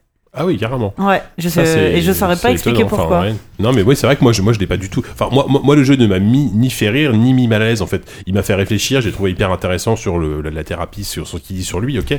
Mais il, il m'a pas euh, atteint euh, presque physiquement comme ça, quoi. Je trouve ça très Ouais. étonnant. euh, Enfin, très étonnant, c'est très surprenant que- qu'il y ait des réactions aussi extrêmes. moi j'en ai pas dormi de la nuit mais vraiment Ah ouais, Ah, il m'a il m'a honté le c'est ouf. Enfin, c'est Moi, je Ça pense me- qu'il fait une thérapie comme Woody Allen le fait à travers ses Mm. films. C'est-à-dire que oui, évi- Ouais. bien- évidemment, c'est sincère, évidemment, c'est personnel, mais il y a ce côté un peu, je mets, il y a un côté un peu mégalo quand même. bah, oui. Euh, mais c'est normal. il y a- C'est pas un problème. Il est très touchant là-dessus. Hein. Comme beaucoup de créateurs. en Bien sûr, bien sûr, mais je pense surtout que le jeu vidéo lui permet de dra- dédramatiser vraiment ses angoisses et ses atermoiements, et que effectivement, si le ton est très lugubre sur la fin, euh, il y a toujours une sensation de pirouette, je trouve, Mm.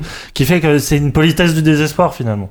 Il y a, y a ce côté-là, quoi. Pour moi, il est pas, il est, il est un peu plombant le jeu, mais il est porteur d'espoir sur le fait que le jeu vidéo, oh, pardon, le jeu vidéo aura beau se- s'entourer des meilleures techniques et tout ça, il y aura comme ce, le plan magnifique, le final est assez magnifique. Ah où oui. Il s'envole et il ne voit qu'un monde entier Mm. en forme de labyrinthe.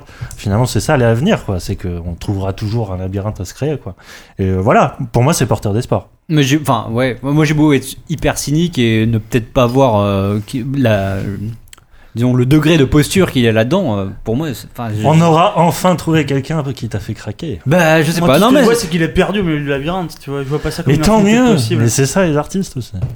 Et puis peut-être. enfin, la- la- sa vision des, des personnages aussi. euh, je veux dire, ce- qui sont, euh, enfin, c'est presque orwellien là, ces espèces de personnages Ah qui sont des, des silhouettes avec des, des écrans à la place du Ouais, visage qui, cubes, qui, là. or- Ouais, qui ouais. donnent des, qui ordonnent des mots comme ça, répondez, machin. Incroyable. Écoutez, Ouais. c'est hyper angoissant. Non mais c'est intéressant parce que là j'ai entendu entendu pas mal de gens en parler euh, voilà et là c'est la première fois que je- j'entends des avis comme ça aussi euh, engagés on va dire dans les deux sens. Euh, après enfin ouais je- après malgré tout ça reste une enfin c'est peut-être con ce que je veux dire mais ça reste une démarche un peu enfin un peu mercantile tu vois il, il, il- son jeu il le vend tu vois donc il, il veut quand même faire de l'argent avec alors Oui, est-ce qu'on tu qu'on peut pas reprocher de vouloir vendre sa Sophie, thérapie tu Cal- vois? Sophie Cal, qui est une, actrice, une, une artiste contemporaine, machin, qui est millionnaire oui oui. maintenant, n'a a gagné son beurre que sur la mise en scène de son quotidien, de ses lettres intimes, machin. Je veux dire, tu vas à Oui, oui, c'est Pompidou, tu payes 8 Oui, c'est- euros, c'était le prix du jeu. ouais.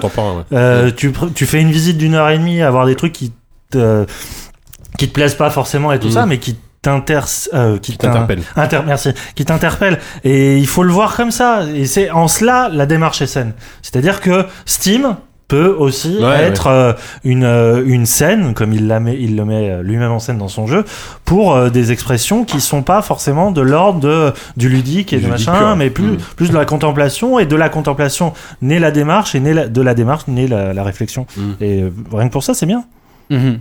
eh ben C'est beau. eh ben, non mais c'est. C'est- Voilà, c'est- ça va- ça va changer Non, on va non, refaire un mais- peu dans une bassine parce que non, mais faisons c'est un jeu intéressant. faisons un jeu sur Ouais, ouais. une bassine Ouais, on réfléchit D'accord, ben alors on, on peut que vous encourager à y jeter un œil. En tout cas, c'est vrai que après c'est peut-être intéressant de faire d'abord ce Stanley Parable, peut-être, et après faire ce Ah, c'est jeu. même c'est même Je pense que obligatoire ça- c'est très complémentaire, Sinon, on en fait. comprend rien, je pense. ouais Ouais, ouais, je pense qu'il faut vraiment avoir fait Stanley Pour Parable. moi, Stanley Parable, c'est l'aboutissement de tout ça, quoi. Ouais et Pour moi, ça c'est l'anti-remake de ouais, c'est l'anti-remake, ouais. Parable peut-être Ouais, c'est peut-être ça, ouais. Effectivement. Euh, D'accord, passons euh, au deuxième jeu qui est totalement différent pour le coup. Euh, enfin, je crois en tout cas, j'y ai pas joué. Donc ça s'appelle Big Pharma.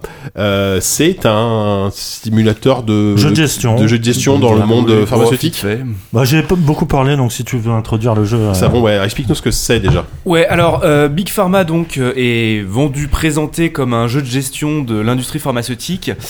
Euh, et je ne suis pas tout à fait, Putain, les sujets fun là. je ne suis pas tout à fait d'accord avec Mais cette alors, attends, définition. avant tout, c'est c'est genre, c'est- c'est- est-ce que c'est est-ce que c'est limite à Serious Game ou non, non, non, grave non, pas. D'accord, ok. Pas du tout, pas du tout. Grave pas. Attention, on a changé de registre. C'est toi, les journalistes scientifiques. L'industrie médicale, on rigole tout de suite. En fait, Mais disons que ça, ça prend euh, le- le- l'industrie euh, pharmaceutique par le, on va dire le petit bout de la lornière. Lorgnette. Lorgnette. Lorgnette, exact. Dans une ornière. Petit bout de l'ornière. Génial.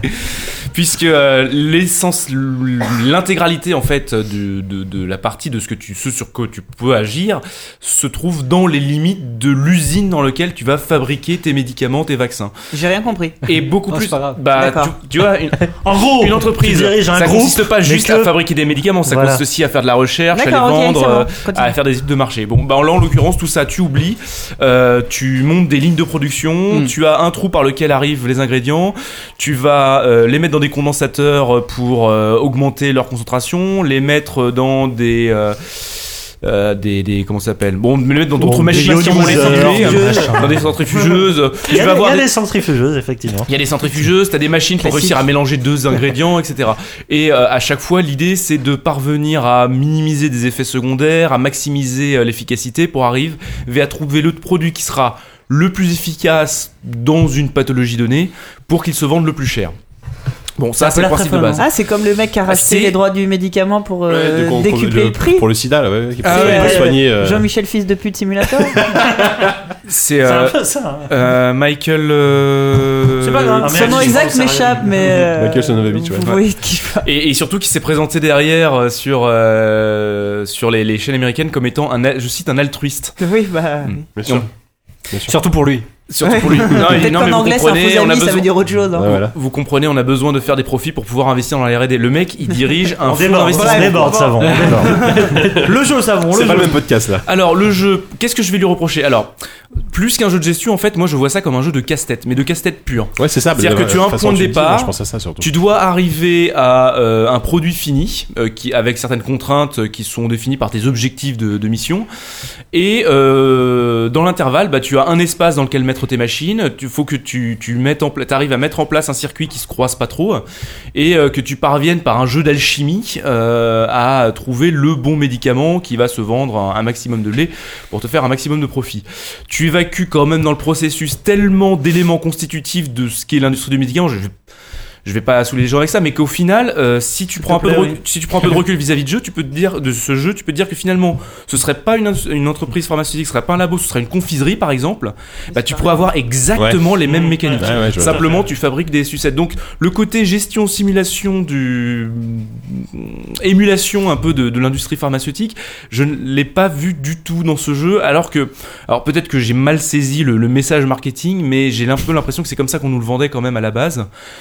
Euh, alors qu'il y a quand même plein de moyens de s'amuser dans l'industrie pharmaceutique. Tu peux. je sais pas moi. non, non, mais juste pour prendre l'exemple- dans des vaccins, par exemple. non, non. Non, mais par exemple, tu peux euh, envoyer des mecs euh, euh, cambrioler euh, des journalistes médicaux juste avant le procès Mediator. Tu peux arrivé, racheter. Ah, voilà. Pas moi, mais une collègue. Tu peux. Tu peux euh, le, le lundi dire que non mais tu comprends les prix seront régulés par le marché et puis le mardi tu rachètes tout le catalogue du GSK ce qui fait que tu deviens seul sur le marché des, pro- des, des produits innovants en oncologie C'est vrai que ça a l'air marrant. ça a l'air très très drôle En hein, fait, c'est n'est-ce le beginner's guide de savon. Qu'est-ce qu'on rit Tu Et donc, peux- alors, à part le fait que ça soit pas pharmaceutique, Alors, si c'était des bonbons, est-ce que ça serait bien Ouais, c'est Eh ça. bien, oui. Ce, détail étant un peu évacué, non parce qu'en fait je voudrais surtout que les gens se trompent pas sur les intentions du jeu, mais ce détail étant évacué, ça reste quand même un jeu de réflexion, un espèce de puzzle game qui est quand même plutôt bien troussé, qui est difficile à lire, on va, on va pas se cacher, il y a vraiment euh, des, systèmes de jauge où il faut vraiment s'y reprendre à plusieurs fois avant de lire euh, les conséquences de tes actions. Surtout qu'en plus, ils ont un système où tu n'as jamais une vision complète de toute ta ligne de production. C'est-à-dire que tu verras les effets euh, d'un appareil, mais d'un seul appareil. C'est-à-dire qu'il faut que tu en poses un, puis un deuxième, puis un troisième. Tu vois ce que ça fait, et puis bah, tu te rends compte qu'en fait tu te trompes depuis le début, donc tu repenses entièrement ta ligne de production. Ça a ce côté un petit peu fastidieux, frustrant, mais mais mais mais mais, mais c'est quand même un bon puzzle game, un bon puzzle game assez sympathique. euh, euh, voilà, Euh, honnêtement, j'ai pas énormément de choses à dire euh, dessus supplémentaires parce C'est que pas mal déjà là. hein. Ah non, c'est bien déjà. Euh, Yannouk, toi, t'es. Oui, là, mais euh, plus qu'un. Toi, en tant que, que, que Voilà, non spécialiste de. pro- Disons Profane que- total. Je, je vais, je vais laisser parler Yannou sur euh, le côté plus euh, mécanistique, Ludique. euh, ludique. Oui, bah c'est c'est plus qu'un puzzle game. J'ai l'impression que ça revient à la formule des tycoons, quoi. Enfin, vraiment, euh, tu, tu produis effectivement des chaînes de montage. euh, Après, effect- on- on- effectivement, on est- t'es t'es t'es t'es, euh, comment dire, t'es restreint par un petit espace et, et, Mm. et effe- et effectivement, tu dois et surtout, Juste, on, on est d'accord, ça n'a rien à voir avec un thème hospital ou un truc comme ça. non. Bah, Enfin, non, non, c'est pas un jeu où tu vas gérer une infrastructure. T'es à pas- Infinity pas là pour Factory, répondre à une demande. Voilà, à voilà, ça, en fait. Infinity Factory, c'est complètement ça en fait. Cherchais on, c'est- on est dans Infinity Factory dans la Ouais. façon dont tu penses ta chaîne de montage pour qu'elle prenne pas trop de temps et que tu trouves une sorte de musicalité dans le, on va dire dans les tapis roulants pour que euh, finalement. euh, qu'est-ce qu'on rigole ouais, ouais, ça en vient. C'est non, mais c'est c'est très efficace en termes de, de jeu de gestion. euh, euh, c'est très complet, très riche. Mais alors. Pour le coup, c'est peut-être pour ça que j'ai pas été touché par. euh, Enfin, si, j'ai été très touché, mais j'ai pas été euh, déprimé par Beginner's Guide parce que c'est Big Pharma qui me déprime vraiment. parce que voilà, le, le, le côté médical que tu trouves euh, complètement euh, euh, grotesque, et t'as sûrement raison. Moi, il m'est arrivé complètement dans la gueule parce que vraiment, il y a le, le but du jeu est clairement de faire le profit avec des, des pertes minimes. Mhm. Et les pertes minimes se jouent sur un truc assez pervers, c'est-à-dire que chaque euh, composant chimique a un curseur. Et plus tu agis sur ce composant, plus tu fais bouger le curseur vers des couleurs. Et les couleurs, c'est soit des effets positifs, c'est-à-dire ça soigne l'arythmie, euh, l'arythmie. C'est pas très positif, ça. truc- enfin bref, ça fait, ça soigne des trucs. Et soit ça a des effets un Ah ouais. peu, un T'en peu parles bien. néfastes. hein. Ouais, moi, je comprends, moi, je parles. Merci. Soit ça a des effets néfastes. Et vraiment, au bout d'un moment, c'est plus du tout euh, l'altruisme justement. C'est euh, le jeu ne fait pas de toi le l'inventeur de la future pilule miracle pour pour guérir je ne sais quelle maladie incurable. C'est vraiment c'est là le c'est le, le, côté hyper cynique. Enfin, je sais pas en fait. Si ce jeu est une gigantesque leçon de moi, cynisme. moi, je crois, je crois qu'il n'y a pas de cynisme. Je pense que Ah les bah, gars. quand même, putain. Je suis désolé, hein, mais Ah non, enfin si, il y a, en fait voilà. ça reflète quand même. Disons un que état, le jeu euh, ne, ne reflète pas le cynisme de l'industrie pharmaceutique parce qu'il y avait beaucoup mieux à faire à ce niveau-là. En revanche, il y a un cynisme, il y a un certain cynisme des développeurs dans le sens où les gars avaient une, une- ont développé une mécanique et pour la rendre plus sexy, plus vendable, pour pour la rendre plus visible sur Steam. Enfin, je vois pas d'autre oui, explication. sûr. Ils t'ont collé ce côté euh, pharmaceutique derrière parce que, euh, bah, je sais pas, peut-être qu'ils se sont dit, on va les prendre pour un peu les comics Sinos. Euh, euh, pardon, euh, je Hmm. confonds. Putain, mais si demain je veux vendre des jeux, je pense que je, je choisirais pas l'industrie pharmaceutique, tu vois. Ah si. tu, sais- tu sors du rang, effectivement. Mais, euh, mais vous parlez de ouais. thème Tu sors hospital. du si. fun aussi, quoi. Si, si, parce que. Ouais, mais Thème Hospital, c'était léger, c'était presque une parodie, quoi. Enfin, C'est pas ça que je veux dire. Ah oui, oui. C'est pas ça que je veux dire. enfin, c'est oui. Non, ce que je veux dire, c'est que dans les graphismes, ça ressemble quand même un peu à ce côté. Il y a un côté un peu, pas cartoon, Un peu mais un, rond. un peu dessiné, un peu coloré. Tu vois, tu parlais de confiserie, oui, les, les, Oui. les médicaments ressemblent à des bonbons. Mais au-delà de ça, il y a vraiment. euh, Enfin, je sais pas, t'as ce côté, non, euh, le but c'est pas d'inventer la formule miracle, c'est de battre les cinq concurrents en, euh, en faisant que ton médicament, eh ben, il donne pas trop la diarrhée à ton client, mais qu'il le fasse débo- débourser vachement d'argent. Et tu vois, il y a ce, On en est tous là. hein. et, du coup, bah, j'étais nul au jeu parce que vraiment cet aspect-là, euh, Tu voulais pas que les me rend complètement improductif. Oui, Vraiment, j'étais nul. Et il y a, ce- enfin, les, les objectifs sont purement chiffrés et euh, c'est vrai Ouais. que c'est pas quelque chose qui est forcément très très motivant. hein. Puis ça te renvoie au côté très fordien de bah, vraiment tu fais des chaînes de montage quoi. Et aujourd'hui c'est un peu compliqué euh, avec tout ce qui se passe dans le monde et tout ça. Et il n'y a pas ce côté un peu rêveur poétique qu'avait Charlot dans les temps modernes. Là c'est vraiment. euh, Oula Mais non mais bon, je parle de Ah, oui, tapis oui, roulant, tu vois, tu vois ce que je veux dire. Il y a Ouais, c'est finalement le, la, la société a évolué et aujourd'hui les tapis roulants ils servent à faire de, des, des médicaments. euh, Note que c'est et note que rentables, c'est une vision aussi très désincarnée de, de, de l'usine. hein. À part euh, peut-être un personnage au niveau de l'empaquetage des, des pilules, tout est entièrement Oui, automatisé. c'est des machines. et, ouais, et toi, ouais. t'es t'es un espèce de démiurge qui est là en train de, de fabriquer tes, tes médicaments. Et, et- vraiment, le futur du capitalisme Et- encore- de la pharmacopée. quoi. merde, Et encore- il est et encore- joyeux ce jeu Ah ouais, non, mais je te dis, moi, ça m'a, mais ça m'a plongé dans des et- abîmes de solitude, mais et, vraiment. et encore une fois, mais me tellement, détestais, quoi. t'es- tellement J'ai déconnecté de regardé ma pharmacie personnelle en disant, mais t'es vraiment une connasse. tu veux du mal. Voilà. Ah mais si tu veux, je te raconterai des trucs sur, le, sur la pharmacie d'officine, tu vas, tu vas encore plus déprimer. Ce Non, sera, mais, ce sera euh, le bonus pour les, les abonnés Patreon. Au-delà de la blague, euh, les amateurs de tycoon un peu à l'ancienne comme ça, euh, le, le jeu est quand même très très solide là-dessus. Il te, il te t'oblige à quand même à te creuser, à te creuser la tête. Ouais, ouais. Voilà. Voilà, bah, Voilà. euh, Vous êtes toujours là Ah, On est Vous bien là. l'avez moyennement vendu, mais bon, euh, je reconnais que ça peut être un bon jeu, effectivement. Euh, ah bah, en tout cas, après ces, ces critiques pleines de fun et de légèreté, de, de gaudriole, euh, on va finir et on va passer aux recommandations.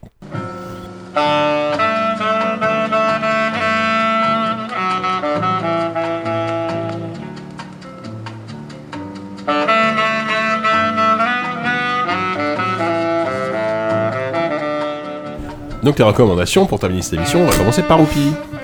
Ouais. Roupi. Alors moi ça faisait un million d'années que je suis pas allé au cinéma et je suis allé au cinéma voir un film de Shyamalan qui s'appelle The Visit. The Visit c'est un film euh, c'est un film euh, c'est Ça a commencé comme un truc euh, assez rigueur pour, pour être tout à fait franc, je savais absolument pas ce que j'allais voir en allant voir ce film. J'avais pas vu de bande-annonce, je connaissais pas le pitch, je connaissais rien du tout. Je suis allé là parce que c'était dimanche après-midi, qu'il faisait beau, que tout avait l'air jovial et tout. Je vais voir ce truc là, un sur, peu sur la un peu sur la bonne foi euh, sur la bonne foi de, de, de l'affiche et de la recommandation et de, des hasards de l'horaire aussi qui faisait que je me pointais au cinéma au moment où ça commençait et euh, donc euh, je vais voir ce film là je me retrouve là.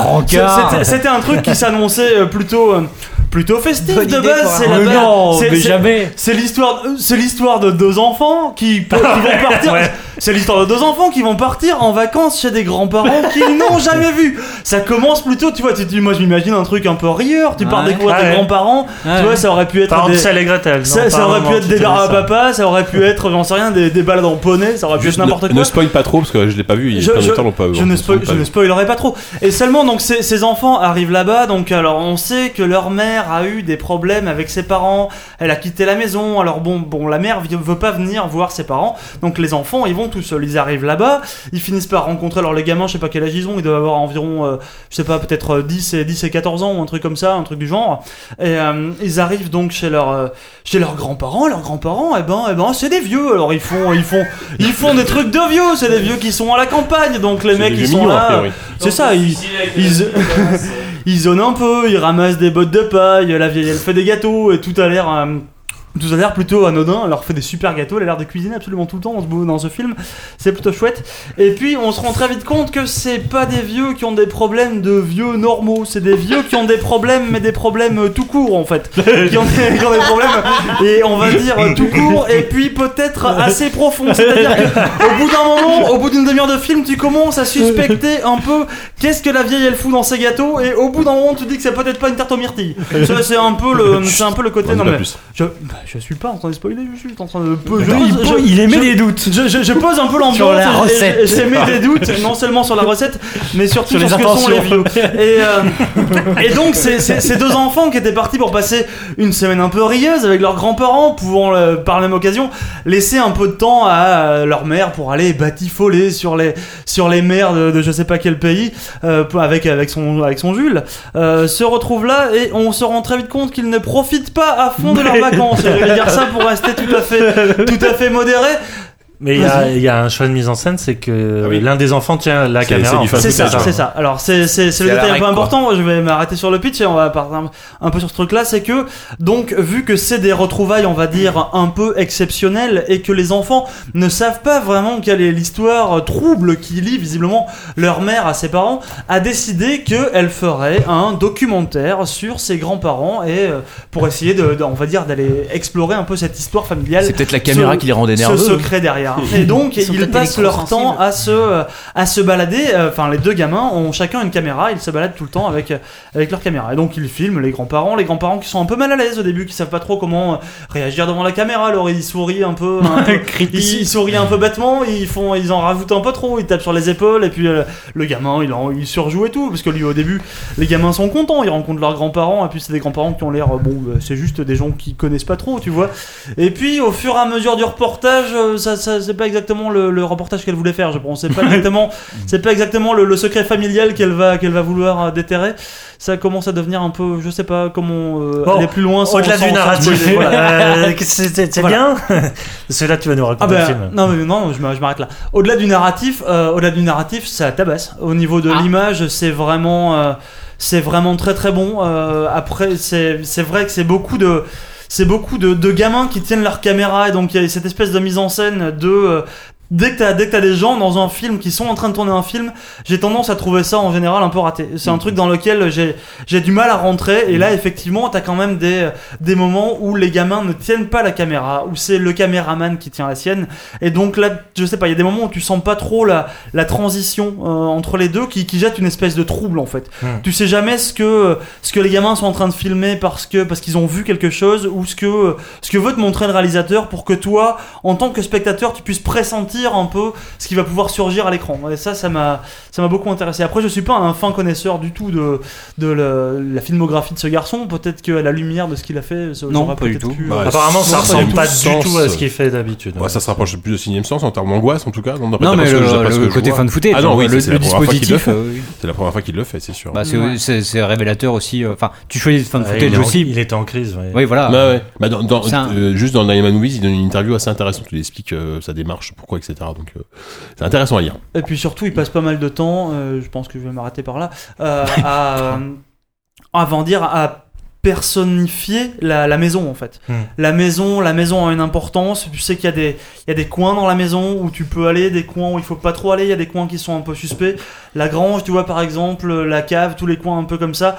Il y a, il y a des moments, il gère très bien, euh, on va dire la, la lumière. Il y a des moments dans le film, il arrive très bien à gérer des moments d'angoisse pure et des moments de et des moments où tu te sens dès qu'il y a du soleil en gros tout va bien. Dès qu'ils sont dans des lieux où il y a un peu moins de soleil ça commence à aller un peu moins bien. Ça n'a pas forcément de, de rapport ou quoi avec la lumière ni rien Mhm. mais il arrive à te faire retransmettre ça. Il y a des moments où tu te sens ah, devant ton écran tu te sens un peu réconforté quoi. et ça c'est vraiment très bien vu avec euh, trois fois rien comme effet Mhm. et vraiment c'était c'était un très bon film j'ai pas passé le dimanche euh, que j'espérais c'était pas exactement le dimanche le plus joyeux et le Ouais, plus t'as eu peur. En fait, tu- tu l'as pas forcément dit, mais t'as flippé quoi. ah bien sûr mais Ah, voilà. alors je suis je suis une petite lopette hein, pour tout ce qui est des films un peu euh, les un peu aussi. comme ça sensationnel et là c'était euh, je suis content Un sacerdoce. je suis allé voir ce film à 14h Ça serait cul. je suis très content quand je suis sorti il y avait c'était il y Qu'il avait un grand ciel jour. bleu sur Paris il y avait un grand ciel bleu sur Paris il y avait pas trop de views je pense que, je pense que j'aurais été un peu angoissé aussi mais du coup c'était je pense qu'on peut on peut en déduire que c'est un bon film Très bien. Merci beaucoup, Oupi. De rien. Euh, Diz. Euh, pff, en ce moment, en ce moment, je suis assez fatigué et du coup, ça me désole parce que euh, il y a un milliard de séries qui ont, qui ont soit débuté, soit Je repris. vous conseille le Lexomil. Et euh, mais non, mais voilà. Et le, le soir, je rentre du boulot, j'ai envie de me mater euh, The Affair, j'ai envie de me mater The Leftovers, j'ai envie de me mater Homeland, j'ai envie de me mater. Ça, ça a repris à faire Ouais. Ouais. Oh putain. Mais oui, Pardon, ok, mais euh, tout est reparti là. Transgression, mais ah, génial. Tout est reparti, Walking Dead, machin. Et mais du coup, comme je suis fatigué, bah, je regarde des séries de merde. Je regarde des séries qui me voilà, la qui petite maison prairie je regarde des séries CW en fait, c'est ça. Et je regarde. Ah, il y a iZombie qui a repris Ouais, sa mais ça, deuxième ça saison. tu vois, même ça, je pense que c'est encore trop. C'est Ouais, c'est- trop trop, c'est trop intellectuel, malin, c'est trop un, un télo pour moi. Non, je regarde des trucs de super-héros moisis là, les euh, euh, Arrow, Flash, euh, Gotham. mais tu vois les trucs. Mais, Ah, la mais, voix avec les mais tacs, voilà, là. mais tu vois, je, je mets ça. je essaye m'en- d'y mettre plus de mépris encore mais, mais non, mais je recommandations tu regardes vas-y, pas Shield. recommande. non, non, ça, non, ça. Non, non, moi je suis plus d'ici, tu vois, les trucs euh, Marvel, là, non, les séries Marvel, je peux pas. C'est- Mais Go- Gotham, je trouve ça intéressant. Mais voilà, et c'est c'est limite là où je voulais en venir, c'est que euh, Ah, lui. euh, Flash, c'est- rigolo, c'est- ça se prend pas, ça se prend pas au sérieux, admettons quoi. Bon, même si, euh, bon, ouais, bref, euh, Arrow, c'est, c'est, je sais même pas pourquoi je regarde, mais toutes les semaines, là, là, là, on est, on est, on est jeudi soir, je sais que je vais rentrer, je vais me mettre mon épisode, hein. je vais me mettre mon épisode, je vais m'endormir Parce devant. que voilà, c'est C'est faciles. quasiment quoi. sûr, C'est je me- faciles, t'as pas besoin de te je concentrer. vais m'endormir euh, devant, j'en suis persuadé quoi. voilà. Mais euh, en plus ça, ça a Là, commencé la, la C'est comme quand tu saison. un replay de Stéphane Plaza sur la 6 et tu sais que tu vas t'endormir, tu vois. Voilà, c'est truc. C'est limite du même niveau, quoi. C'est un Ah truc, non, c'est- moi- mon truc c'est euh, America's Next Top Model avec Tyra Ah ouais, Banks. ouais. Voilà, ce genre de truc. Non mais là, Moi, c'est Face Off. Bah, la différence, Ah, mais je m'endors pas. La différence avec ce genre d'émission, c'est que bon, c'est toujours pareil. Là, il y, y a un truc, il y a un truc gênant. Tu vois, genre au moment tu t'endors, tu, tu commences à t'endormir et là t'as une scène, wow, t'as des frissons tellement c'est nul, tu vois. Donc ça, ça te réveille quoi. Là, là, dans le. C'est un petit plaisir pervers en fait. Bah, hein. ouais, ouais, mais c'est vrai que c'est vrai qu'avec Bruno, on débriefe souvent l'épisode de, Har- de Haro, quoi, parce qu'il se passe toujours des trucs. Ah, t'as vu ce qu'elle a fait le personnage là, c'était. Ouais, ouais, c'est soap, quoi. Ouais, ouais, il y a un truc, il y a un truc comme ça, c'est notre, notre Downton Abbey à nous, quoi. On, on en parle après. Et euh, mais oui, non, euh, effectivement, le, le, le truc, c'est que la pire série euh, dans le genre, c'était Gotham la saison dernière. Et je trouve que bizarrement, euh, ça va un peu en s'améliorant. Les acteurs se jouent toujours comme des pieds, hein, ça, y mais euh, mais je sais pas, le côté un peu un peu gothique de la ville, euh, le- les intrigues, le- le- les personnages qu'ils arrivent à mettre de manière complètement impromptue, et c'est absurde. le- Je sais pas, il y a un truc que j'aime bien. En plus, il y a Morena Baccarin qui est apparu dans la, à partir du milieu de la saison 1, et ça fait toujours plaisir à voir. Donc voilà, c'est un peu mes séries du moment. C'est triste, hein, c'est super triste. hein. J'aimerais bien regarder des trucs mieux, mais faut Ouais, que je- ouais, plus Ah, tu- tard. Tu, parleras de Fargo et de The Affair. Bah voilà, il y a quoi. Fargo qui a repris aussi. Fabuleux. enfin. Bah ouais, ouais, Oui, oui. sans doute. Très bien. Enfin, première. J'imagine c'est mieux que, que, que Haro, oui. Ah Oui, ah bon, oui, c'est pas difficile. en même Ouais. temps. Euh, merci, Liz. On va te laisser à ta, ta Ouais, tristesse. je, je m'en vais. Force Rose. Euh, moi, je suis pas sûr tout à fait que ce soit une, euh, une recommandation en fait, mais c'est le seul moment où je vais pouvoir vous parler de Lego Dimension. le Oh, le blanc, silence. le silence. Oh putain. Non, vas-y, moi ça m'intéresse. Donc, t'as t'as investi 200 euros dans le, dans le truc ou? 80, non, non euh, on l'a reçu à la rédac. Ouf. hein, Oh, bon, euh, merci. Donc je ne l'ai pas payé. Ouais, ouais, non mais ok. Et, euh, bah oui, non mais sinon, en fait, c'était un peu. des euh, développeurs qui meurent de faim un, un peu the point of the- du truc, tu vois, c'est que j'adore les jeux Lego en général. J'aime beaucoup euh, Surtout quand ils sont gratuits. les jeux Lego. Non, non, mais les. euh, Ouais, les jeux j'avais Lego sont j'avais cool, commencé par Lego Star Wars, Ouais, euh, bien que j'ai sûr. racheté il y a pas longtemps, qui était en promo sur Steam, et en valeurs fait, sûres. ça a très très mal vieilli. Ah oui. Euh, Lego Indiana Jones, ils étaient super. Enfin, tout, voilà. Et récemment. euh, les Lego Marvel, enfin voilà, sont très bons. Donc, euh, et comme j'ai aussi un léger penchant, penchant malsain pour les jeux à jouer vidéo, forcément Lego Dimension, je l'attendais avec impatience. Je l'avais essayé avec à la Gamescom, ça m'avait beaucoup plu. Euh, c'est vrai que le gameplay est vachement euh, novateur avec le euh, la base, enfin l'interaction Bah, avec déjà, les jouets. tu construis Oui, c'est pendant bah, 45 minutes. ah non, mais déjà, moi, rien, que de construire la Stargate, là, c'est génial. Même ta petite Batmobile, tes petits bonhommes et tout. ça, Et ça, c'est. Mais tu les construis physiquement, tu dire Ah oui, comme un Lego. Et euh, tu peux même les upgrader. C'est que t'as des. À la fin, tu, enfin, tu débloques par exemple la Batmobile, t'en t'en construis plusieurs. Elles- Avec des. des, euh, des abilities, ça, je sais plus parler. Capacités. Des capacités différentes, ouais. merci. Euh, bref. euh, non, non, enfin. Le, le, le, le jeu est bon, vraiment euh, l'interaction, donc les personnages, il y a plusieurs. C'est vraiment le premier jeu à jouer vidéo Hmm. qui euh, fait vraiment interagir avec la base. Il y a vraiment plusieurs. euh, elle sert vraiment à quelque chose et pas seulement à poser les personnages. Pour le coup, c'est très malin et très très très inventif et, et, et, voilà. Sauf que bah, le jeu, tu le fais une fois. Euh, comme tous les jeux Lego, bah, le, mode, le fameux euh, mode, mode histoire, mode libre. Enfin, c'est comme ça que fonctionnent les jeux Lego. Bah là, il n'y a pas forcément. C'est forcément que il y a un seul mode de jeu que tu fais avec les personnages qui sont fournis dans la boîte. Et une fois que tu as fini le mode histoire, bah, c'est fini, puisque les quelques, quelques euh, endroits où tu ne peux pas aller ne sont accessibles que en achetant des nouveaux personnages. Rien ne se débloque. Tu, donc en un week-end, mon coloc l'a terminé, en y jouant beaucoup trop. Et, et voilà, et depuis, ben, on n'y rejoue plus parce que Mince. tout l'in- moi, ce que j'aime dans les jeux Lego, c'est les recommencer plein de fois, chercher tous les secrets, fouiner. Il y a toujours en plus des trucs un peu marrants, un peu planqués partout. Ben là, euh, ben non, tu, là tu peux pas y aller parce qu'il faut acheter Scooby-Doo. Là tu peux pas y aller Ah ouais, parce qu'il faut voilà. acheter Ouais, euh, affreux. McFly. Oh économique. euh, Et du coup, bah, le jeu, bah, tu le fais une Oh, fois. c'est sordide. Bah, tu le fais une fois et puis c'est tout. Et toute la rejouabilité et tout l'intérêt du jeu Lego. Ou, ou alors tu achètes les figurines en plus. Ou alors t'achètes toutes les figurines. Voilà. Ah, Tu, à la rigueur que tu trouves un ou deux packs sympas. Par exemple, euh, il y a euh, un pack moi que je trouve euh, rigolo, j'aime bien les figurines, ça serait le pack Retour vers le futur. Mm. Mais en fait, ça me sert à rien de l'acheter puisque le pouvoir du personnage de Marty est pas forcément très intéressant. Alors qu'un personnage comme euh, Superman, par exemple, a Mm. des pouvoirs qui seraient plus intéressants dans le jeu. Donc je fais quoi? Je vais acheter Superman alors qu'il me plaît pas, mais parce que Mm. dans le jeu ça va être intéressant ou euh, et en fait j'en suis ressorti hyper frustré. Et euh, Putain, le commerce. bah, Big Pharma. bah ouais, non mais je m'attendais à ce qu'il y ait plus de choses débloquables dans le jeu. Ouais. Euh, Je je- qu'ils le reconnaissent à partir de. C'est un NFC euh, ouais, mais qui, qui classique. Dans le dans le socle, il y a un socle comme tous Et les. tu peux pas intervertir le socle avec le. Ah si, bah si. Ah, pour tricher, pour les pouvoirs, tu veux dire Co- Comme ça. ah, Bah, il il faut quand même piquer faut les acheter trucs, le, il faut acheter le socle. Ça change Quand- rien en plus. Ouais, ça change rien du tout. oui, oui, T'achètes la figurine, c'est le Ouais, socle par en fait exemple, qui compte si- la figurine que tu. Si t'as deux euh, personnages et que tu préfères le personnage de l'autre, euh, de- le, le- le pouvoir de l'autre, est-ce que genre t'inverses le Ah socle oui, t'inverses Oui, le socle, tu peux. c'est le socle hein, qui est reconnu.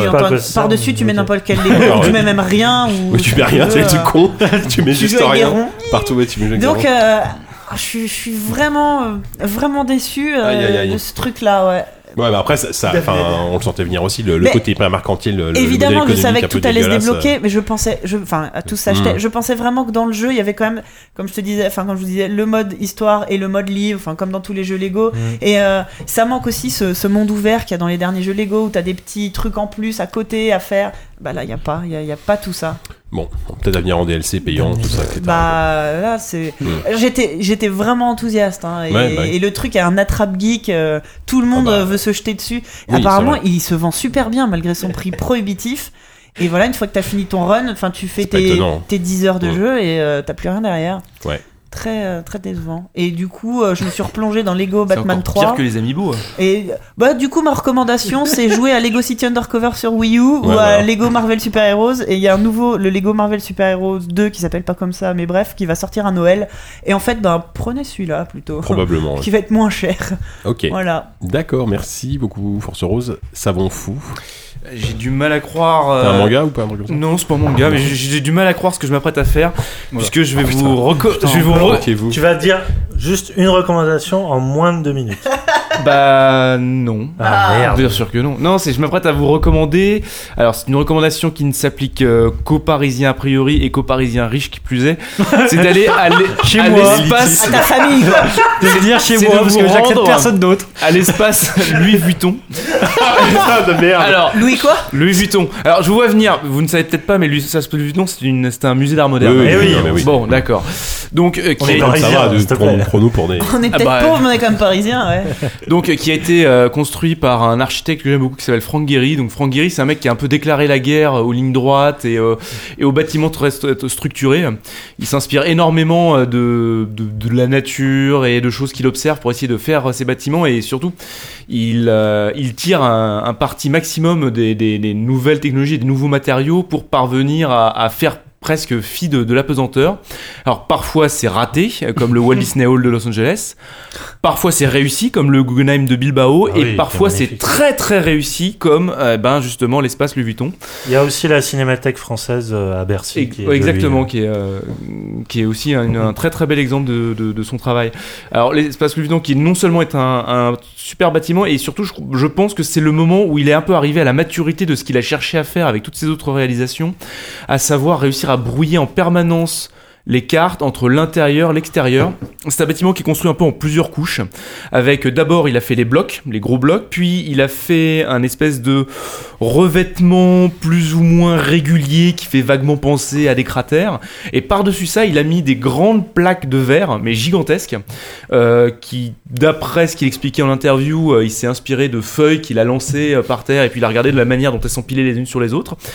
Et en fait, parfois, on est tantôt dans un des cubes, tantôt on juste à l'extérieur de l'espèce de volcan, mais avec une plaque de verre, euh, avec des aménagements extérieurs qu'il a pensé comme des aménagements intérieurs.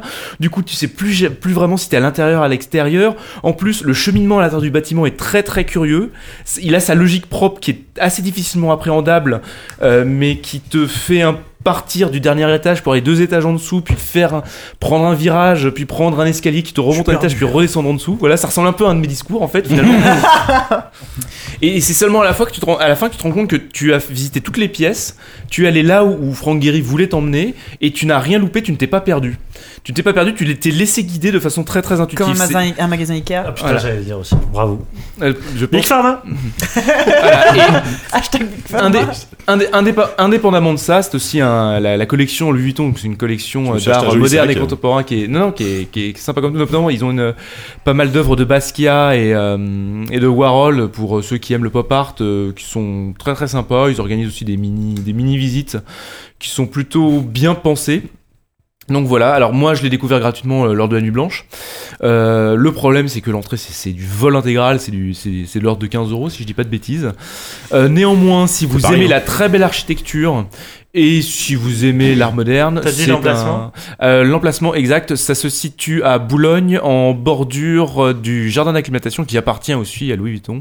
D'accord. Ouais, oui, savais tout à fait. Donc à...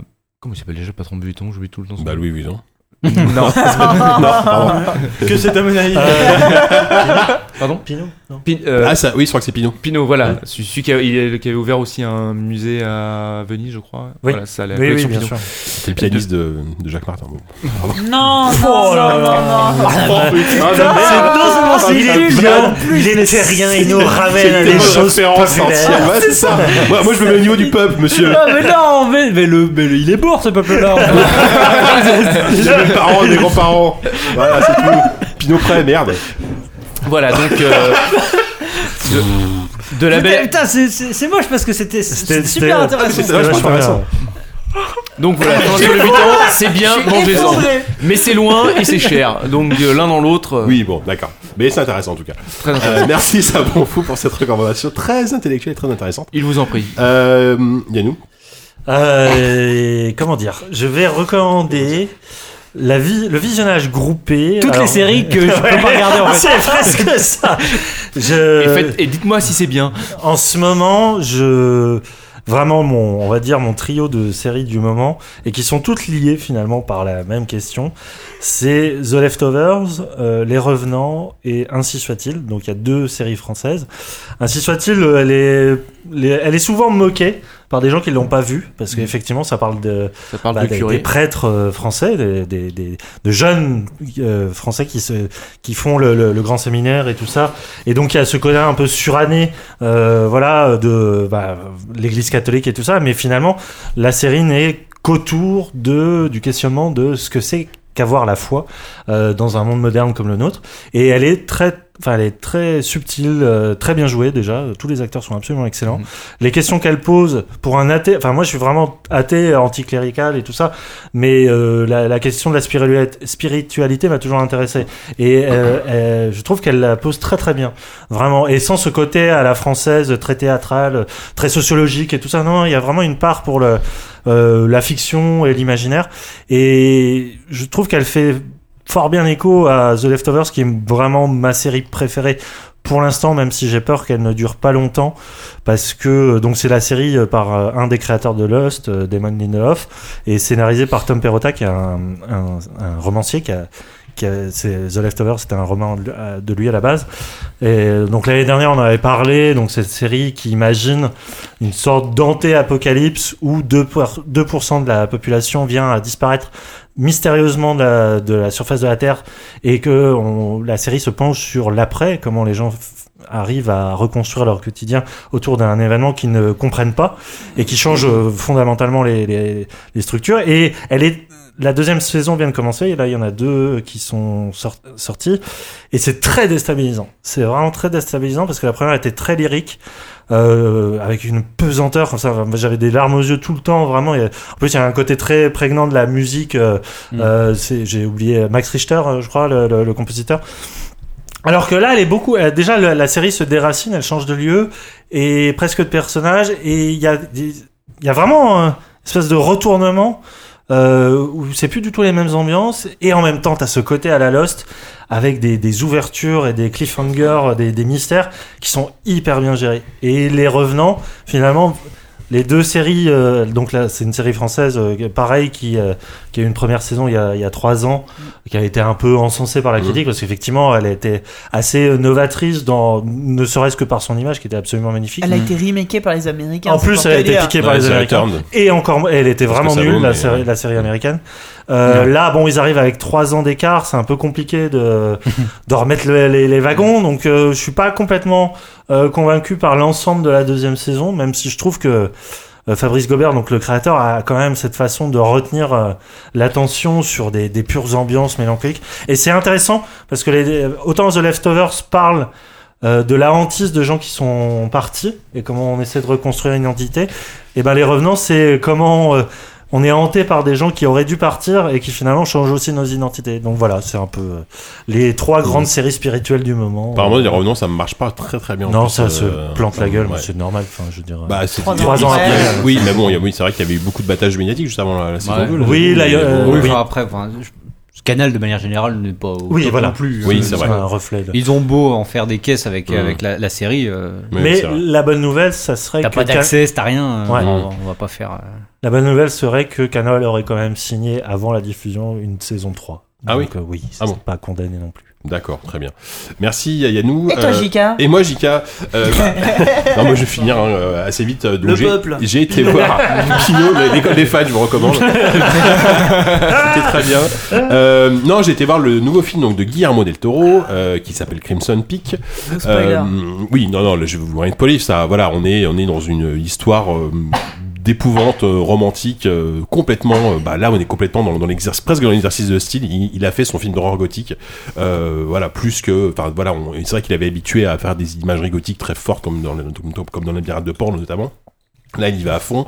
Euh, on sent clairement qu'il veut rendre hommage au film de la Hammer, euh, à euh, Dario Argento, Giallo et des choses comme ça.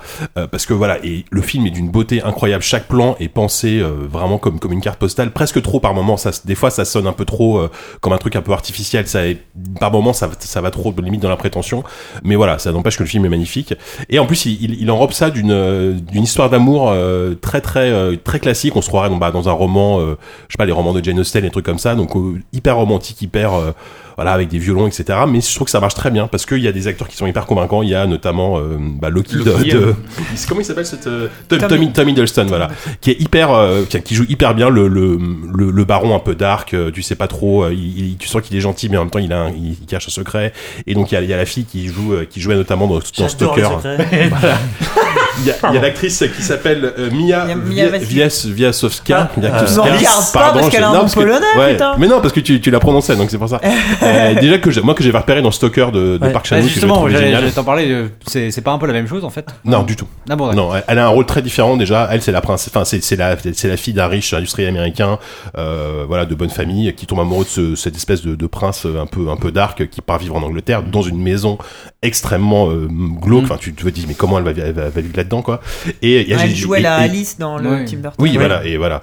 Et il y a Jessica Chastain aussi euh, qui joue Ah. la sœur, euh, la sœur de ce fameux, euh, de, ce fameux baron anglais, qui est extrêmement euh, flippante. Et voilà, donc le, le, le film est très classique dans le fond, euh, magnifique dans la forme.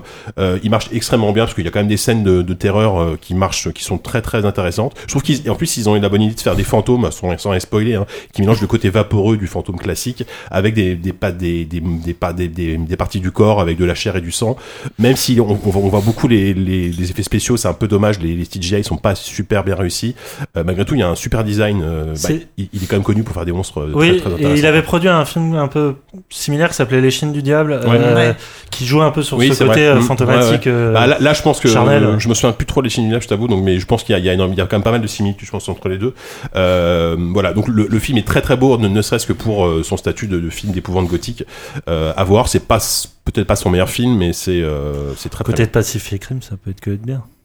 Oh là là Oh, voilà, c'était. Déjà- J'aime bien, j'aime bien, j'avais déjà, envie. dé- déjà, non, ouais. En plus, ça- n'a strictement rien à voir pour le coup. Là, on est, on est complètement à J'imagine l'opposé. qu'il n'y a pas un euh. robot qui alors, alors, figure-toi que Ah, à un moment génial. donné, euh, non, non, donc Crimson Peak. Il y a Jacques euh, Martin. il y a Jacques Martin qui arrive.